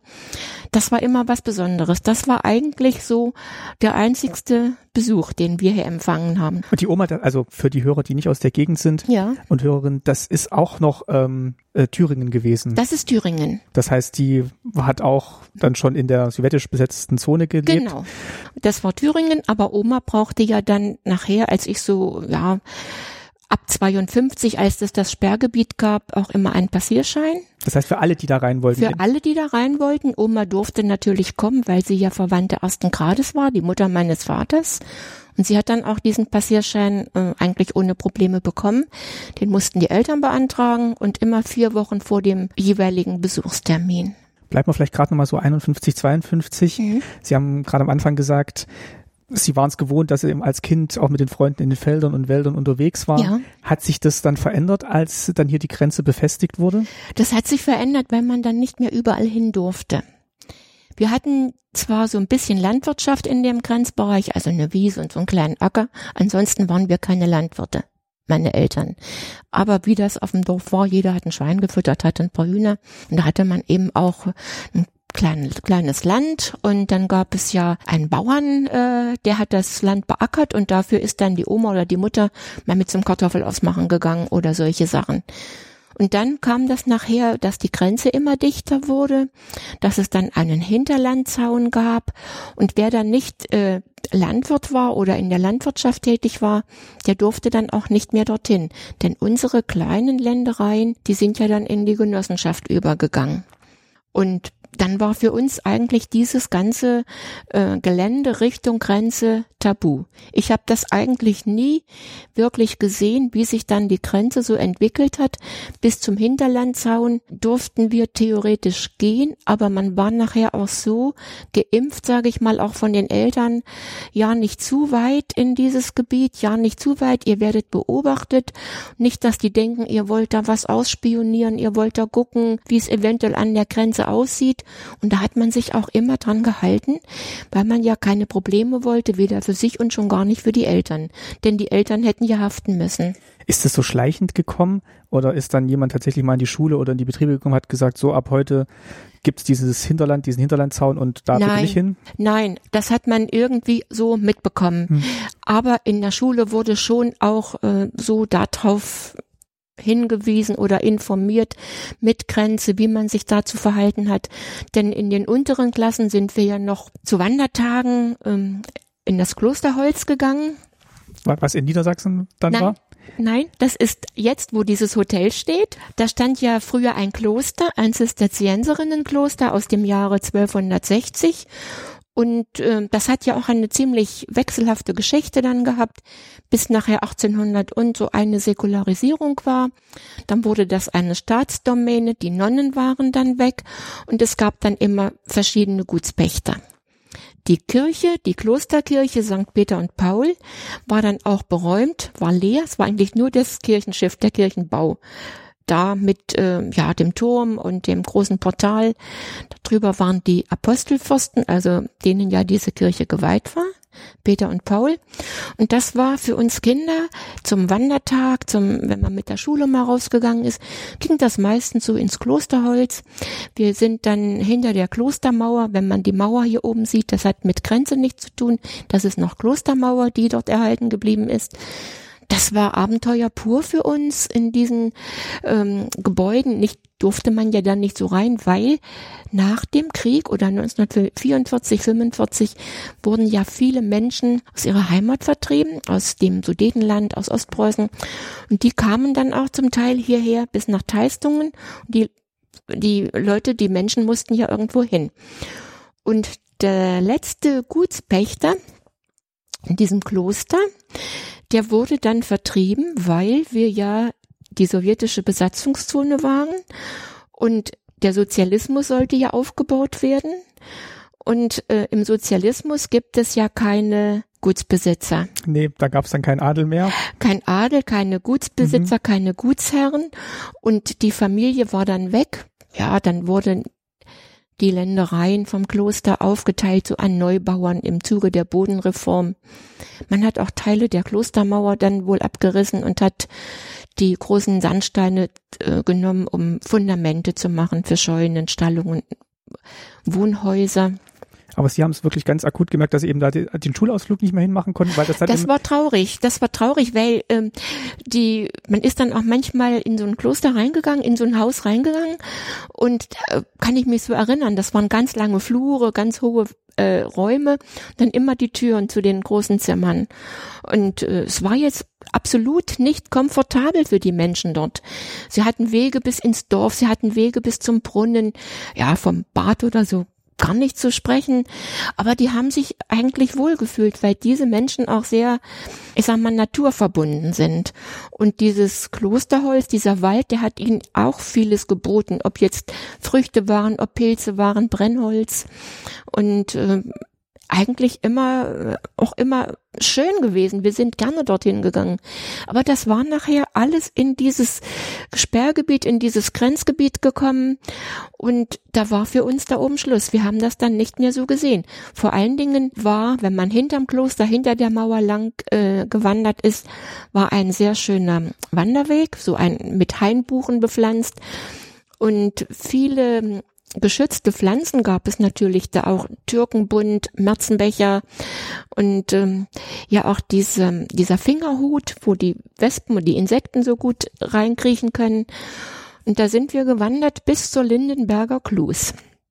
Die Lindenberger Klus war eine Gaststätte früher, wo ich vom Erzählen meiner Eltern, meiner Mutter noch weiß, dass sich dort oben auch so die Dorfjugend von Wende, von Gablingrode getroffen hat.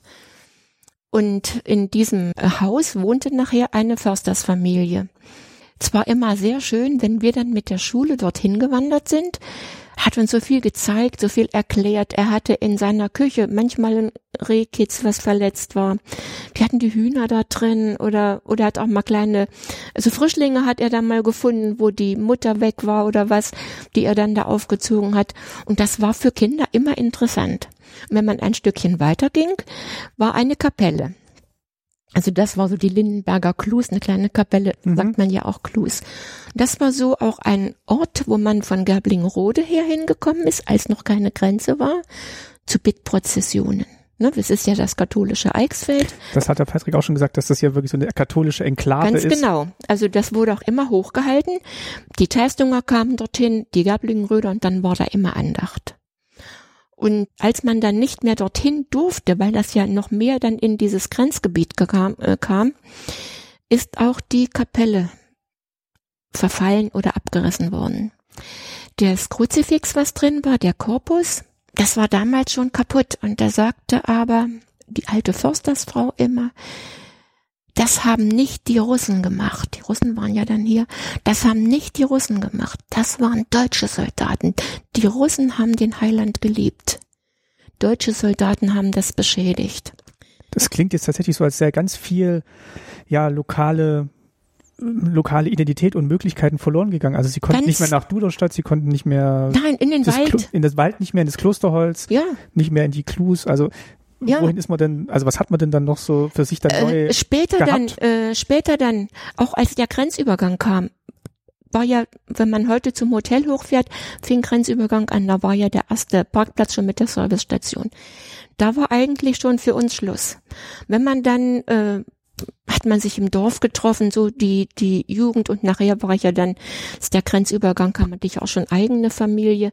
Ja, wo ging man dann sonntags mit den Kindern hin? Man ging mal zum Sportplatz, man ging zum Friedhof und mal an der Hahle entlang, ich sag mal Richtung äh, ferner, äh, aber viel mehr so Wald und Feld, das war dann nicht mehr. Das hatte man, konnte man nicht mehr sehen.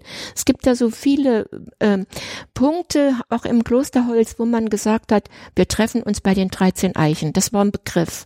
Das waren wirklich 13 Eichenbäume auf so einer Lichtung. Das war so ein Treffpunkt. Das war schön. Man konnte über das ganze Dorf blicken. Wir treffen uns auf, bei 13 Eichen. Das war nachher alles vorbei. Und das war ja nachher auch weg. Die Bäume waren ja dann auch nachher weggekommen, wegen freier Sicht, keine Ahnung. Und das war schon auch irgendwo traurig. Das heißt, es, ja, es hat sowohl Einschnitte in die Landschaft gegeben, als auch genau. ins persönliche Leben, was damit verbunden war. Genau. Und was das Ganze äh, richtig bedeutet hat, was dieses Sperrgebiet, das hat man ja nachher auch erst als junger Erwachsener richtig mitbekommen. Wenn man Kind ist, man ist zu Hause, die Eltern sind da, das Elternhaus ist gut und äh, die Eltern versuchen natürlich auch den Kindern möglichst das zu geben oder zu bieten, was möglich ist. Äh, War ja nicht so viel, aber was man nicht kennt, vermisst man ja auch nicht. Aber Ihre Eltern, habe ich vorhin so ein bisschen rausgehört, haben Sie schon darüber informiert, dass es jetzt dann eine neue Gegebenheit gibt, eine neue Örtlichkeit, wo man nicht sich ranwagen darf und dass man da aufpassen muss, weil sonst die ganze Familie gegebenenfalls in Gefahr ist.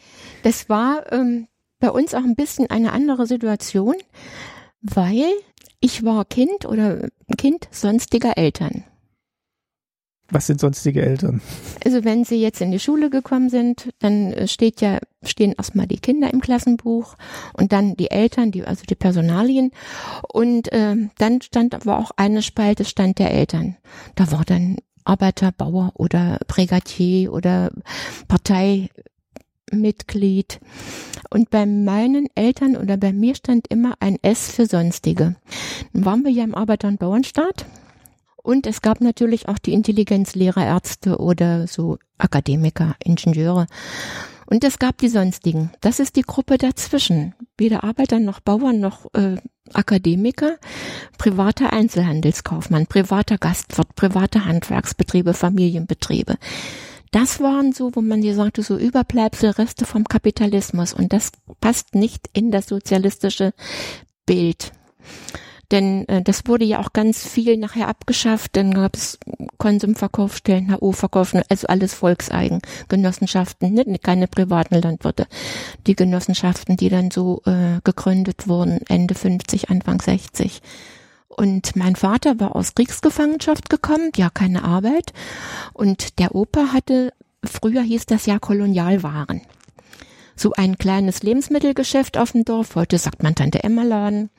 Und ähm, der Opa war krank, der hatte Darmkrebs. Und da hat mein Vater gesagt, das muss ja weitergehen. Ich gehe jetzt zum Gewerbeamt. Das war in Heiligenstadt und melde oder beantrage die Gewerbeerlaubnis, dass ich dieses Geschäft äh, weiterführen kann. Ja, das wurde dann auch, das ging ja auch um die Versorgung der Bevölkerung. Welches Jahr war das ungefähr? Ja, der ist äh, 45 oder wann ist der aus dem Krieg gekommen und in der Zeit war das. Also noch vor 51. Vor, ja, ja, vor hm. 51. Und er konnte dann dieses Geschäft weiterführen. Aber er war eigentlich im Sinne des Sozialismus Kapitalist. Und das war wieder noch eine besondere Situation, auch für die Kinder, was jetzt die Schulbildung oder so anbetraf. Das heißt, sie hätten nicht alles werden können? Nein, ich hätte nicht alles werden können. Ich hätte nicht alles werden können, weil das ähm, der Arbeiter- und Bauernstaat hat ja Arbeiter- und Bauernkinder bevorzugt, wenn es um, um Studieren oder so ging. Die Jugendweihe hatten wir auch nicht. Das gehörte auch nicht zu uns, zu unserem Leben, in unsere Familie, weil wir ja auch sehr religiös geprägt waren. Und deshalb hat er immer gesagt, mein Vater, wenn irgendwas war, wenn auch ich als Jugendliche dann zum Tanz oder komm ja pünktlich nach Hause und mach das nicht und mach dies nicht. Du weißt, die können mir die Gewerbeerlaubnis nehmen, das ist unsere Existenz. Also immer ordentlich äh, verhalten, ordentlich benehmen. Und haben Sie das als junges Mädchen so akziktiert oder haben Sie ja, mit den Augen gerollt und gesagt, oh. Natürlich habe ich das akzeptiert. Ich wollte ja auch nicht, dass was passiert. Weil ich ja 1961 die Aktion Kornblume bewusst miterlebt habe, diese Zwangsevakuierungsaktion. 52 war ich noch zu klein. Da war die erste, da war die erste. erste Welle, hat Katrin genau. uns erklärt, die erste Zwangsaussiedlung. Aktion Ungeziefer. Hm. Und da sind auch schon aus Testungen Familien weggekommen, aber 61 waren es zwei Familien, die weggekommen sind. Das habe ich ganz bewusst miterlebt. Da war ich 13 Jahre und das ist eigentlich ganz, ganz schlimm gewesen damals, diese Aufregung im Dorf. Und trotzdem keiner der jetzt gesagt hätte, jetzt stellen wir uns vor die LKWs, wir lassen die Leute doch nicht hier weg.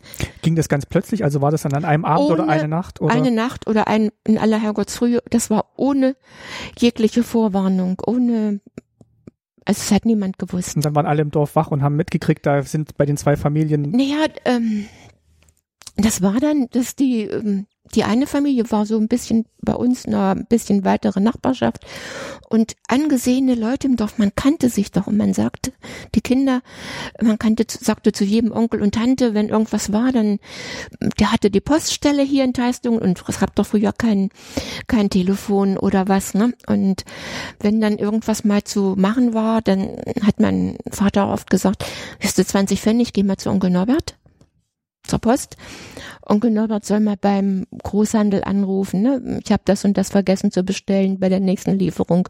Onkel Norbert hat das dann gemacht und ich konnte nach Hause gehen. Da kannte man sich auch. Man, man wusste auch so, so private Dinge einer vom anderen. Und der Onkel Norbert war ja auch im Dorf. Äh, engagiert und er war im Kirchenchor, hat da mitgesungen und auch durch diese durch die Telegrammzustellung und, äh, und auch schon der Vater hatte die Poststelle schon.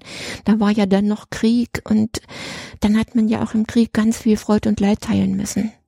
Wenn Telegramme kamen und der musste dann irgendwo zu Familien, der Sohn ist gefallen oder der Mann oder was. Man hat zusammen getrauert, man hat äh, zusammen geweint, hat sich aber auch zusammen freuen können. Wenn jetzt gutes Telegramm kam oder so. Und das hat ja auch so dieses Dorf zusammengeschweißt. Und keine Ahnung, warum diese Familie weg musste. Die Frau kam dann, die ging dann noch raus zur Nachbarschaft und weinte, wir müssen weg, wir müssen weg, was ist denn los und macht's gut und wir wissen nicht warum, wir wissen nicht wohin. Und alles innerhalb von wenigen Stunden. Wenigen Stunden. Und ähm, die Leute am besten weil sie hinter der Gardine geguckt und haben waren entsetzt, schockiert, hatten selber Angst. Ich kann fragen, waren wir dann wie gelähmt auch, ne? Mein Gott, was passiert mit uns hier? Was machen die mit uns? Das sagte dann auch so der Vater ganz oft, was macht uns, was macht dieses Verbrecherpack mit uns, ne? Dann war das ja wahrscheinlich am Vormittag ging das dann über die Bühne, dass die dann ja, weg. weg. weg mussten. Durften weg. die noch was mitnehmen? Kamen da noch LKW? Ja, natürlich LKWs. Da sind aber fremde Leute mitgekommen, Männer mitgekommen, die die Habseligkeiten oder was man mitnehmen konnte am Mobiliar. Das wurde dann aufgeladen und weggebracht. Und von ähm, dem Onkel Nora, die Mutter ist ja hier geblieben, die alte Mutter. Und die ist da wirklich dran verkümmert, kann man sagen. Also die durfte dann quasi bleiben, die, aber. Die musste hier bleiben. Sind nur die Kinder, der, die Familie mit den Kindern ist weggekommen. Weiß man denn wohin? Also wohin die? Die sind Richtung Gotha gekommen und durften ja eigentlich auch nicht wieder nach Hause. Aber er war dann wohl später mal da, äh, alleine, als die Mutter dann so krank war und äh, die Mutter dann gestorben war. Aber ansonsten ist man da wirklich mit den Leuten so äh, menschenverachtend umgegangen. Es gab ja dann in der Zeit so, die, kamen ja so die Fernseher. Hm. Und der Onkel Norbert hatte auch so mit einen der ersten Fernseher im Dorf. Und wenn jetzt Fußballweltmeisterschaft oder Länderspiele waren, dann hat er das natürlich auch, wir hatten ja sehr guten Empfang vom ARD-Fernsehen. Mhm. Und das sollte ja aber offiziell nicht geguckt werden.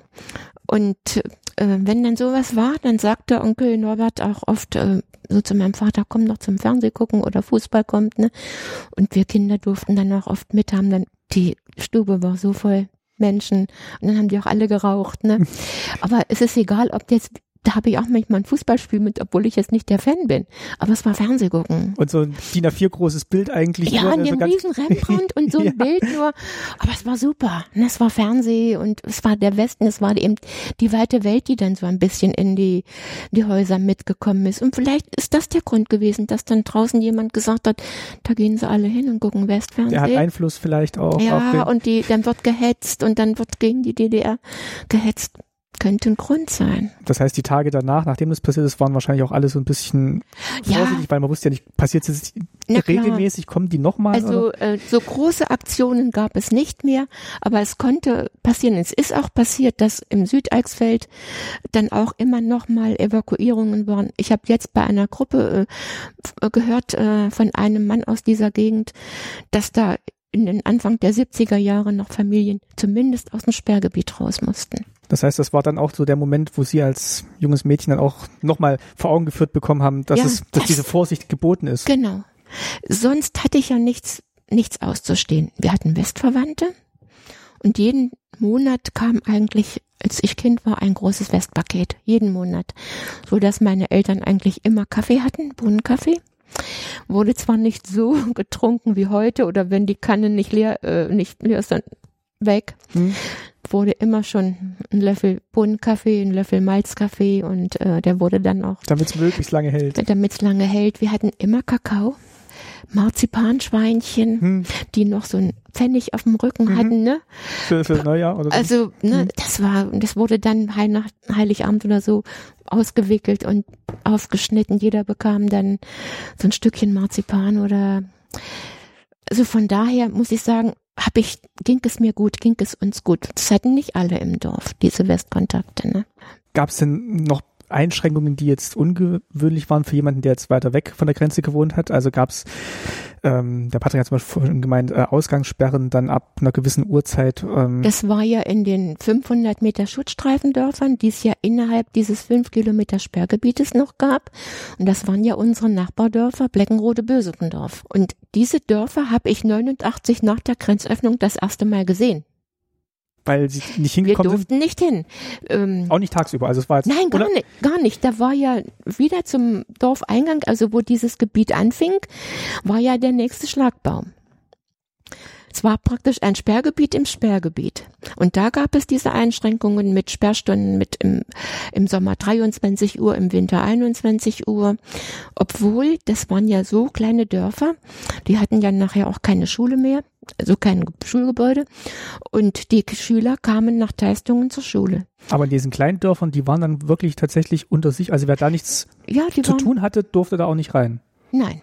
Es gab natürlich äh, der Arzt zum Beispiel oder wenn Sie jetzt beim Roten Kreuz waren, Sie waren am Krankenwagen gefahren oder Sie waren Dienstleistungsmonteur, äh, dass Sie jetzt mal was reparieren mussten oder eben auch Lieferfahrzeuge, ne? So der Großhandel. Es gab ja eine kleine Konsumverkaufsstelle für die Dorfbewohner und äh, die mussten ja auch einkaufen können. Aber Besucher waren dann eher aus dem Dorf raus, aber da konnte nie jemand rein, um als jemand. Besuch war genauso geregelt wie ins Sperrgebiet, also Verwandte ersten Grades. Selbst wer jetzt vom Schutzstreifengebiet ins Sperrgebiet drei Kilometer weiter weg geheiratet hatte, der musste, um die Eltern zu besuchen, in dieses Gebiet wieder einen Passierschein haben. Und die hatten ja auch Stempel im Personalausweis, Sperrgebiet blauer, Schutzstreifengebiet ein roter Stempel. Das war unsere Einreise- oder Aufenthaltsgenehmigung. Und da stand dann auch jedes Mal drin Kreis Worbis. Also wir konnten uns bewegen im 5 Kilometer Gebiet des Kreises Worbis, aber auch in kein anderes Sperrgebiet, Heiligenstadt, Nordhausen oder so. Okay, da hätte man dann. Wieder, wenn man jetzt dort Verwandte ersten Grades gehabt hätte, wieder einen Schein gebraucht. Aber man konnte jetzt nicht sagen, ich würde mir gerne mal die Gegend angucken, ich beantrage jetzt den Zugang Nein. in das Sperrgebiet. Da muss man schon einen triftigen Grund oder Verwandtschaft haben. Verwandtschaft haben. Das heißt, das Leben hat sich dann hauptsächlich dann auch in dem eigenen Gebiet abgespielt, weil man war wahrscheinlich eh nicht so mobil. Es gab ja nichts. Wo wollte man denn auch groß hin? Und wenn man wirklich mal, dass man äh, mit der Mutter mal nach, ich sag mal, nach Mühlhausen gefahren ist, was ja eigentlich keine Entfernung ist. Aber es ging ja mit dem Zug über Leinefeld und da war schon mal Umsteigen. Das Umsteigen, das war für uns Kinder schon Weltreise Mhm. in einen anderen Zug und dann Mühlhausen. Wenn man von so einem kleinen Dorf ist ja Mühlhausen keine Großstadt, aber es ist immerhin eine Stadt mit einer großen Straße, mit vielen Geschäften und und äh, fuhr auch eine Straßenbahn. Das war schon für uns sehr städtisch, sehr groß.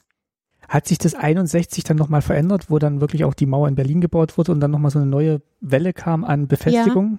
Also das hat sich ähm, insofern verändert, denn ähm, Mauerbau, das war, ich habe das so als als Jugendliche zwar ja mitgehört und und mitbekommen und habe auch gehört in der Schule, warum man das machen muss, weil ja der Westen ist ja unser Feind, das ist ja unser Klassenfeind und äh, der kann über Berlin in die DDR kommen und uns ausrauben, auskaufen, uns eben kaputt machen. Und deshalb musste wirklich unsere Regierung diese Mauer bauen. Das habe ich in der Schule gehört.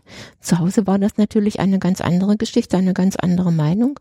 Und das war auch für die Eltern äh, noch mehr endgültig mit der Teilung. Da ist ähm, mal die Wiedervereinigung oder die Verständigung ganz, ganz, ganz weit weggerückt. Und dann kam ja John F. Kennedy nach Berlin Das war dann auch in den 60er, Ja. Anfang 60er? ja, das war, und er stand ja an der Mauer Mhm. und hat dann gesprochen, ich bin ein Berliner. Das haben wir ja im Fernsehen auch gesehen. Ne? Das war für, auch emotional, so kann ich mich erinnern, für meine Eltern. Und die, damals gab es ja in der Sowjetunion Nikita Khrushchev. Hm, Der dann ganz anderes Kaliber war? Ganz anderes Kaliber, aber trotzdem ähm, haben dann die Eltern gedacht, dass Kennedy bei dem Khrushchev irgendwas erreichen könnte. Die haben ganz, ganz große Hoffnung damals auf den Kennedy gesetzt, dass der ja wirklich das Sagen hatte oder eine ganz andere Machtposition gegenüber auch den Sowjets. Da hat man so viel Hoffnung und was passiert dann? Das Attentat. Und alle Hoffnungen waren kaputt. Das war, das war für viele Leute hier in der DDR sehr, sehr traurig. Weil es auch noch so kurz nach Mauerbau war, ne? Ja. Weil, weil man gedacht hat, okay, jetzt ist es noch nicht so lange her, vielleicht kann man es Ja. wieder umkehren. Ja, und mit Kennedys, mit dem Attentat auf Kennedy, da war das Schicksal also eigentlich besiegelt. Wie ging es Ihren Eltern dann damit? Also haben die sich, also haben die damit gerechnet, dass es jetzt lange, lange so bleibt? Ja, ja, also die waren dann auch der Meinung, das ist so und das bleibt so, da gibt es keine Änderung mehr. Und ähm, es wurde natürlich auch mal zu Hause geschimpft, ne? laut geschimpft. Dass mein Vater manchmal gesagt hat, dieser Bankrottstaat, sie haben nichts und es war ja so, wenn sie so ein altes Haus hatten und es musste ja mal äh, eine Wand unterfangen werden, wenn Balken weggefault waren. Sie bekamen keinen Stein, sie bekamen kein Zement, keine Teerpappe oder irgendwelche anderen Baumaterialien. Es gab einfach nichts. Man musste ja immer beantragen, beantragen. Das ging damals alles über die BHG, also die bäuerliche Handelsgenossenschaft. Wir hatten die Ziegelei im Dorf, zwei Ziegeleien, die wirklich gute Steine gebrannt haben, weil wir sehr, sehr gute Tonvorkommen hier haben. Aber sie konnten nicht einfach hingehen, können sagen, ich brauche tausend Mauersteine. Das musste wiederum beantragt werden. Und dann hieß es, ja, unser Kontingent ist jetzt erschöpft. Wir müssen warten, bis wir ein neues Kontingent bekommen. Eher geht das nicht. Haben Ihre Eltern mal drüber nachgedacht, wegzugehen? Also so, Nein. sowohl von hier bei den DDR rein oder tatsächlich Nein. auch über die Grenze? Nein, hier war man zu Hause. Mhm. Und äh, als mein Vater aus dem Krieg kam, meine Mutter hat einen Bruder und eine Schwester. Der Bruder hat in Duderstadt gelernt und der war da. Hat da geheiratet, der wohnte dann eben schon da. Und äh, die Schwester meiner Mutter, die ist 58 rübergegangen, noch über Berlin. Der Mann war schon drüben und sie ist dann mit den beiden Mädchen über Berlin hinterhergegangen. Da ging das noch 58. Und ich habe dann auch immer gesagt, warum gehen wir denn nicht auch weg, ne? Und auch immer zu meiner Oma gesagt, Oma, immer hast du erzählt von früher, wenn die Flüchtlinge kamen, ihr habt die hier bei euch aufgenommen, mal aufgepäppelt, wenn die so abgezehrt waren, abgemagert waren. Und äh, dann habt ihr die über die Grenze gebracht, warum seid ihr denn hier geblieben? Da sagt sie immer, Kind, hier sind wir doch zu Hause. Mhm. Hier hatten wir doch alles. Und mein Vater wollte auch nicht hier bleiben, als der aus dem Krieg kam. Der hat zu meiner Mutter gesagt, zusammenpacken den Jungen, der war da ausgeboren, mein großer Bruder, den Jungen, und wir gehen hier weg. Ich habe vorgesorgt, wir gehen nach München. Das war eigentlich immer sein Traum. Und da hat dann die Oma gesagt, das könnt ihr doch nicht machen. Was soll denn aus uns werden? Hat meine Mutter gesagt, wir können Vater und Mutter nicht im Stich lassen. Ja, und so ist man eben da geblieben. Dann hatte man sich eingerichtet. Haus, Hof, Garten, ja, das Geschäft und das hat uns ernährt. Und das war dann, mit den Gegebenheiten war man dann eben zufrieden. Wenn man, wenn man vieles nicht ändern konnte. Was hatten Sie dann für eine Perspektive als junges Mädchen, junge Frau? Also eigentlich war mein äh, Wunschberuf, Lehrerin zu werden. Aber nun hatte ich ja das S im Klassenbuch. Für sonstige Eltern.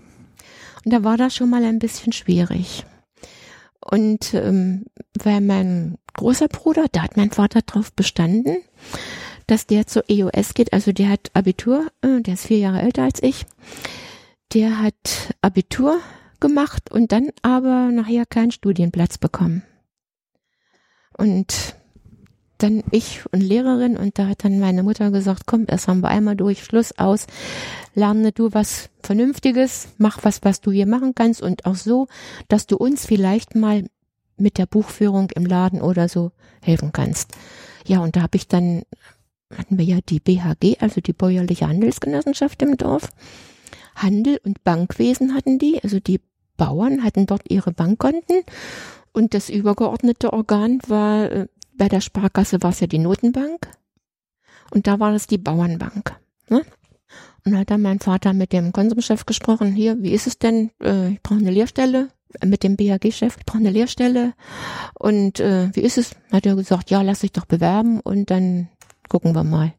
Ja, und da habe ich dann da nach der zehnten Klasse meine Lehre absolviert als Handelbankkauffrau.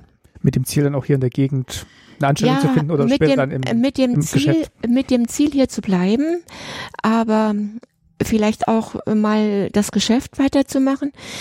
Aber es hat sich dann schon so abgezeichnet durch dieses Bestellsystem, was es damals gab beim Großhandel. Es gab dann Kataloge für Lebensmittel, für Haushaltschemie, für diese Dinge.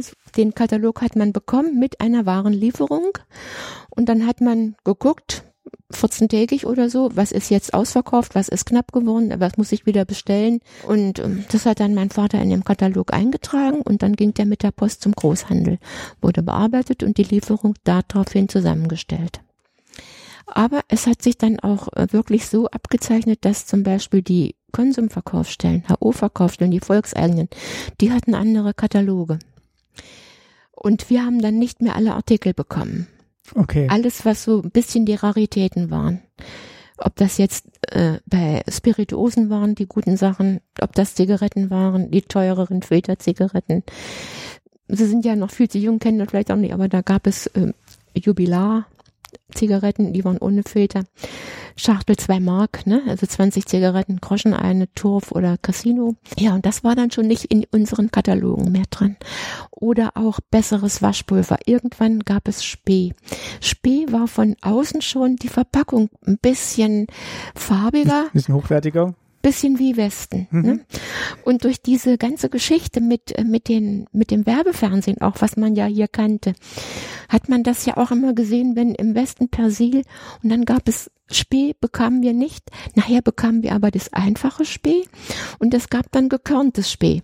Und wenn man sich an die Fernsehwerbung erinnert, die Hausfrau hat das Waschmittelfach aufgezogen und hat das gekörnte Persil reinrieseln lassen, löst sich besser auf, klumpt nicht und wäscht besser, duftet. Und auf einmal gab es gekörntes Spee. Aber das gab es wiederum auch nur für den ähm, Für die volkseigenen Handel und nicht für den privaten. Das heißt, es wurde immer schwieriger für Es ihr wurde Geschäft. immer schwieriger, äh, den Leuten, der Kundschaft das anzubieten, was sie da hätten auch kaufen können. Wir hatten eben nur den Vorteil, dass wir, wie gesagt, die Milchverteilung hatten und die hatte der Konsum eben nicht. Hatten manche Tage 20, 20 äh, Kannen Milch, 20 mal 20 Liter, das war schon viel, was so dann über den Ladentisch ging. Und sonntags äh, im Sommer, weil die Kühlmöglichkeiten nicht waren, gab es sonntags von 10 bis 12 Milchausgabe. Ja, da konnten die Leute auch sonntags ihre Milch holen. Das heißt, es war dann für Sie schon absehbar, dass es immer Ja, schwieriger genau. wird mit der Anstellung im Geschäft. Es war keine Perspektive. Hm. Es war keine Perspektive. Und es ist ja, es hätte sein können, dass ich das hätte weitermachen können, weil es war ja auch im Handwerk so. Ich habe wieder sonstig geheiratet. Das, das heißt, da wäre es dann auch wieder. Ich habe sonstig geheiratet. Also mein Mann ist Malermeister ja. und hat das Geschäft von seinem Vater übernommen, aber auch wieder nur Familienbetrieb. Und das ist, ging, weil er konnte das Geschäft, diesen kleinen Handwerksbetrieb vom Vater weiterführen. Er hätte jetzt nicht selber ein Handwerks, ein Gewerbe anmelden können. Das wäre nicht gegangen. Und also haben wir auch so kleinen Familienbetrieb dann weitergemacht. Und sind Sie damit eingestiegen Da quasi? bin ich dann äh, nach dem dritten Kind mit eingestiegen. Da war dann auch schon, der hatte dann mein Vater, als er in Rente gegangen ist, hat er dann auch gesagt, jetzt machen wir langsam Ausverkauf und äh, Schluss. Meine Mutter war ja sieben Jahre jünger und die Männer gingen ja in der DDR mit 65 in Rente, die Frauen mit 60. Also musste meine Mutter noch zwei Jahre länger irgendwie. Und da hat er gesagt, solange wie Mama noch nicht Rente kriegt, die kriegt ja auch nur eine kleine Rente, 300 Mark oder so, machen wir noch so ein bisschen, dann machen wir aber so langsam Schluss. Es, es hat, wir können nicht mehr und es reicht uns dann auch und Schluss, ne? Dann ist der Laden quasi mit Ihrem Vater dann Weg. Ge- geendet. Weg. Und der, mein kleiner Bruder, also mein jüngerer Bruder, hat das Elternhaus übernommen und hat dann auch umgebaut. Der Laden wurde großes, riesengroßes Wohnzimmer und so, ne? Lager, eine große Küche und alles. Also das ist dann schon doch heute ganz schick altes Haus und der hat sich auch eigentlich nur dran gequält.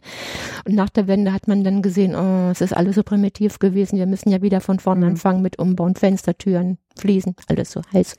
Das heißt, Sie sind wirklich auch hier in der Gegend geblieben. Ja. Ist denn in der Zeit, gab es denn da nochmal Vorkommnisse an der Grenze selber, also Fluchtversuche oder? Fluchten gab es ja. Also es war ja 1961 vielleicht auch verbunden mit dieser Aktion Kornblume. Im Oktober gab es ja dann auch im Oktober 61 diese Massenflucht aus unserem Nachbarort Bösekendorf, aus diesem Das müssen Sie Schutzstreifendorf. vielleicht nochmal erzählen, was da passiert ist. Also es war ähm, die ich hatte ja schon gesagt, dass die Schüler aus diesen Dörfern auch zu uns in die Schule kamen. Und wir hatten vier Bösekendorfer. Zwei Mädchen, zwei Jungen.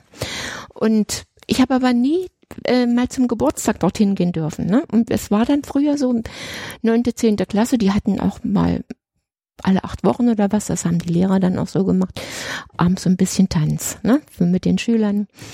Und wenn dann die gekommen sind, also die Bösekendorfer, Bleckenröder, dann mussten die sich aber für den Abend zu Hause abmelden. Erstmal hatten sie keine Möglichkeit, nach Hause zu kommen. Außerdem gab es die Sperrstunde. Und die haben dann immer bei uns mitgeschlafen, aber ich konnte nie dort eine Schulfreundin besuchen. Und jetzt war nun diese Situation mit der, einmal mit der Zwangsevakuierung.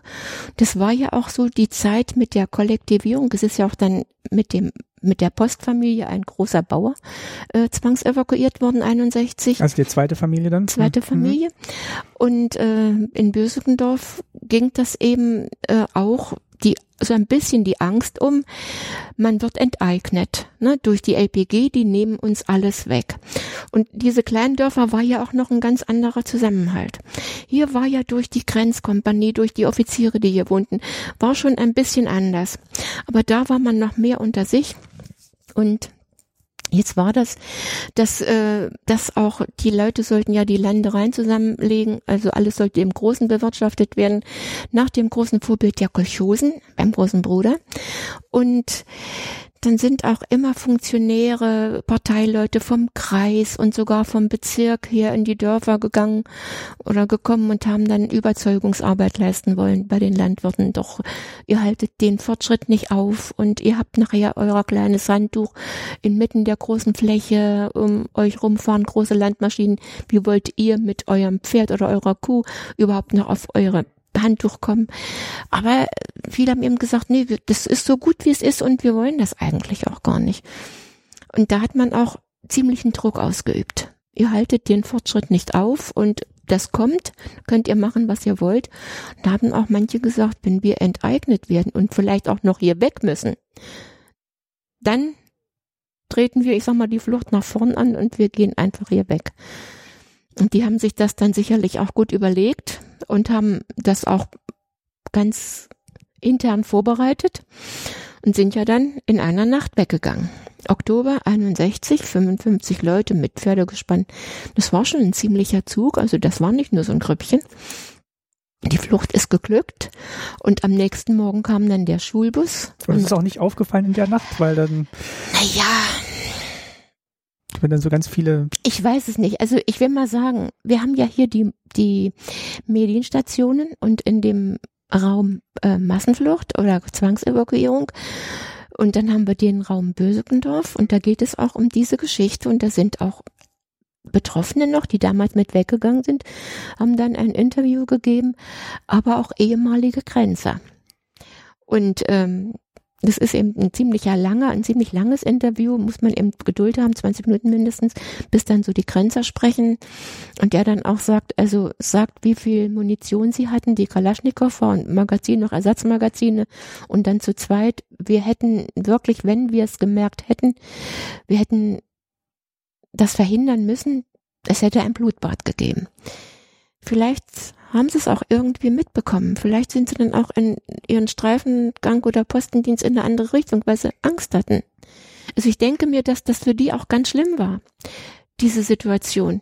Jetzt stehen sie da mit zwei Mann und, und sie wissen, und jetzt kommen da Kind und Kegel und alles Mögliche und was machen sie dann? Und es war ja dann auch, es wäre ja nicht gegangen, wenn dann schon der Streckmetallzaun gewesen wäre. Es war zwar der Hinterlandzaun, aber es war dann noch auch noch Stacheldraht. Und da sind die dann rübergekommen, durchgeschnitten, welche von weg und da sind die rübergekommen. Aber es läuft einem schon so ein bisschen kalt runter, wenn man sich das vorstellt. Na da zieht ein klar. ganzes Dorf dann mit klar. Pferdewagen und hintereinander weg durch die und Nacht. Äh, die zurückgeblieben sind, die hatten wirklich die, den schlechteren Teil erwählt, denn die wurden ja nun befragt, verhört, weggeholt und vor allen Dingen frühs, äh, die sind weg und jetzt geht die eigentlich für die Tiere auch, fängt der Tag an, die müssen versorgt werden, die Kühe müssen gemolken werden. Jetzt muss der Rest im Dorf die Kühe melken, was die Kühe auch geschrien haben. Die Schweine, die wollten ihr Futter. Es war für die, die zurückgeblieben sind, wirklich ganz, ganz hart erstmal.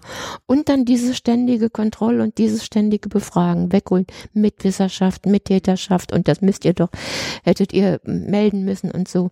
Aber der Schulbus kam an dem Morgen und es war wirklich eine Heiterkeit, als die Neuendorfer ausstiegen und die beiden aus Bleckenrode. Die waren nicht betroffen, die waren nicht mit, obwohl die in diesem Bereich, aber hatten noch keine Landwirtschaft. Ey, die Nacht ist was los gewesen. Halb Bösekendorf ist leer. Bösekendorf kommt nicht mehr. Die sind alle in den Westen gegangen. Und man war in dieser äh, Zeit auch in dieser Stimmung und hat sich darüber gefreut, dass praktisch der DDR wieder eins ausgewischt wurde. Ne? Man hat nicht an das Risiko gedacht, was die eingegangen sind und hat auch nicht an die gedacht, die zurückgeblieben sind. Jedenfalls, das hat man hat die sich für die DDR gefreut, die es geschafft haben. man hat sich für die gefreut, die es geschafft haben. Das hat die DDR nicht verhindern können, dass bei allem, was mit Grenzsicherheit und immer mit Grenzhelfern und VP-Helfern, was so in den Dörfern, in den Grenzdörfern so abgeht, das haben sie nicht verhindern können. Und da hat man sich einfach unwahrscheinlich für die gefreut. Klar, die, äh, die Freundinnen waren nun weg. Aber es war gut. Es war gut. Gab es dann nochmal Nachspiel in irgendeiner Form? Nein, Für die, für die noch hier waren und dann. Äh, ähm, nein, das hat sich sicherlich nachher eingepegelt, aber es sind dann auch, ähm, ich sag mal, Funktionäre in, in die leerstehenden Häuser oder so gezogen. Das war dann natürlich auch nicht gut für die dörfliche ich Gemeinschaft. sagen, ne? also das Bösendorf, wie man es kannte, war dann nicht mehr. war dann sicherlich nicht Hm. mehr so. Ne? Aber ich habe hier auch aus Teiftung eine Schulfreundin gehabt. Ähm, wir haben auch ein gutes äh, freundschaftliches Verhältnis, so wir beiden Mädchen. Und das war auch so eine blöde Situation, die waren auch Bauern, auch reiche Bauern. Ich habe die immer so ein bisschen beneidet, denn die hat immer so erzählt, äh, meine Mutter hat wieder Eier weggebracht. Also die Bauern haben ja Kartoffeln geliefert, Getreide für den Großhandel, für den Aufkauf, für die Versorgung der Bevölkerung. Auch Eier wurden ja abgeliefert. Und wir hatten damals schon eine HO-Textilverkaufsstelle und in der Zeit gab es noch gut Handtücher und Bettwäsche, was nachher auch alles Mangel war, in den 80er Jahren. Und da sagte, Mama hat das Geld gleich in HO gebracht und hat mir wieder Bettwäsche mitgebracht oder Handtücher. Ich kriege jetzt schon meine Aussteuer. und dann schrieb man so ein bisschen neidisch Und da habe ich immer gedacht, warum haben wir nicht so viele Hühner? Das, äh, meine Mutter hat mir auch Aussteuer. Wenn ich vielleicht mal heirate, ich habe nicht mal Bettzeug oder was, ne? habe ich immer gedacht, die hat's richtig gut. Hatten auch einen Fernseher und die Mutter war auch so ein bisschen fortschrittlich, muss ich sagen. Die hatte als Frau damals auch schon einen Motorradführerschein. Das hatte damals nicht jede Frau. Aber die Mutter konnte schon Motorrad fahren. Die war auch nicht aus Teistungen, der Vater war aus Teistungen, weiß gar nicht, wo die herkam. Und ja, jetzt hat sie gesagt, ja, die waren wieder bei Papa wegen der LPG. Und Papa hat gesagt, oh, unsere Pferde muss ich ja dann abgeben. Und das, ich kann doch die Pferde nicht weggeben und das nicht. Hat Mama immer gesagt, dann müssen wir gehen. Aber Papa geht nicht weg. Papa lässt das nicht alles hier. Und was passiert? Die kommt in die Schule und sagt, die Nacht ist meine Mutter abgehauen. Vier Kinder hier. Hm. Ähm, äh, wir waren 13 und äh, die kleine Schwester ist ähm, 59 geboren. Also die war elf Jahre jünger. Ich habe wir waren zusammen rechnen. Hm. und ich hatte einen kleinen Bruder bekommen, noch so einen Nachkömmling. Und sie hatte, die Eltern waren jünger als meine Eltern. Und da war jetzt die, waren vier Kinder hier, der Vater mit den vier Kindern.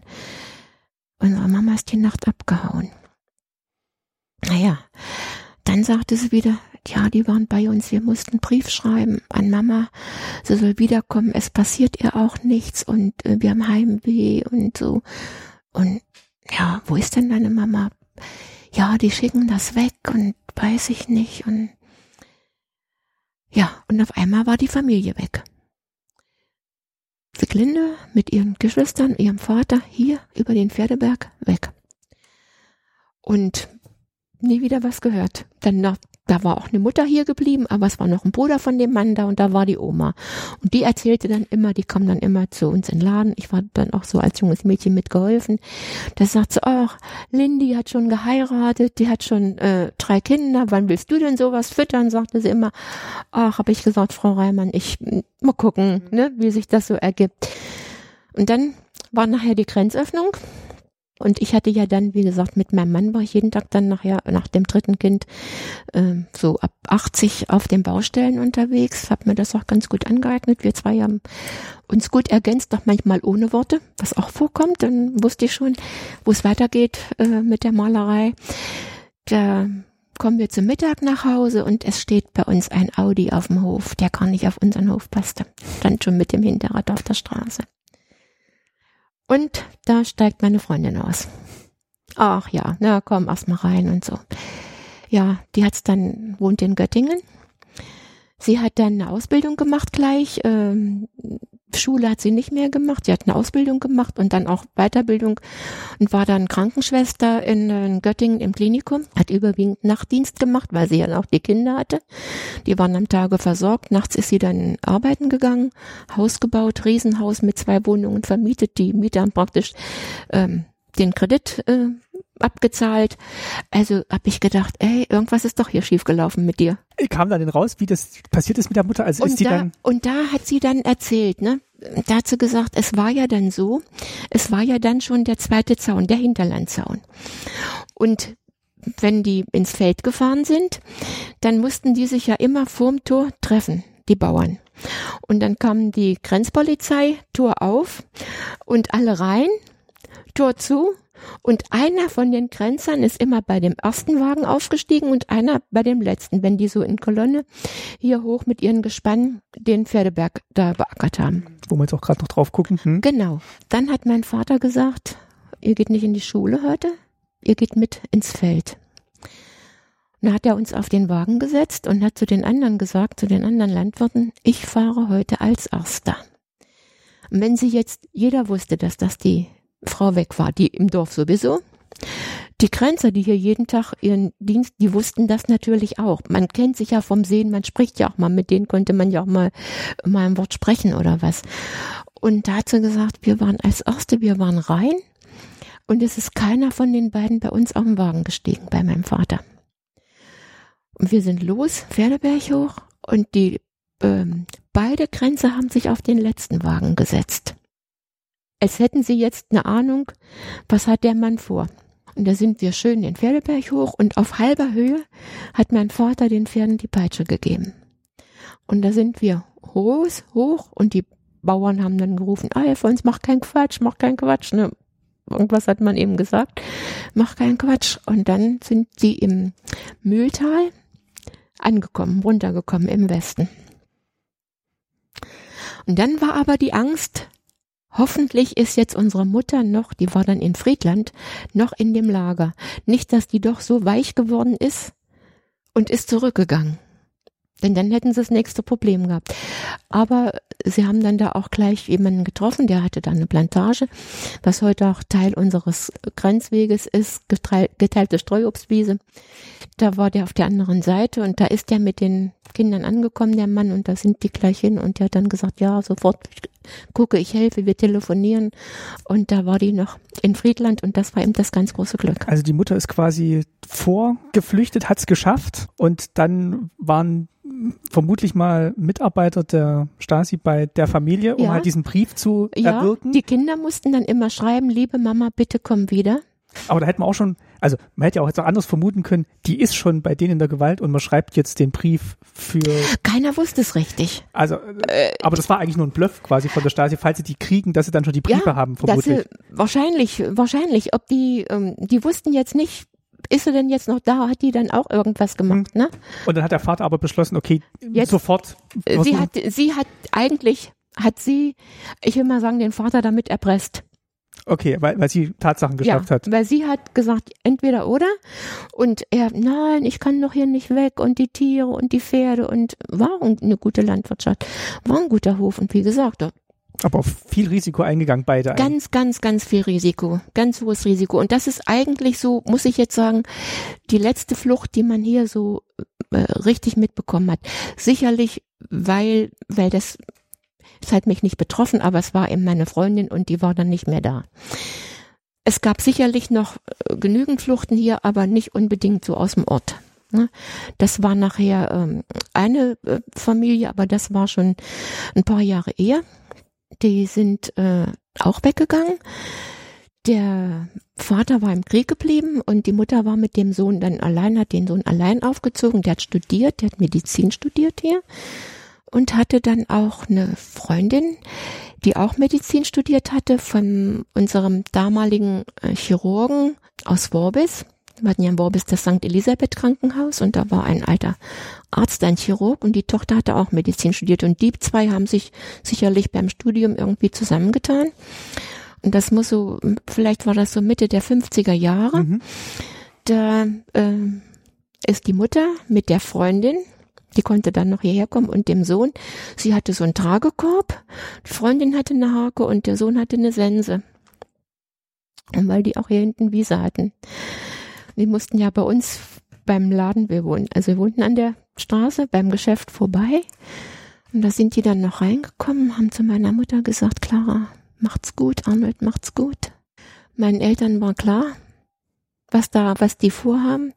Man hat sich nochmal umarmt und ohne viele Worte zu machen. Und es auch noch Aufsehen. Äh, Gar nicht. Und die sind eben in die Wiese gegangen, Wiese mähen oder was auch immer, Futter holen. Und die sind dann auch über den Pferdeberg weg. Und das wurde ja nachher schlimmer. 70 kamen ja dann die Selbstschussanlagen und auch ein anderer Zaun. Und da war es dann. Und dann ging es auch, also dann. Dann war es echt schwierig. Wann war die Flucht mit der Schulfreundin? 61. Okay, also auch noch dabei davor. Ja, ja.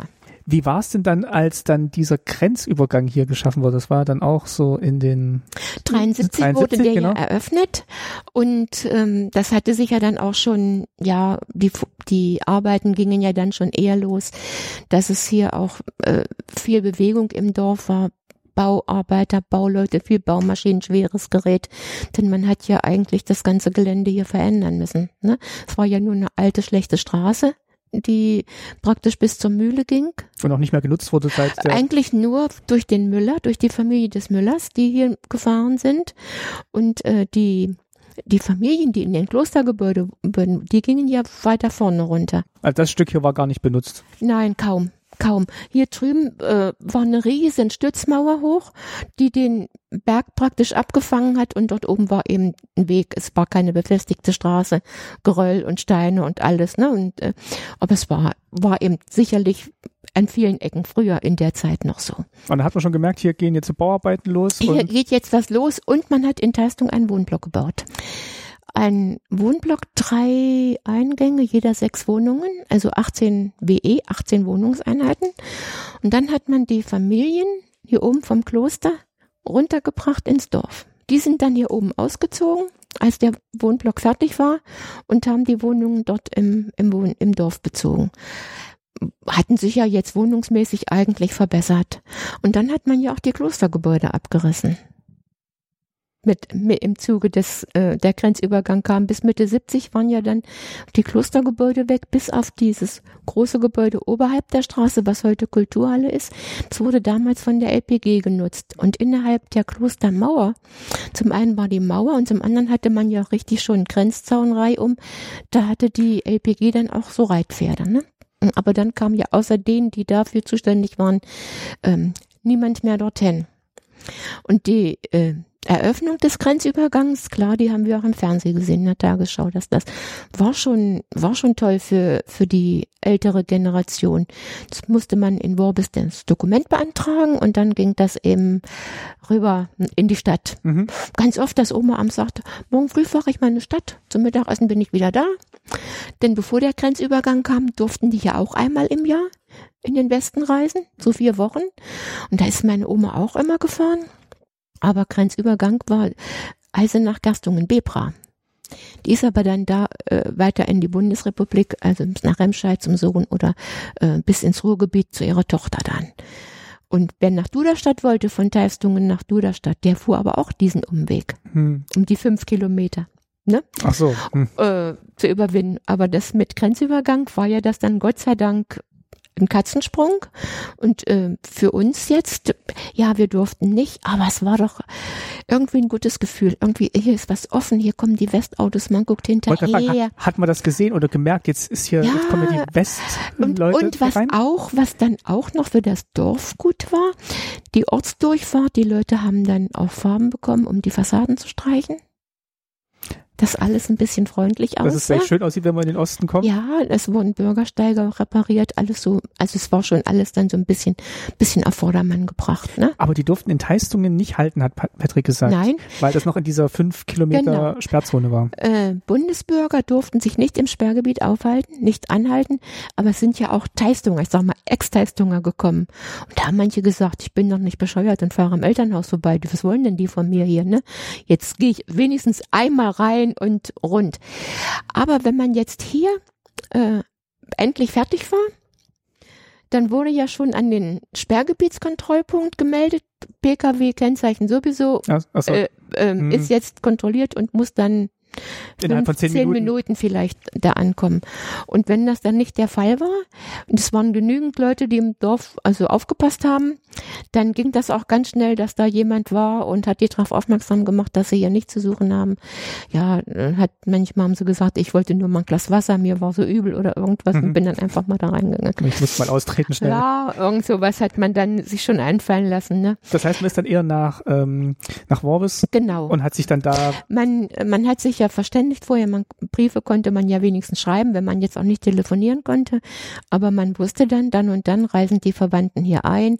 Wir werden um die Mittagszeit äh, am Grenzübergang sein. Ja, und dann ist man schon, äh, entweder im Dorf hat man aufgepasst oder man ist zum Sperrgebiet zumindest raus und hat dann da im ferner Winzingerode gewartet an der Straße, bis die dann kamen. Und getroffen hat man sich in der Regel in Worbis. Zu Worbis rein war ja dann das Kulturhaus und der große Parkplatz. Musste man da aufpassen, dass man wegen jetzt Kontaktaufnahme zum Westen nicht Nee, noch nee. Ärger bekam. Nee, das war ja gut, dass die mussten ja nicht bis ins Rentenalter warten, die äh, Bundesbürger, denn es gab ja die Staatsbank, Geldumtausch. Mhm. Das war ja wieder eine wichtige Deviseneinnahmequelle für die DDR. Deshalb konnten ja auch schon jüngere Leute kommen. Okay, und mit denen durfte man dann auch sprechen als. Alles, ja, aber nur nicht innerhalb des Sperrgebietes. Okay. Es sei denn, ähm, meine Tante ist einmal hier hergekommen nach Teistungen und zwar im 89 am 11. Oktober wurde meine Oma hier 90 Jahre, also die Mutter wurde 90 und kurioserweise meine Mutter 70. Also Mutter und Tochter hatten auf einen Tag Geburtstag, aber 20 Jahre Unterschied. Und da hat meine Tante dann auch immer, äh, wenn Mutter 90 wird, dann möchte ich kommen. Die sind sowieso eigentlich fast jedes Jahr gekommen, aber sie sagte dann auch so oft, nächstes Jahr kommen wir nicht, man kriegt ja einen Herzinfarkt hier unten.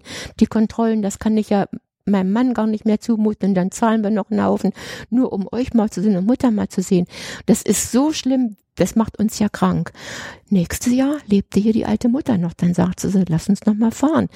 Wer weiß, wie lange Mutter noch da ist. Und dann sagte sie immer, Mutter stirbt nicht. Mutter kann nicht sterben, bevor die Grenze offen ist. Mutter wartet auf alle vom, vom Westen, die Kinder, die Enkel. Mutter will die alle noch mal sehen. Jetzt wurde die Oma 90 am 11.10.89. Und meine Tante, mein Onkel, die hatten dann beantragt, die waren schon in die DDR eingereist, aber äh, nach Bickenriede, also Richtung Mühlhausen, weil meine Tante hatte auch einen Mann aus Bickenriede dann. Mhm. Und da waren auch noch Geschwister. Und da sind die hingefahren. Aber jetzt musste ja die Tante zum 90. Geburtstag hier ins Sperrgebiet. Und ich, weil meine Oma, die hatte mit 85 Oberschenkel Halsbruch, also die konnte nirgends mehr hinfahren. Meine Mutter musste meine Oma versorgen, betreuen. Äh, die konnte das auch nicht. Und wir hatten dann auch schon einen Trabi, also ich bin Auto gefahren. Und ich musste dann nach Worbis zum VPKA, also Volkspolizeikreisamt, und sollte das beantragen, dass die Tante oder die Tochter zur Mutter darf.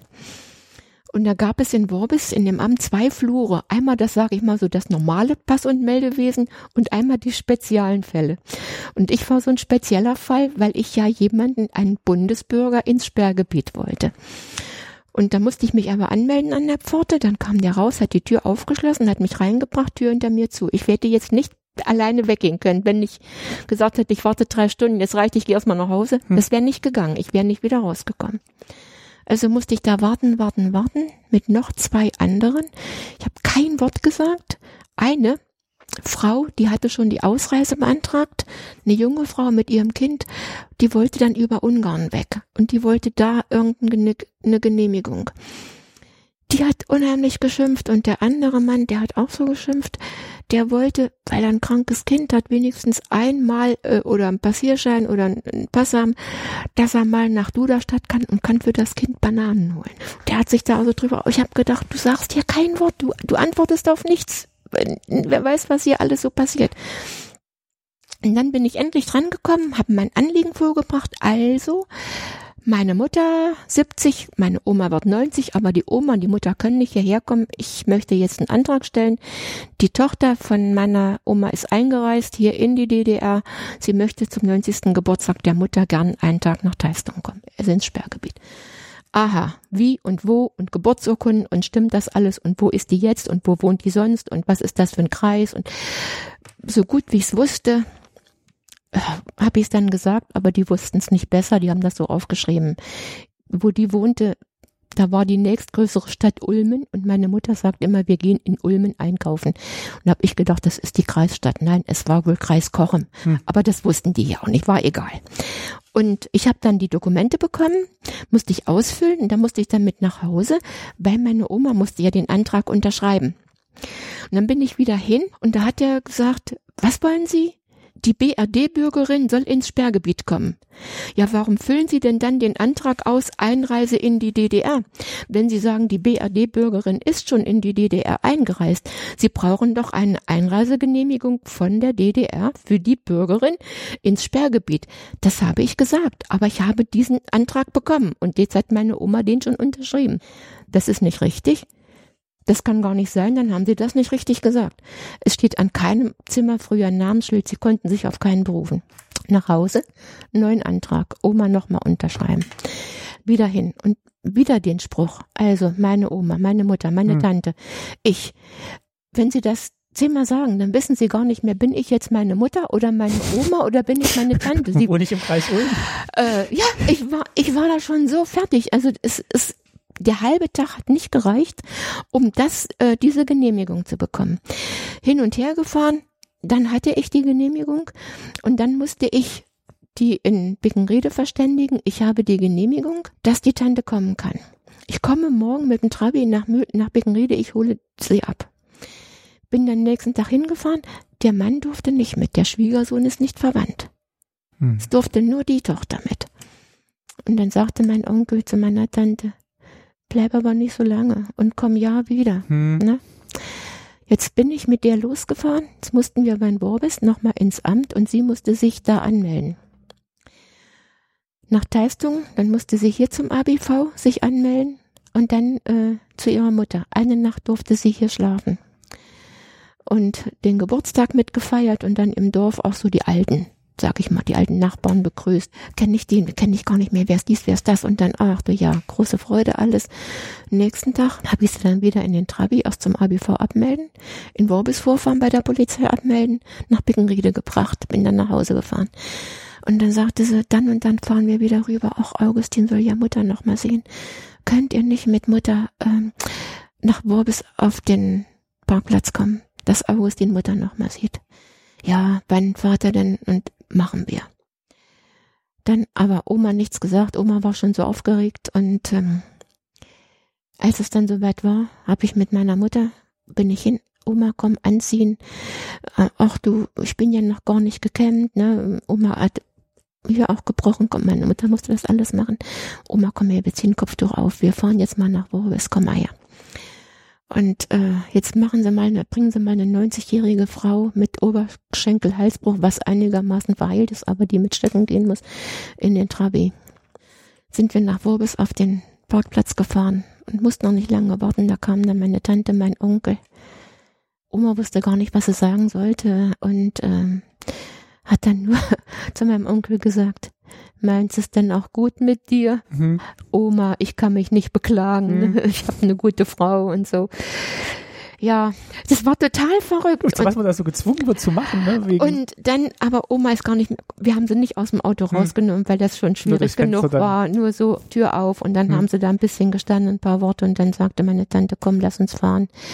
Wer weiß, wie das da unten an der Grenze ist. Und dann sind wir praktisch äh, hintereinander, die vorweg und dann zum Dorf rein. Die sind dann weitergefahren. wo die Ampel ist, nochmal gehupt, zum Auto rausgewunken und wir gewunken und sind dann ins Dorf. Hm. Ja, das war dann der 11., 10. und am 10.11. war alles vorbei. Wie haben Sie das erlebt, die Nacht? Äh, eigentlich haben wir es verschlafen.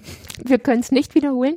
Wir haben das alles im Fernsehen gesehen und äh, haben, Mensch, das kennen das, was, was machen wir denn jetzt und wie ist denn das?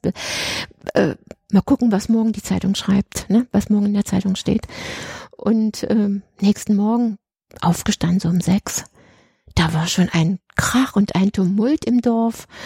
Und mein Mann hat so die Haustür aufgemacht und da ist unser Nachbar draußen rumgelaufen, hat immer gerufen, will die nicht, hier wird ja platt gesprochen, will die nicht nur Duerstadt, die Renzen zieht oben, die Renzen zieht oben, will die nicht nur Duerstadt.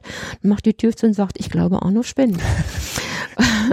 und mein ältester Sohn, der hatte sich dann angezogen, der war 19, der hatte sich dann angezogen, hat gesagt, ich gucke, was los ist. Das war ja auch ein Wochentag eigentlich, ne? Es war freitags Ja.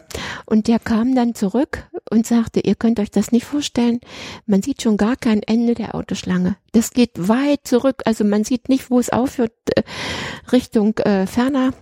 Und unser ABV steht auf der Kreuzung und regelt den Verkehr. Es ist nicht was los, ja, was wollen wir denn jetzt machen? Und da hat mein Mann gesagt, erstmal machen wir gar nichts. Ich habe keinen Reisepass. Wir müssen uns erstmal Pässe besorgen. Vorher haben wir ja gar nicht gebraucht. Hm.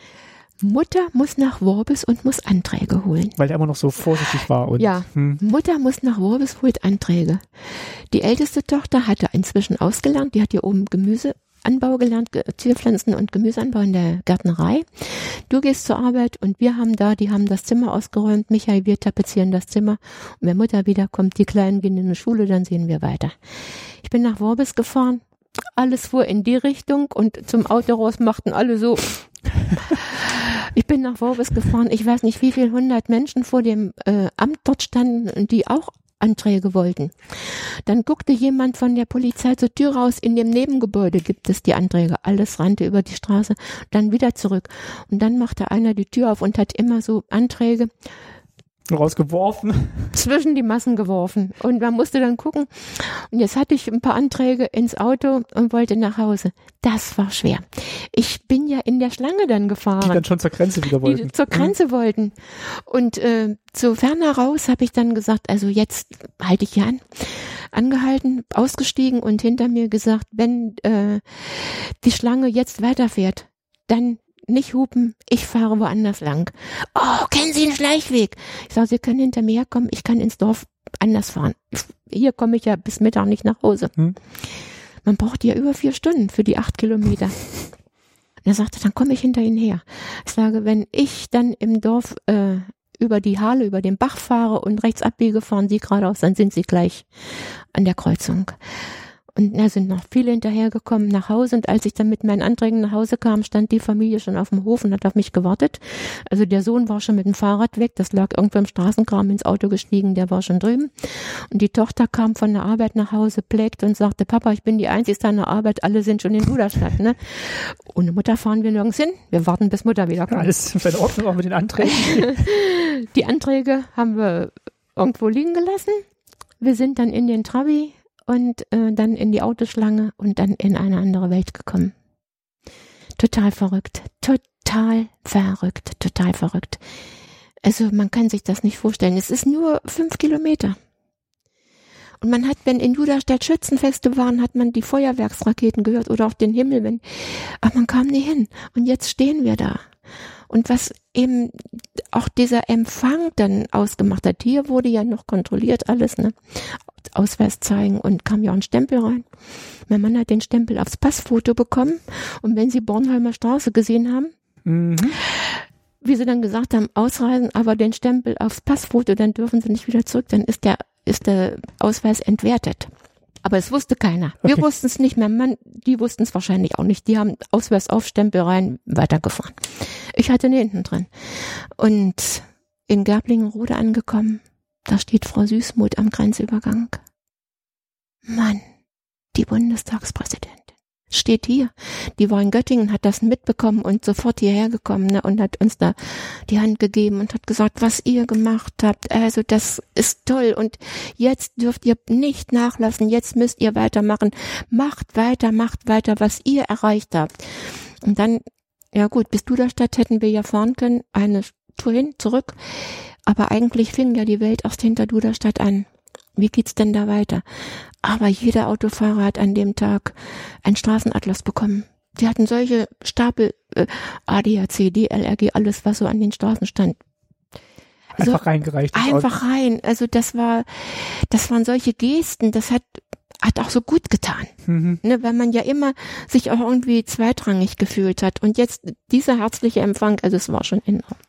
Es war echt enorm das berührt mich auch immer noch wieder. Also wenn ich diese Bilder sehe und jetzt auch diese Erzählungen höre, also was also für eine es ist Freude. immer noch wirklich so eine emotionale Geschichte und es ist vollkommen egal, wie lange das jetzt für uns her ist.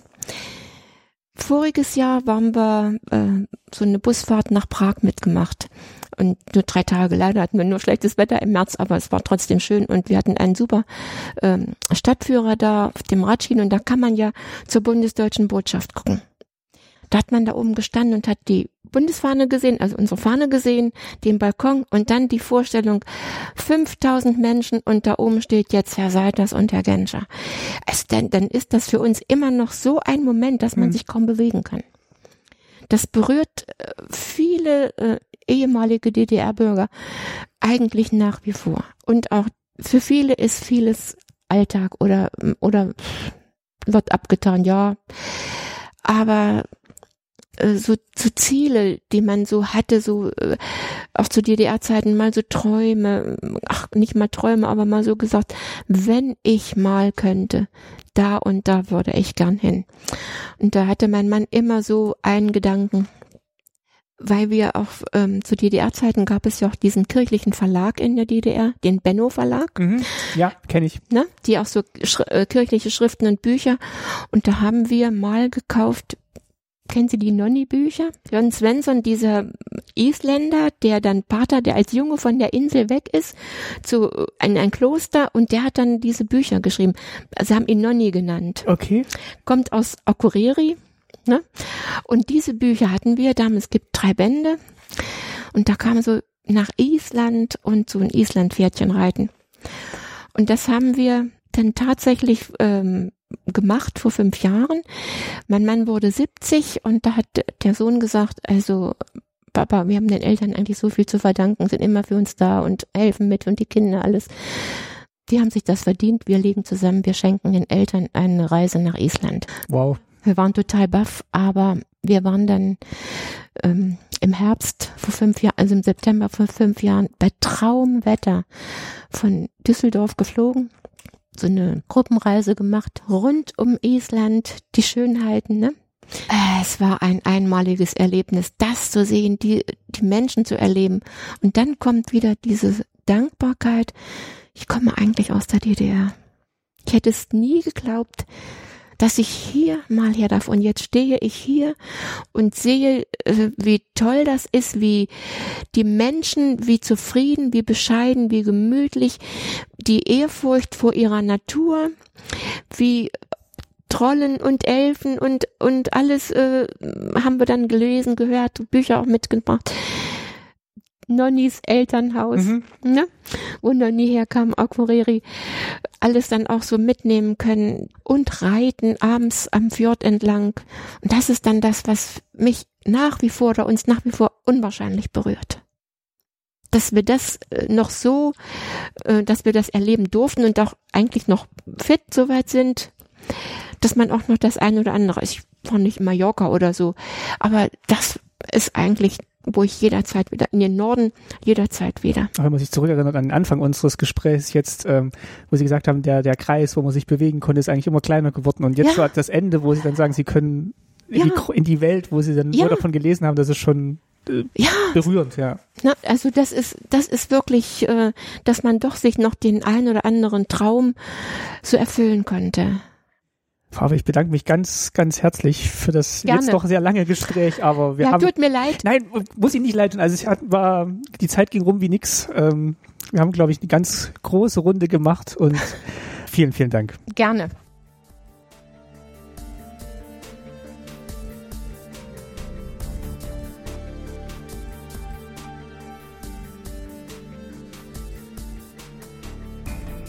So, Patrick, Frau Apel haben wir gerade verabschiedet und uns nochmal bedankt für Ihre Zeit.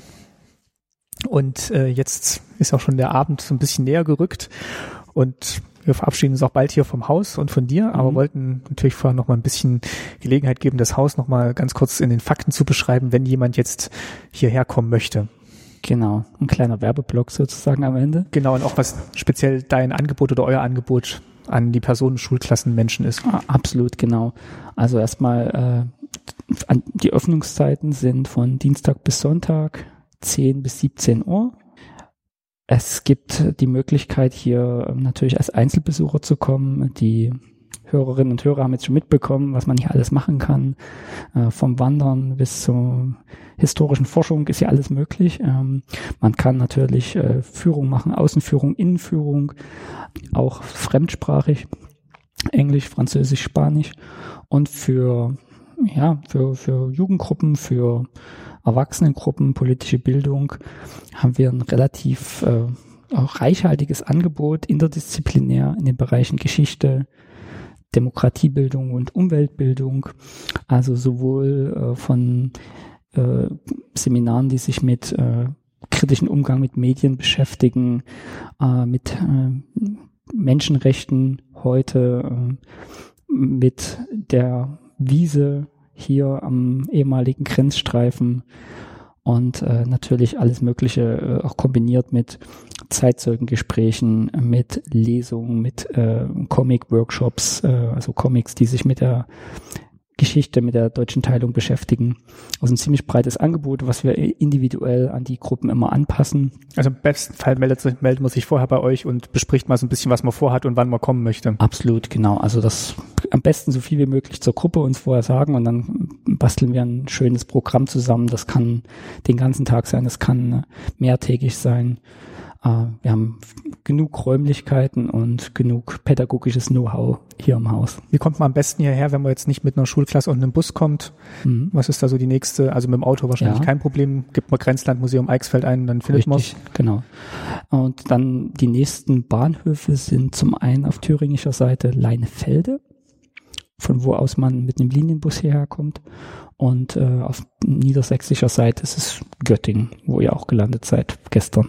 Okay, und dann gibt's da auch eine Busverbindung, Genau, glaube ich, die nicht so häufig ist, aber man kommt schon irgendwie auch als Individualreisender ohne Auto hierher. Genau, ja, ist auf jeden Fall möglich und es gibt genug ähm, Unterkünfte, also natürlich das Hotel Halletal und es gibt aber Jugendgästehaus in Duderstadt und äh, auf dem Pferdeberg, wo wir gestern waren, ähm, auch ein, ja, eine Unterkunft, ein Ferienparadies, äh, quasi jugendherbergsartig.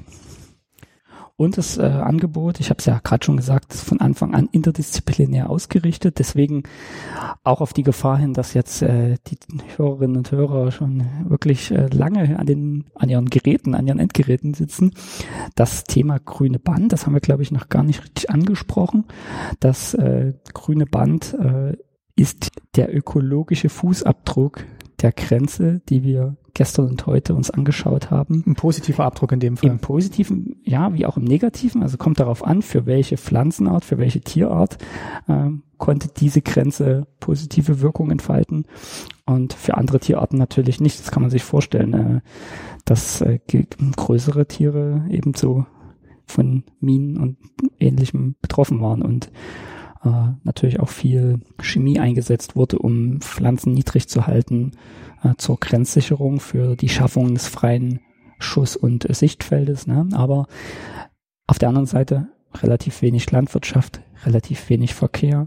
Und so war die innerdeutsche Grenze, so brutal wie sie war, auch ein Rückzugsraum für einige Tierarten, ähm, insbesondere Vogelarten, aber auch andere. Und äh, schon 89 ist die Idee gewachsen, in Deutschland Tierschützer aus Ost und West, ja, also Naturschutzgebiete entlang der Grenze zu schaffen. Das ist äh, streckenweise verwirklicht. Ähm, es gibt äh, ist fast parallel auch das, die Idee des europäischen grünen Bands entstanden. Wir stehen jetzt äh, noch in einem extra Vertiefungsraum, der vor allen Dingen von unserem Umweltbild, äh, in der Umweltbildung benutzt wird. Und wir sehen eine große, einen großen Tisch mit der Europakarte. Auf der Europakarte sieht man den Verlauf des ehemaligen Eisernen Vorhangs und gleichzeitig natürlich auch den Verlauf des europäischen grünen Bandes. Das ist eine ganz, äh, ganz tolle Karte, weil man hier die Dimensionen sieht dieser Grenzanlagen. Ich habe schon angedeutet, das waren sehr ähnlich aufgebaute Grenzanlagen in den anderen Staaten. Es gab, gibt ein paar Unterschiede, aber es entstanden dann nach 1989 in vielen Ländern grenzüberschreitende Nationalparks und es gibt ja den Iron Curtain Trail, also den Fahrradweg. Der geht. Der startet eigentlich oben an der norwegisch-russischen Grenze. Ach, so weit weg ist der tatsächlich auch schon. Okay. Also das ist zumindest angedacht. Ich weiß, das ist natürlich nicht durchgängig. Es gibt kein durchgängiges Naturschutzgebiet und keinen durchgängigen Wanderweg, aber immer mehr und mehr Lücken werden geschlossen.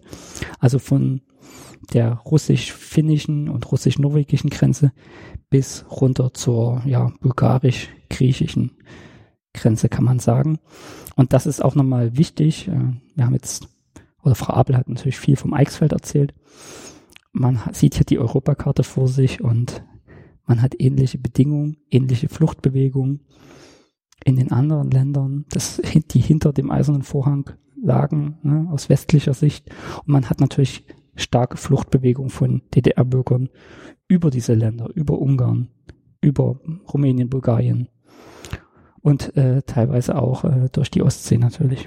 Das ist wirklich eine ganz lange Strecke. Also wenn das mal wirklich alles erwanderbar und erfahr Rad erfahrbar ist, da hat man wirklich auch so ein Stück europäische Geschichte erfahren, ja, glaube ich. Also weil da so ganz viele, ja. viele Stationen und, sind. Und so wie die Grenze äh, auch ein Symbol für den rücksichtslosen Umgang mit Menschen, mit Natur, und mit Kultur war. Ja, Frau Abel hat ja die Sprengung hier des Klosters angesprochen.